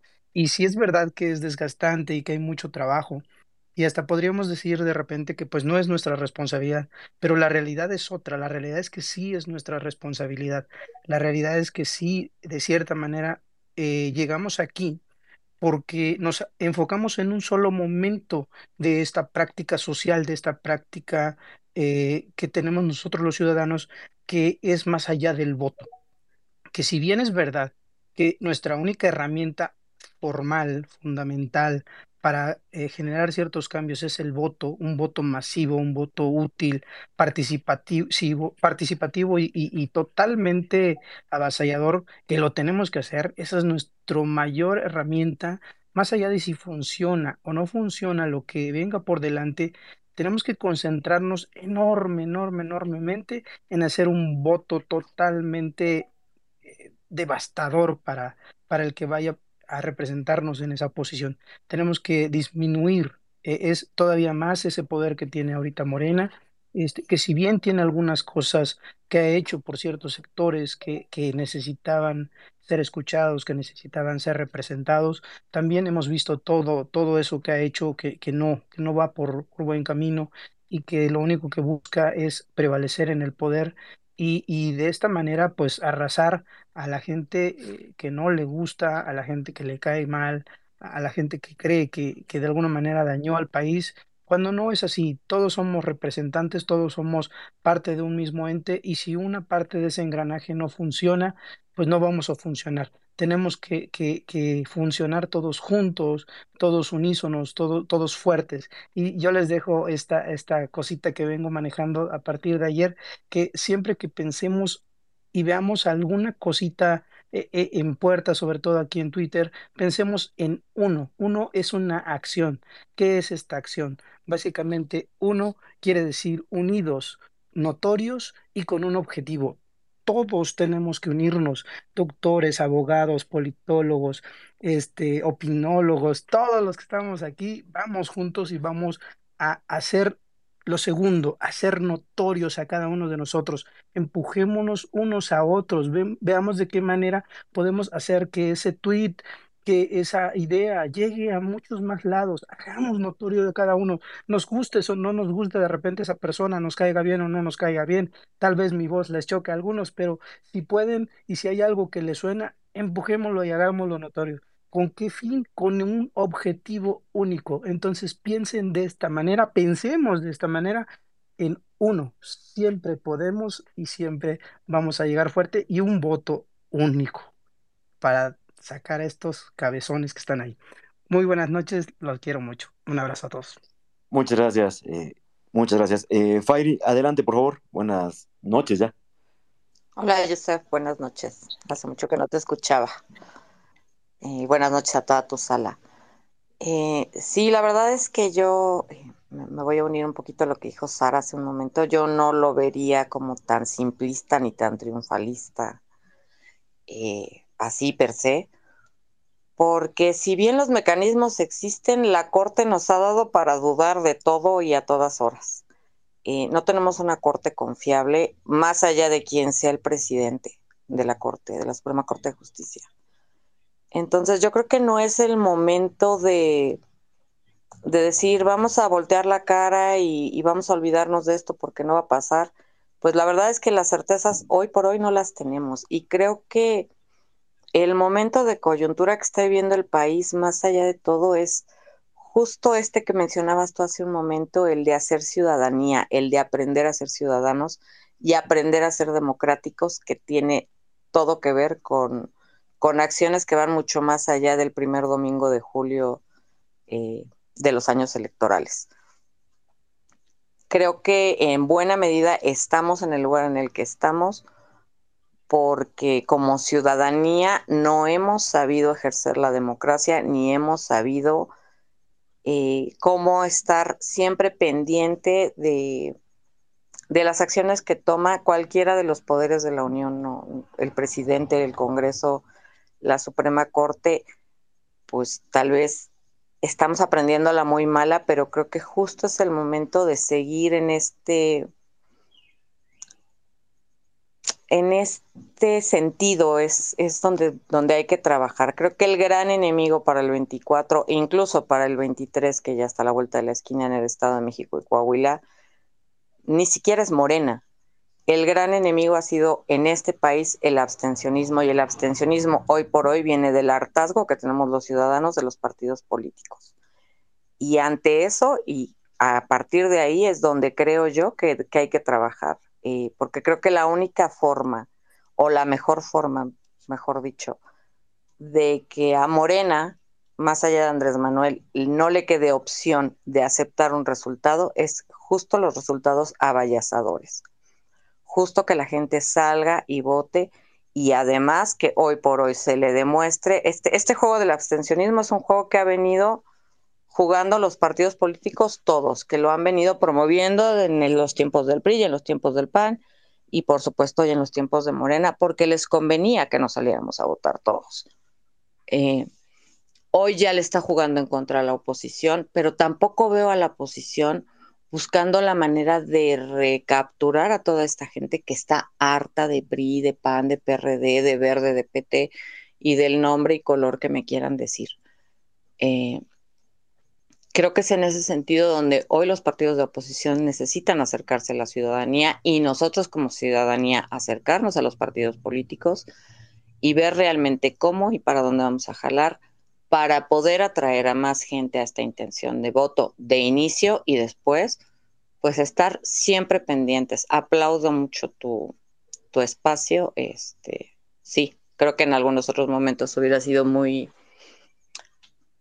hasta iluso pensar que en un domingo a las casi ocho de la noche fuéramos a estar hablando de política en, en muchas casas.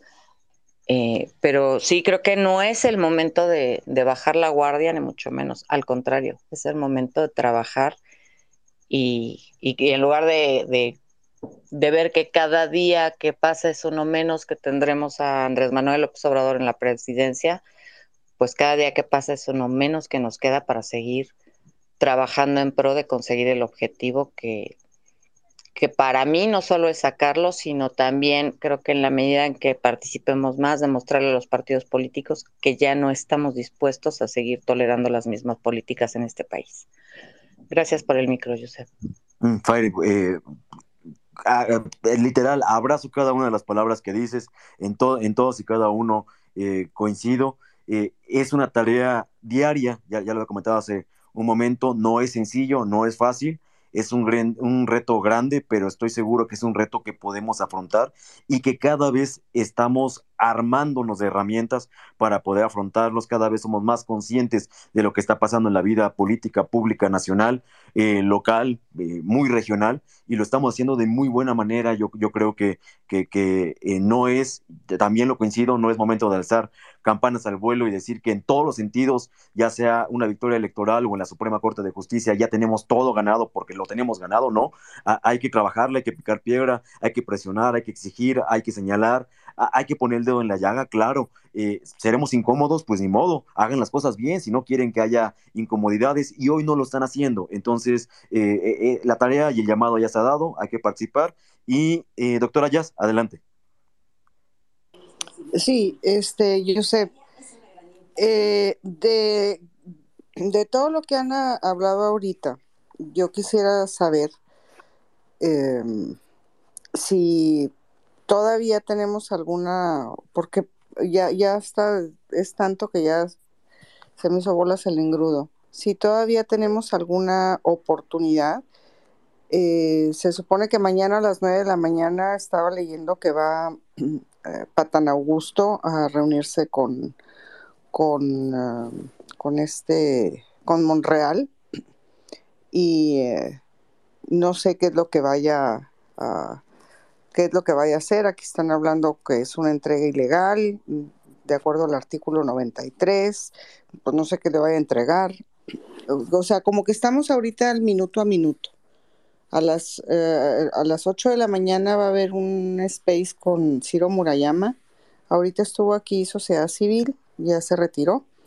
Este, ellos van a abrir ese space a las 8 de la mañana con Ciro Murayama y a las 8 de la noche va a haber otro eh, de eh, otro space con Ciro Murayama que lo abre Fuerza por México o algo así.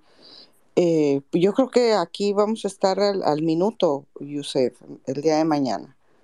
No sé qué más podamos hacer por ahora. Sí, gracias, doctora. a ver, en este momento me voy a permitir dar un comentario de cómo lo veo que va a pasar en cronología. ¿eh? No, no es, e, eso sí es, eh, no es cierto, pero yo lo veo más probable. Eh, ¿Se va a aprobar en el Senado? Sí creo que se va a aprobar. ¿Qué es lo que se va a aprobar? Todavía es incierto la palabra final o las palabras finales que queden establecidas, porque sigue todavía el documento de trabajo moviéndose, pero yo creo que por los números que traen, va a pasar. Obviamente va a haber una discusión fuerte, álgida, lo que hemos visto, pero creo que al final se va a aprobar por la Cámara de Senadores.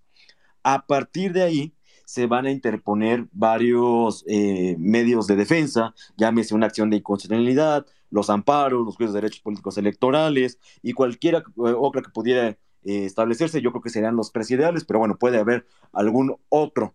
De esto, el más importante, obviamente, es eh, o, el que abarca más, para ser más exacto, el que abarca más, es eh, la acción de inconstitucionalidad que lo tiene que dirimir la Suprema Corte de Justicia de la Nación. Y ahí yo creo, yo creo, ese es un punto de vista muy particular, la Suprema Corte va a agarrar, pongo un ejemplo, que, fueran solamente 100 artículos, no son, son 450 y tantos, pero suponiendo que solamente fueran 100, va a empezar, este, este sí, este no, este sí, este no. Y así va a empezar a, llevarse a cabo cada uno de, la resolución que dé la, Suprema para ver cuáles subsisten o qué apartados subsisten y cuáles no. Ahorita yo honestamente sería aventurado decir alguna, alguna cuestión. Si eso es, que nos vamos al fondo. La verdad es que no me atrevería a tener eh, o entrar a la mente de los 11 eh, integrantes de la Suprema para decir cuál sí y cuál no. Yo tengo mis observaciones, pero pues ya será cosa de que los propios eh, ministros determinen cuál va a ser la circunstancia. Es en fondo. En forma legislativa, pues existen violaciones graves al procedimiento legislativo, que tal vez la Suprema Corte de Justicia no va a entrar al fondo, y solamente se va a la forma y se va, lo va a desechar completo, o sea, lo va a agarrar y adiós, llámese sea bueno, sea malo, no le va a entrar al fondo solamente por cómo se constituyó y fue el caminito para llegar a esto, se va a, a salir.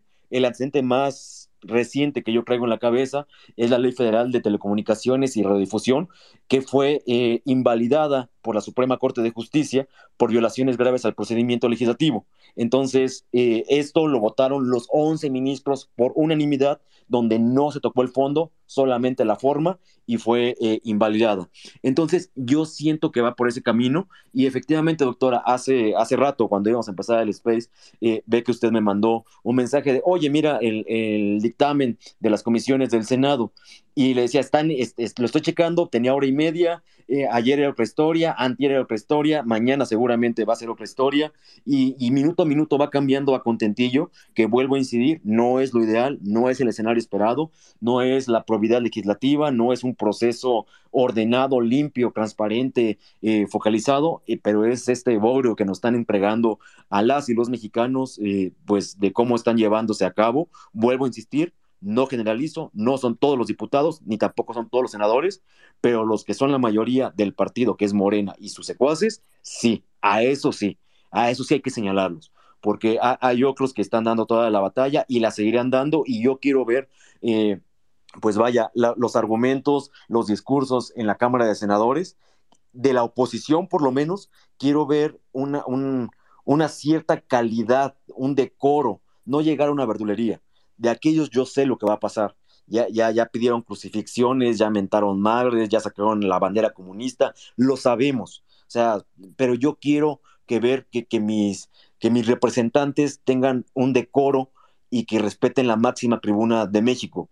Como abogado, como ciudadano, a mí siempre me ha llamado la atención y lo pongo casi en un pedestal a la Cámara de Diputados y Cámara de Senadores. Esperemos que no, que no, que no se presten a eso, que no caigan en provocaciones y que sobre todo no le den el discurso de ya ven, estos nos están insultando, ¿por qué no? Ellos, Morena y sus secuaces, son los que están haciendo todo este desaseo jurídico, político, electoral y el debilitamiento del instituto, el debilitamiento en todos los sentidos de, un sistema democrático que si no es perfecto está muy cerca de serlo, yo sí lo puedo asegurar, que está muy cerca de serlo y que hoy pues no les importa solamente por intereses particulares, pero bueno, eh, Rules, adelante, buenas tardes.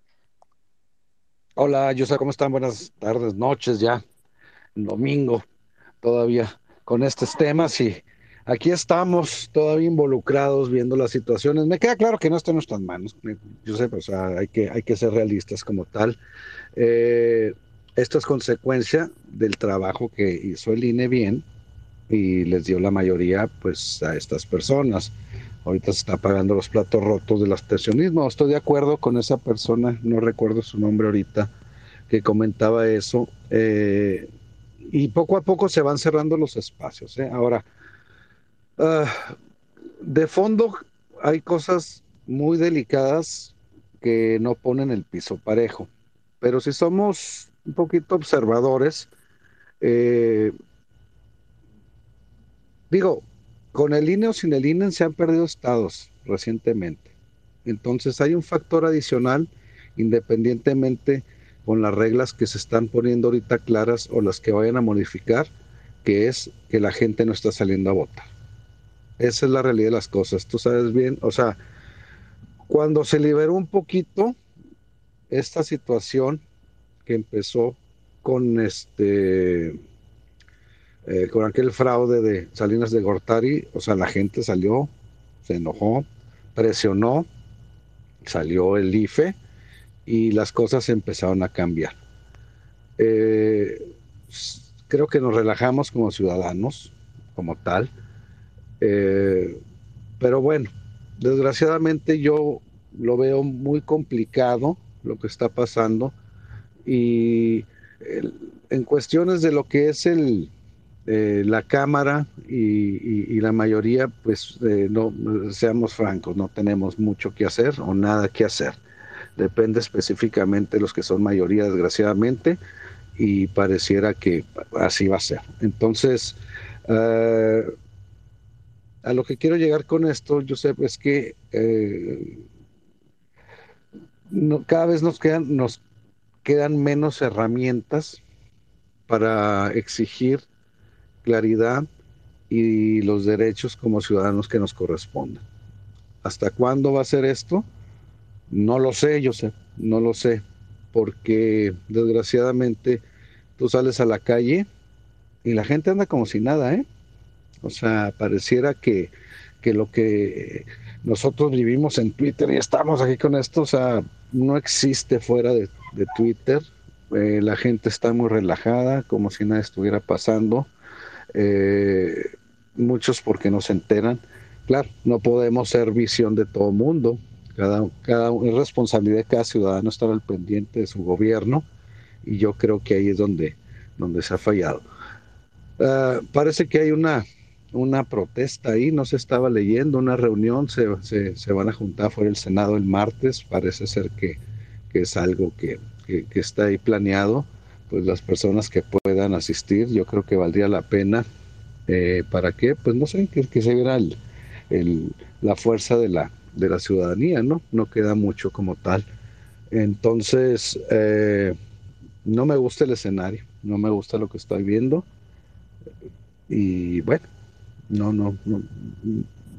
Que, quedamos otra vez en lo de la Suprema Corte, por eso hablamos ahí en el espacio de la, de la doctora Jazz, que esto que viene, independientemente que lo más próximo es esto de las votaciones como tal, decía Don comentaba ayer, parece esto que ya se sazona.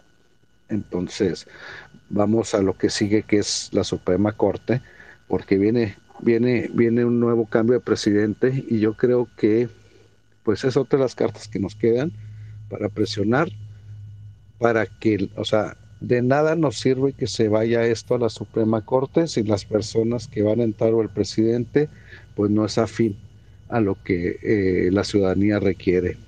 Así están las cosas, así son, ni modo.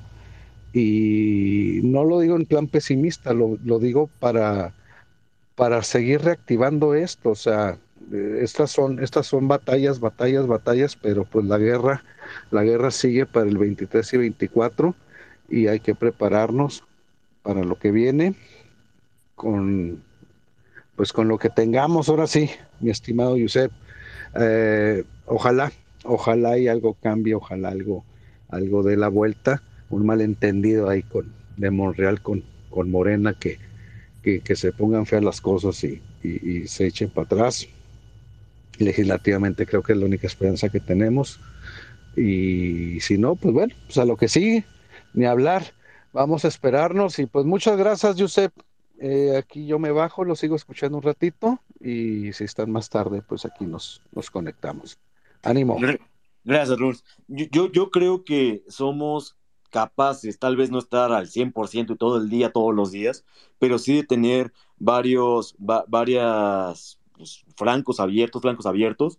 Por ejemplo, lo de la ley orgánica del Tribunal Federal de Justicia Administrativa, el presidente de la Suprema Corte de Justicia de la Nación, la, renovación de los cuatro consejeros del INE el 4 de abril, la elección de Coahuila y el Estado de México. Eh, vaya, eh, son, son cosas que vienen muy seguiditas desde lo que acaba de pasar con la ley orgánica del Tribunal Federal de Justicia Administrativa, lo que va a pasar la próxima semana con la Suprema, eh, ya llegamos luego, luego, si es que se da esta reforma con, con los cambios estructurales de enero a abril, eh, obviamente esta reforma, y vaya, tenemos tarea para estar.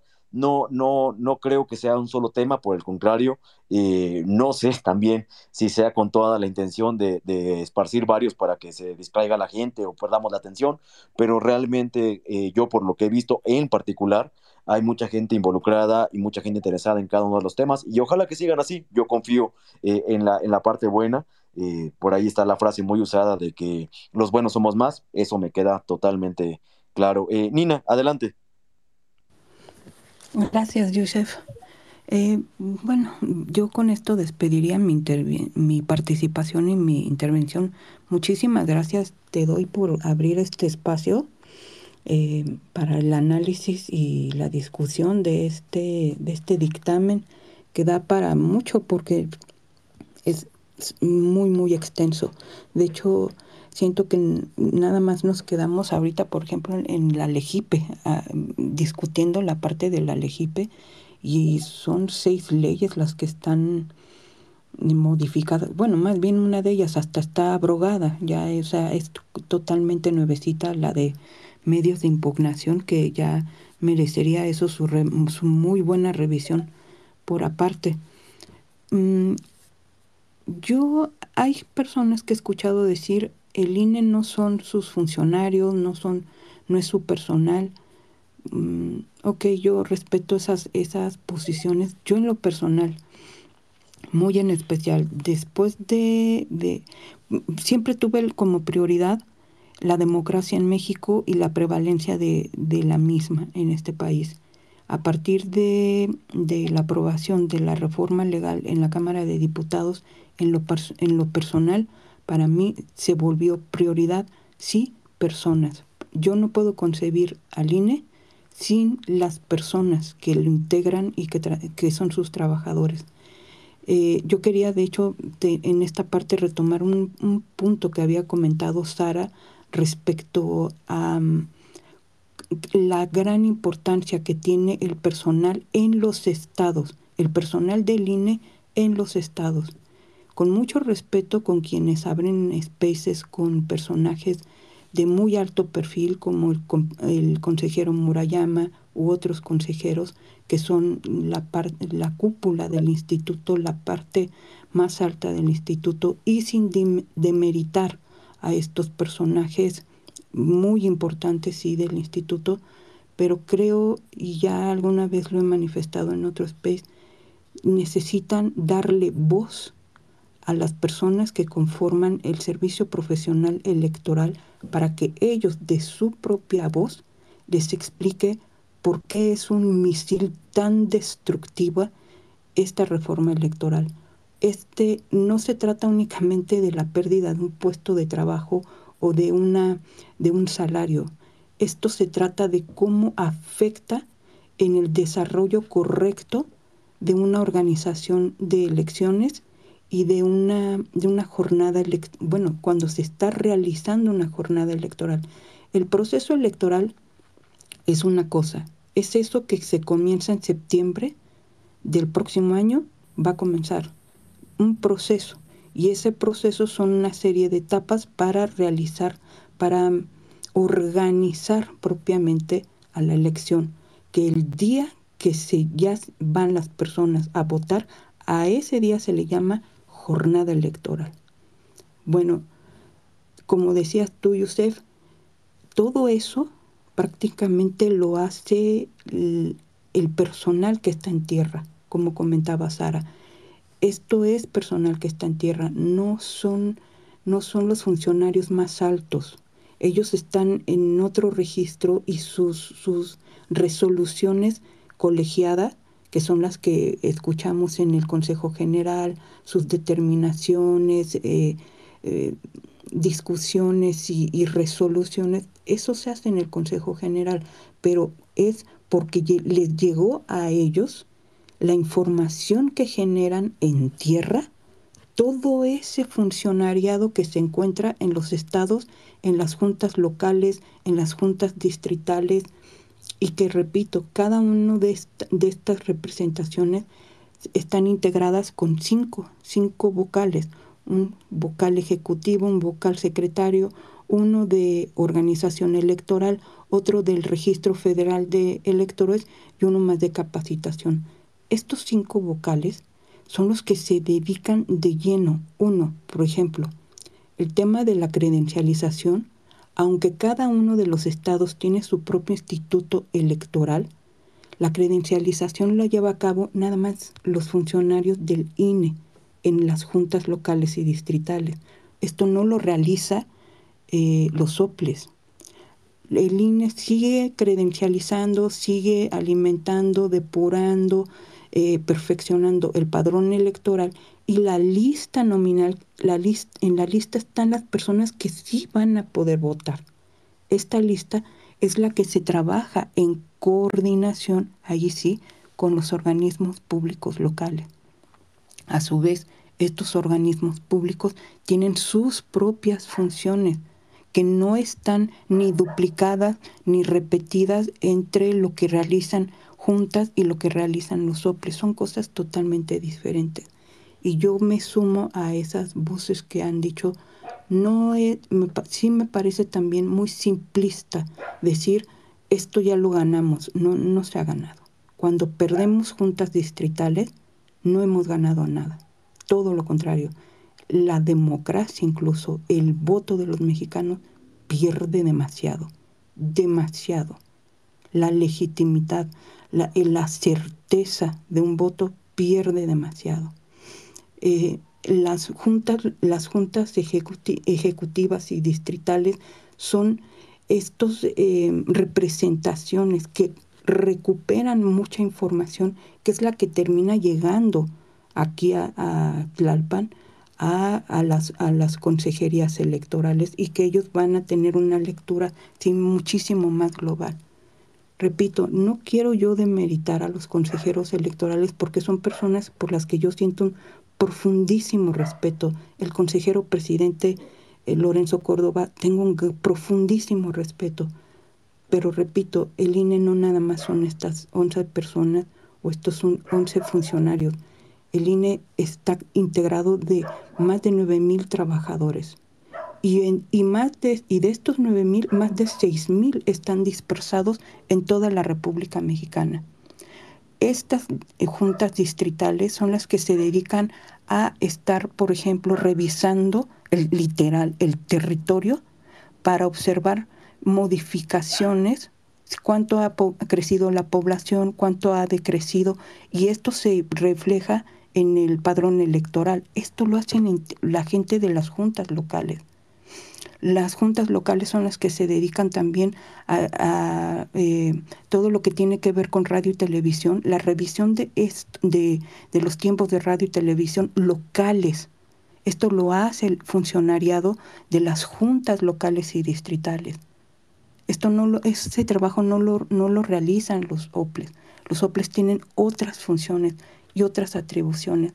Y yo repito, perder a nuestras juntas distritales no hemos ganado nada. No estamos ganando más. Todo lo contrario, perdemos demasiado.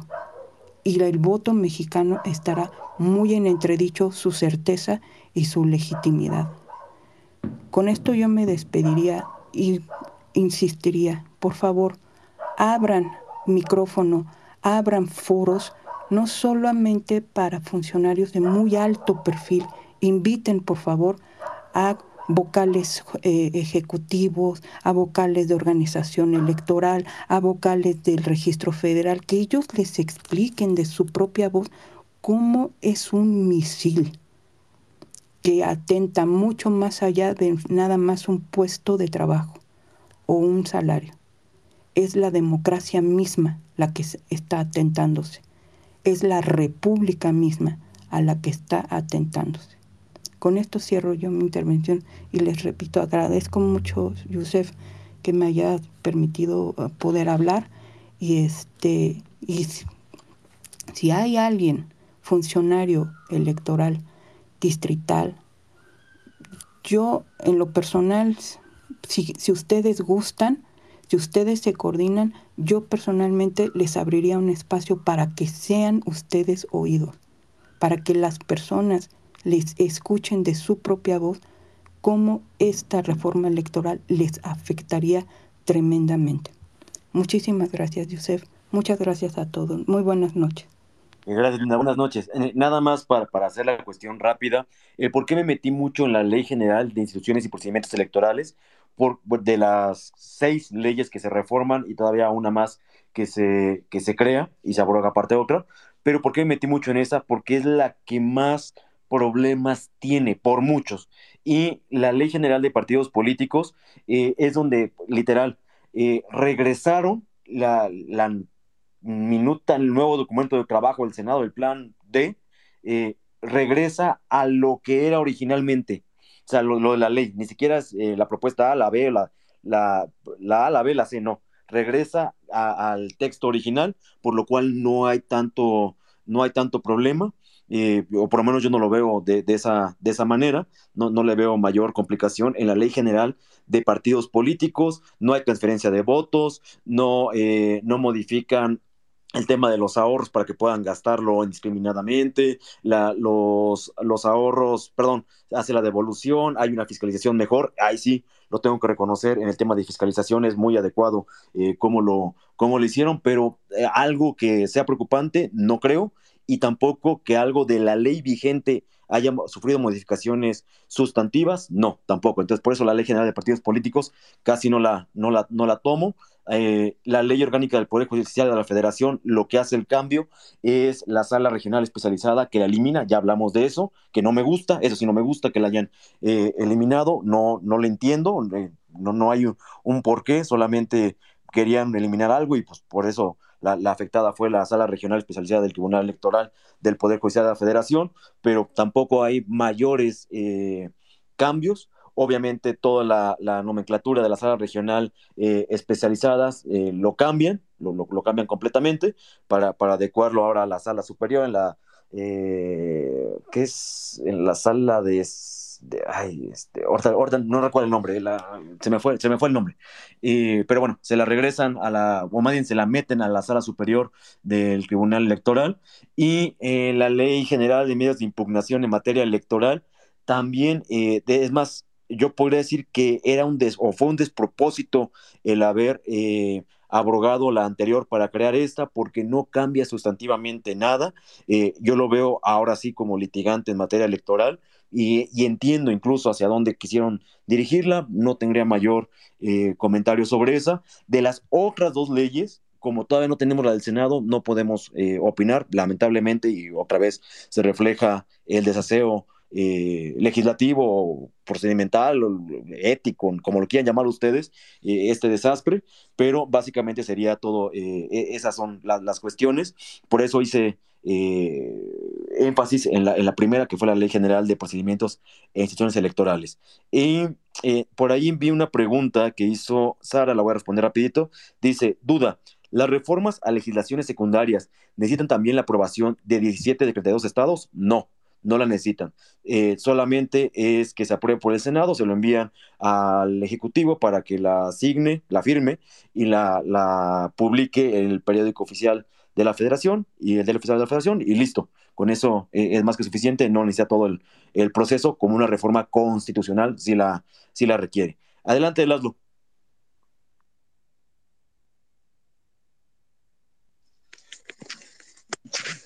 Sí, muchas gracias, Josep. Mira, este, quería hacer un comentario porque creo que, digo, yo he estado entrando y saliendo, pero eh, el, último comentario de, de Rules este, que como que se sonaba muy, muy desmotivante, ¿no? Eh, a ver, este, sé que, sé que se han tratado muchos temas de leyes eh, eh, secundarias que tal vez mucho del auditorio o de la mesa aquí no, no entiende. Yo, yo lo que les diría es, primero hay que ver que acaba saliendo de manera, de manera definitiva, ¿no? Este, con todo este eh, bodrio que ha sido, porque pues no hay otra palabra, el, tema legislativo que se ha, que se ha dado, ¿no? Pero eh, yo decirles, simplemente para que se quedaran con esta idea y yo con esto terminaría mi participación, es, hay muchos recursos legales que se pueden entablar. Sí, esto va a pasar por procesos eh, judiciales, ¿no? Hay que hacer un estudio pues muy pormenorizado, ahí sí con los expertos y con los temas que señalaron, presupuestales, los temas de la autonomía eh, del, propio instituto, los temas de las estructuras, todo lo que se ha eh, dicho que es un tema que servirá inclusive pues como peritajes o como pruebas de muchas cosas de cómo funciona el, el instituto y hasta dónde llega su autonomía como un órgano, un órgano constitucional autónomo. Eh, pero también, eh, pues, insisto, hay, hay muchos recursos, independientemente de, de lo que, porque no podemos predecir qué va a pasar en la controversia constitucional. Puede ser como, como se ha dicho, que den una suspensión y que finalmente digan, bueno, pues no se puede, no se puede operar no, hasta que no se resuelva este, bajo este, bajo este, eh, bajo una resolución definitiva que tardaría mucho tiempo en analizarse también porque tendrían que ir artículo por artículo dependiendo qué es lo que se combata como con bases eh, a la inconstitucionalidad. Y tal vez, pues, eh, no sé, se me ocurre un escenario que dijeran, bueno, pues eh, hay una suspensión y hasta que no se resuelva, pues no se puede aplicar esto y de pronto lleguemos hasta un periodo del, del, del, del año en el que pues ya no hubiera, creo que es hasta mayo, no pudieran entrar en vigor esas eh, disposiciones y tuvieran que ser puestas en vigor hasta la siguiente elección después del 24. No sé, estoy pensando muchas opciones o muchos caminos, ¿no? Eh, en mi opinión, también podrían caber eh, amparos y podrían caber amparos hasta en lo individual. No por, el, no por el interés jurídico, pero sí por el interés legítimo de cualquier mexicano de votar bajo eh, eh, reglas que garanticen eh, que sus votos se cuenten y porque exista un principio de absoluta democracia. hay principios que pues también, como, como, como lo deben de saber, cuando ya se alcanzó una protección para ciertos derechos humanos, el votar, el, el elegir democráticamente a tus gobernantes es un derecho humano. Y finalmente creo que el quitar ciertas protecciones o ciertos equilibrios, también eso pudiera eh, denotar que en base a la progresividad de los derechos humanos y al, al, principio de que te puedo dar más, pero no te puedo quitar lo que ya has ganado, eh, es decir, no te los puedo restringir de alguna manera, también habría mucha tela de donde cortar, el, personal del, del, INE que fue despedido, pues eh, yo me imagino que serían miles o cientos de demandas este, de carácter laboral. Y yo aquí solamente dejaré una reflexión. Cuando fue lo del padrón famoso del Renault, los, los, juzgados, los juzgados de distrito se saturaron de demandas de gente que no quería dar sus datos este, personales, ¿no? Este, y, y tuvieron inclusive que crear este, juzgados para poder mandar la cantidad de, juicios que se presentaban, ¿no? Si uno llegaba en esas fechas a los tribunales, llegaban con diablitos y de pronto traían 100 y de pronto llegaban otros 300 y de pronto otros 800. Bueno, pues esa también podría ser una posibilidad, ¿no? Y que cada ciudadano dijera, bueno, pues yo voy a presentar mi amparo porque no estoy de acuerdo en que me eh, conculquen estos derechos que tengo ya ganados para eh, yo elegir a mis representantes. Y está muy fácil, tengo un interés legítimo, tengo una credencial de elector, y bajo tal o cual circunstancia que ya se haya analizado técnicamente con lo que finalmente quede, pues eh, voy a buscar la protección de la justicia federal. ¿no? Este, en fin, eh, yo lo que digo es, hay que esperar, eh, es cierto, lo que pasa en el Senado, pues esto se puede hacer una presión social y se les puede decir que no estamos de acuerdo y se les puede mandar twitters y se puede hacer la protesta, hay que hacerlo. Pero finalmente yo creo que en esta parte de la película pues todavía van a quedar muchos capítulos por delante que sí tendrían que pasar por fuerza por un, poder independiente o que debe de ser independiente del Estado. Y pues yo eh, solamente por ese lado les diría, pues no, no, tampoco se desanimen, no piensen que ya es el fin de la democracia el que pasen unas leyes secundarias, aunque tengan muchos contenidos inconstitucionales, eh, quedarían muchos cartuchos todavía que, que cortar en, en esta película. Muchas gracias. Gracias, Laszlo.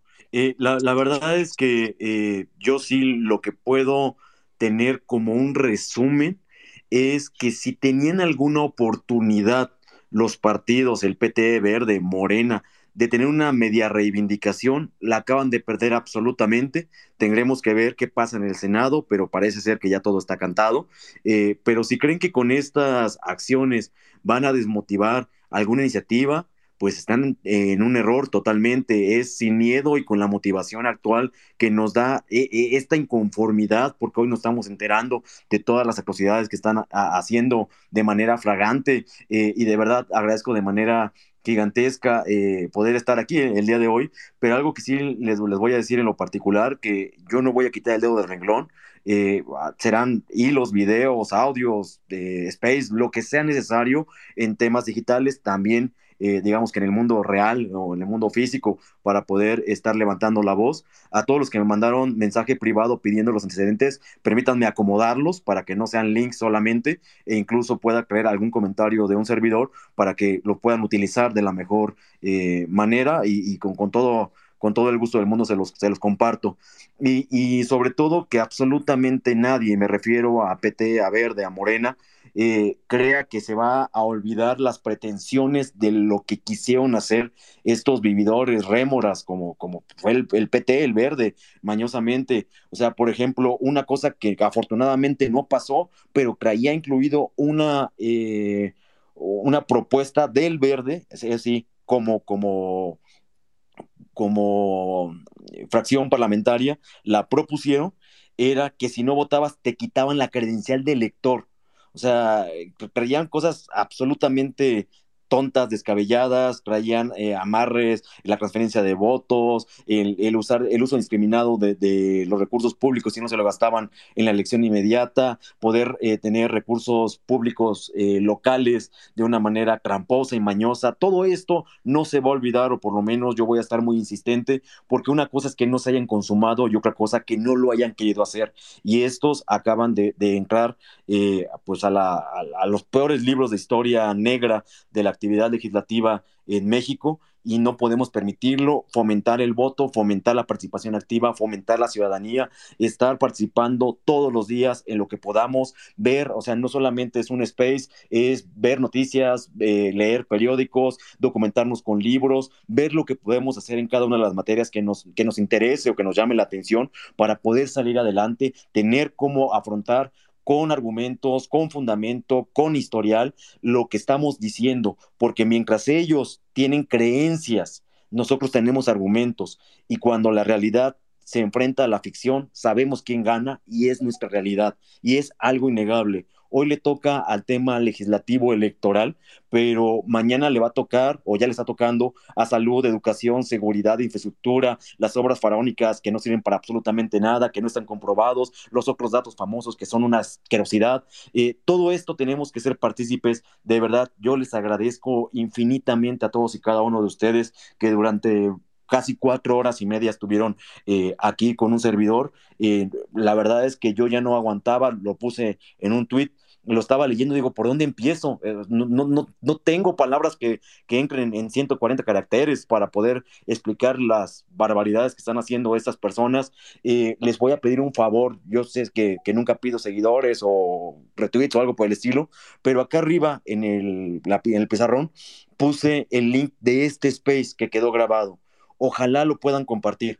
O sea, pónganle compartir nada más y que la gente lo escuche porque creo que es información que no, bueno, yo no lo había escuchado en otros lados, eh, entonces creo que, eh, y aparte de lo más reciente, entonces creo que sirve, eh, por favor, ahí está en el pizarrón, pónganle compartir, todo está grabado, independientemente si me quieren seguir o no, eso ya será decisión de cada uno, pero sí difundir los mensajes a más no poder que le llegue al mayor número de personas y que no solamente se quede en redes sociales, sino también que podamos decir a la gente que lo que están haciendo no es porque queramos o no queramos a un color o a un partido, es porque queremos a México y sus instituciones. Esto es lo más importante y sobre todo es lo que tenemos que defender para tiempos inmediatos, a, mediano y a largo plazo.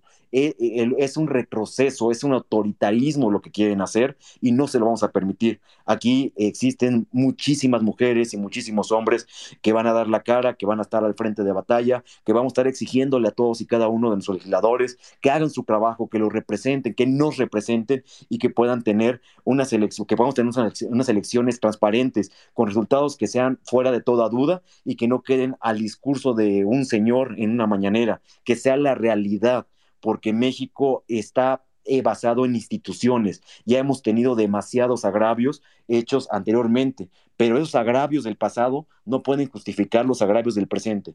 Les agradezco infinitamente y ya no tengo más micrófonos, eh, manitas arriba. Yo creo que cerraría eh, el space. Por favor, compártanlo, compártanlo a, más no poder. Si el día de mañana eh, salen con el plan ah, que es de E, el de plan D, perdón, el plan D, pues se revisará y se criticará y se señalará, eh, y si no, pues también eh, decir cómo van los escenarios, qué podemos hacer. como decía Laszlo, todavía no tenemos la certeza de nada, vemos proyectos nada más que han cambiado una y otra vez, pero en cuanto se tenga ya una resolución, bueno, perdón, algo firme, ya es cuando podemos buscar en temas jurisdiccionales para incluso llevar acciones individuales o acciones de los trabajadores o acciones eh, conjuntas o presiones, manifestaciones o lo que tengamos que hacer. Pero al fin y al cabo, la cosa es estar muy atentos en todos y cada una de las cosas que estamos eh, viendo y observando y solamente así podemos construir eh, que, los mexicanos no podíamos llegar a tanto y se están topando con pared. Los mexicanos sabemos perfectamente en lo que creemos y creemos en instituciones sólidas y firmes que van a aguantar cualquier embate de cualquier color, de cualquier emperador o cualquier autoritario que se pretenda eh, imponer. Esto es el Instituto Nacional Electoral, son las reformas que han llevado a, este proceso eh, legislativo que vuelvo, vuelvo a insistir, es una decepción de estos partidos donde se han perdido toda la credibilidad y quedan como los vividores de la nación. Así que no me queda nada más que agradecerles eh, todo mi cariño, de verdad, gracias por la atención, gracias por participar, gracias a todos los que estuvieron aquí y han estado participando eh, con micrófono, a todos los que estuvieron escuchando, eh, mi agradecimiento eterno y a seguir dando la lucha porque el momento ya está dado y creo que la campanada ya fue tocada. Así que que tengan un excelente domingo, lo que sobra, y muy buenas noches. Gracias, Josep. Gracias a todos y eh, te reitero mi, mi aprecio, mi admiración y mi respeto a todos y cada uno de los que estamos aquí y no bajemos la guardia, sigamos y claro que se puede. Buenas noches. Gracias. Pues buenas noches a todos. Eh, cierro. 3, 2, 1. Listo.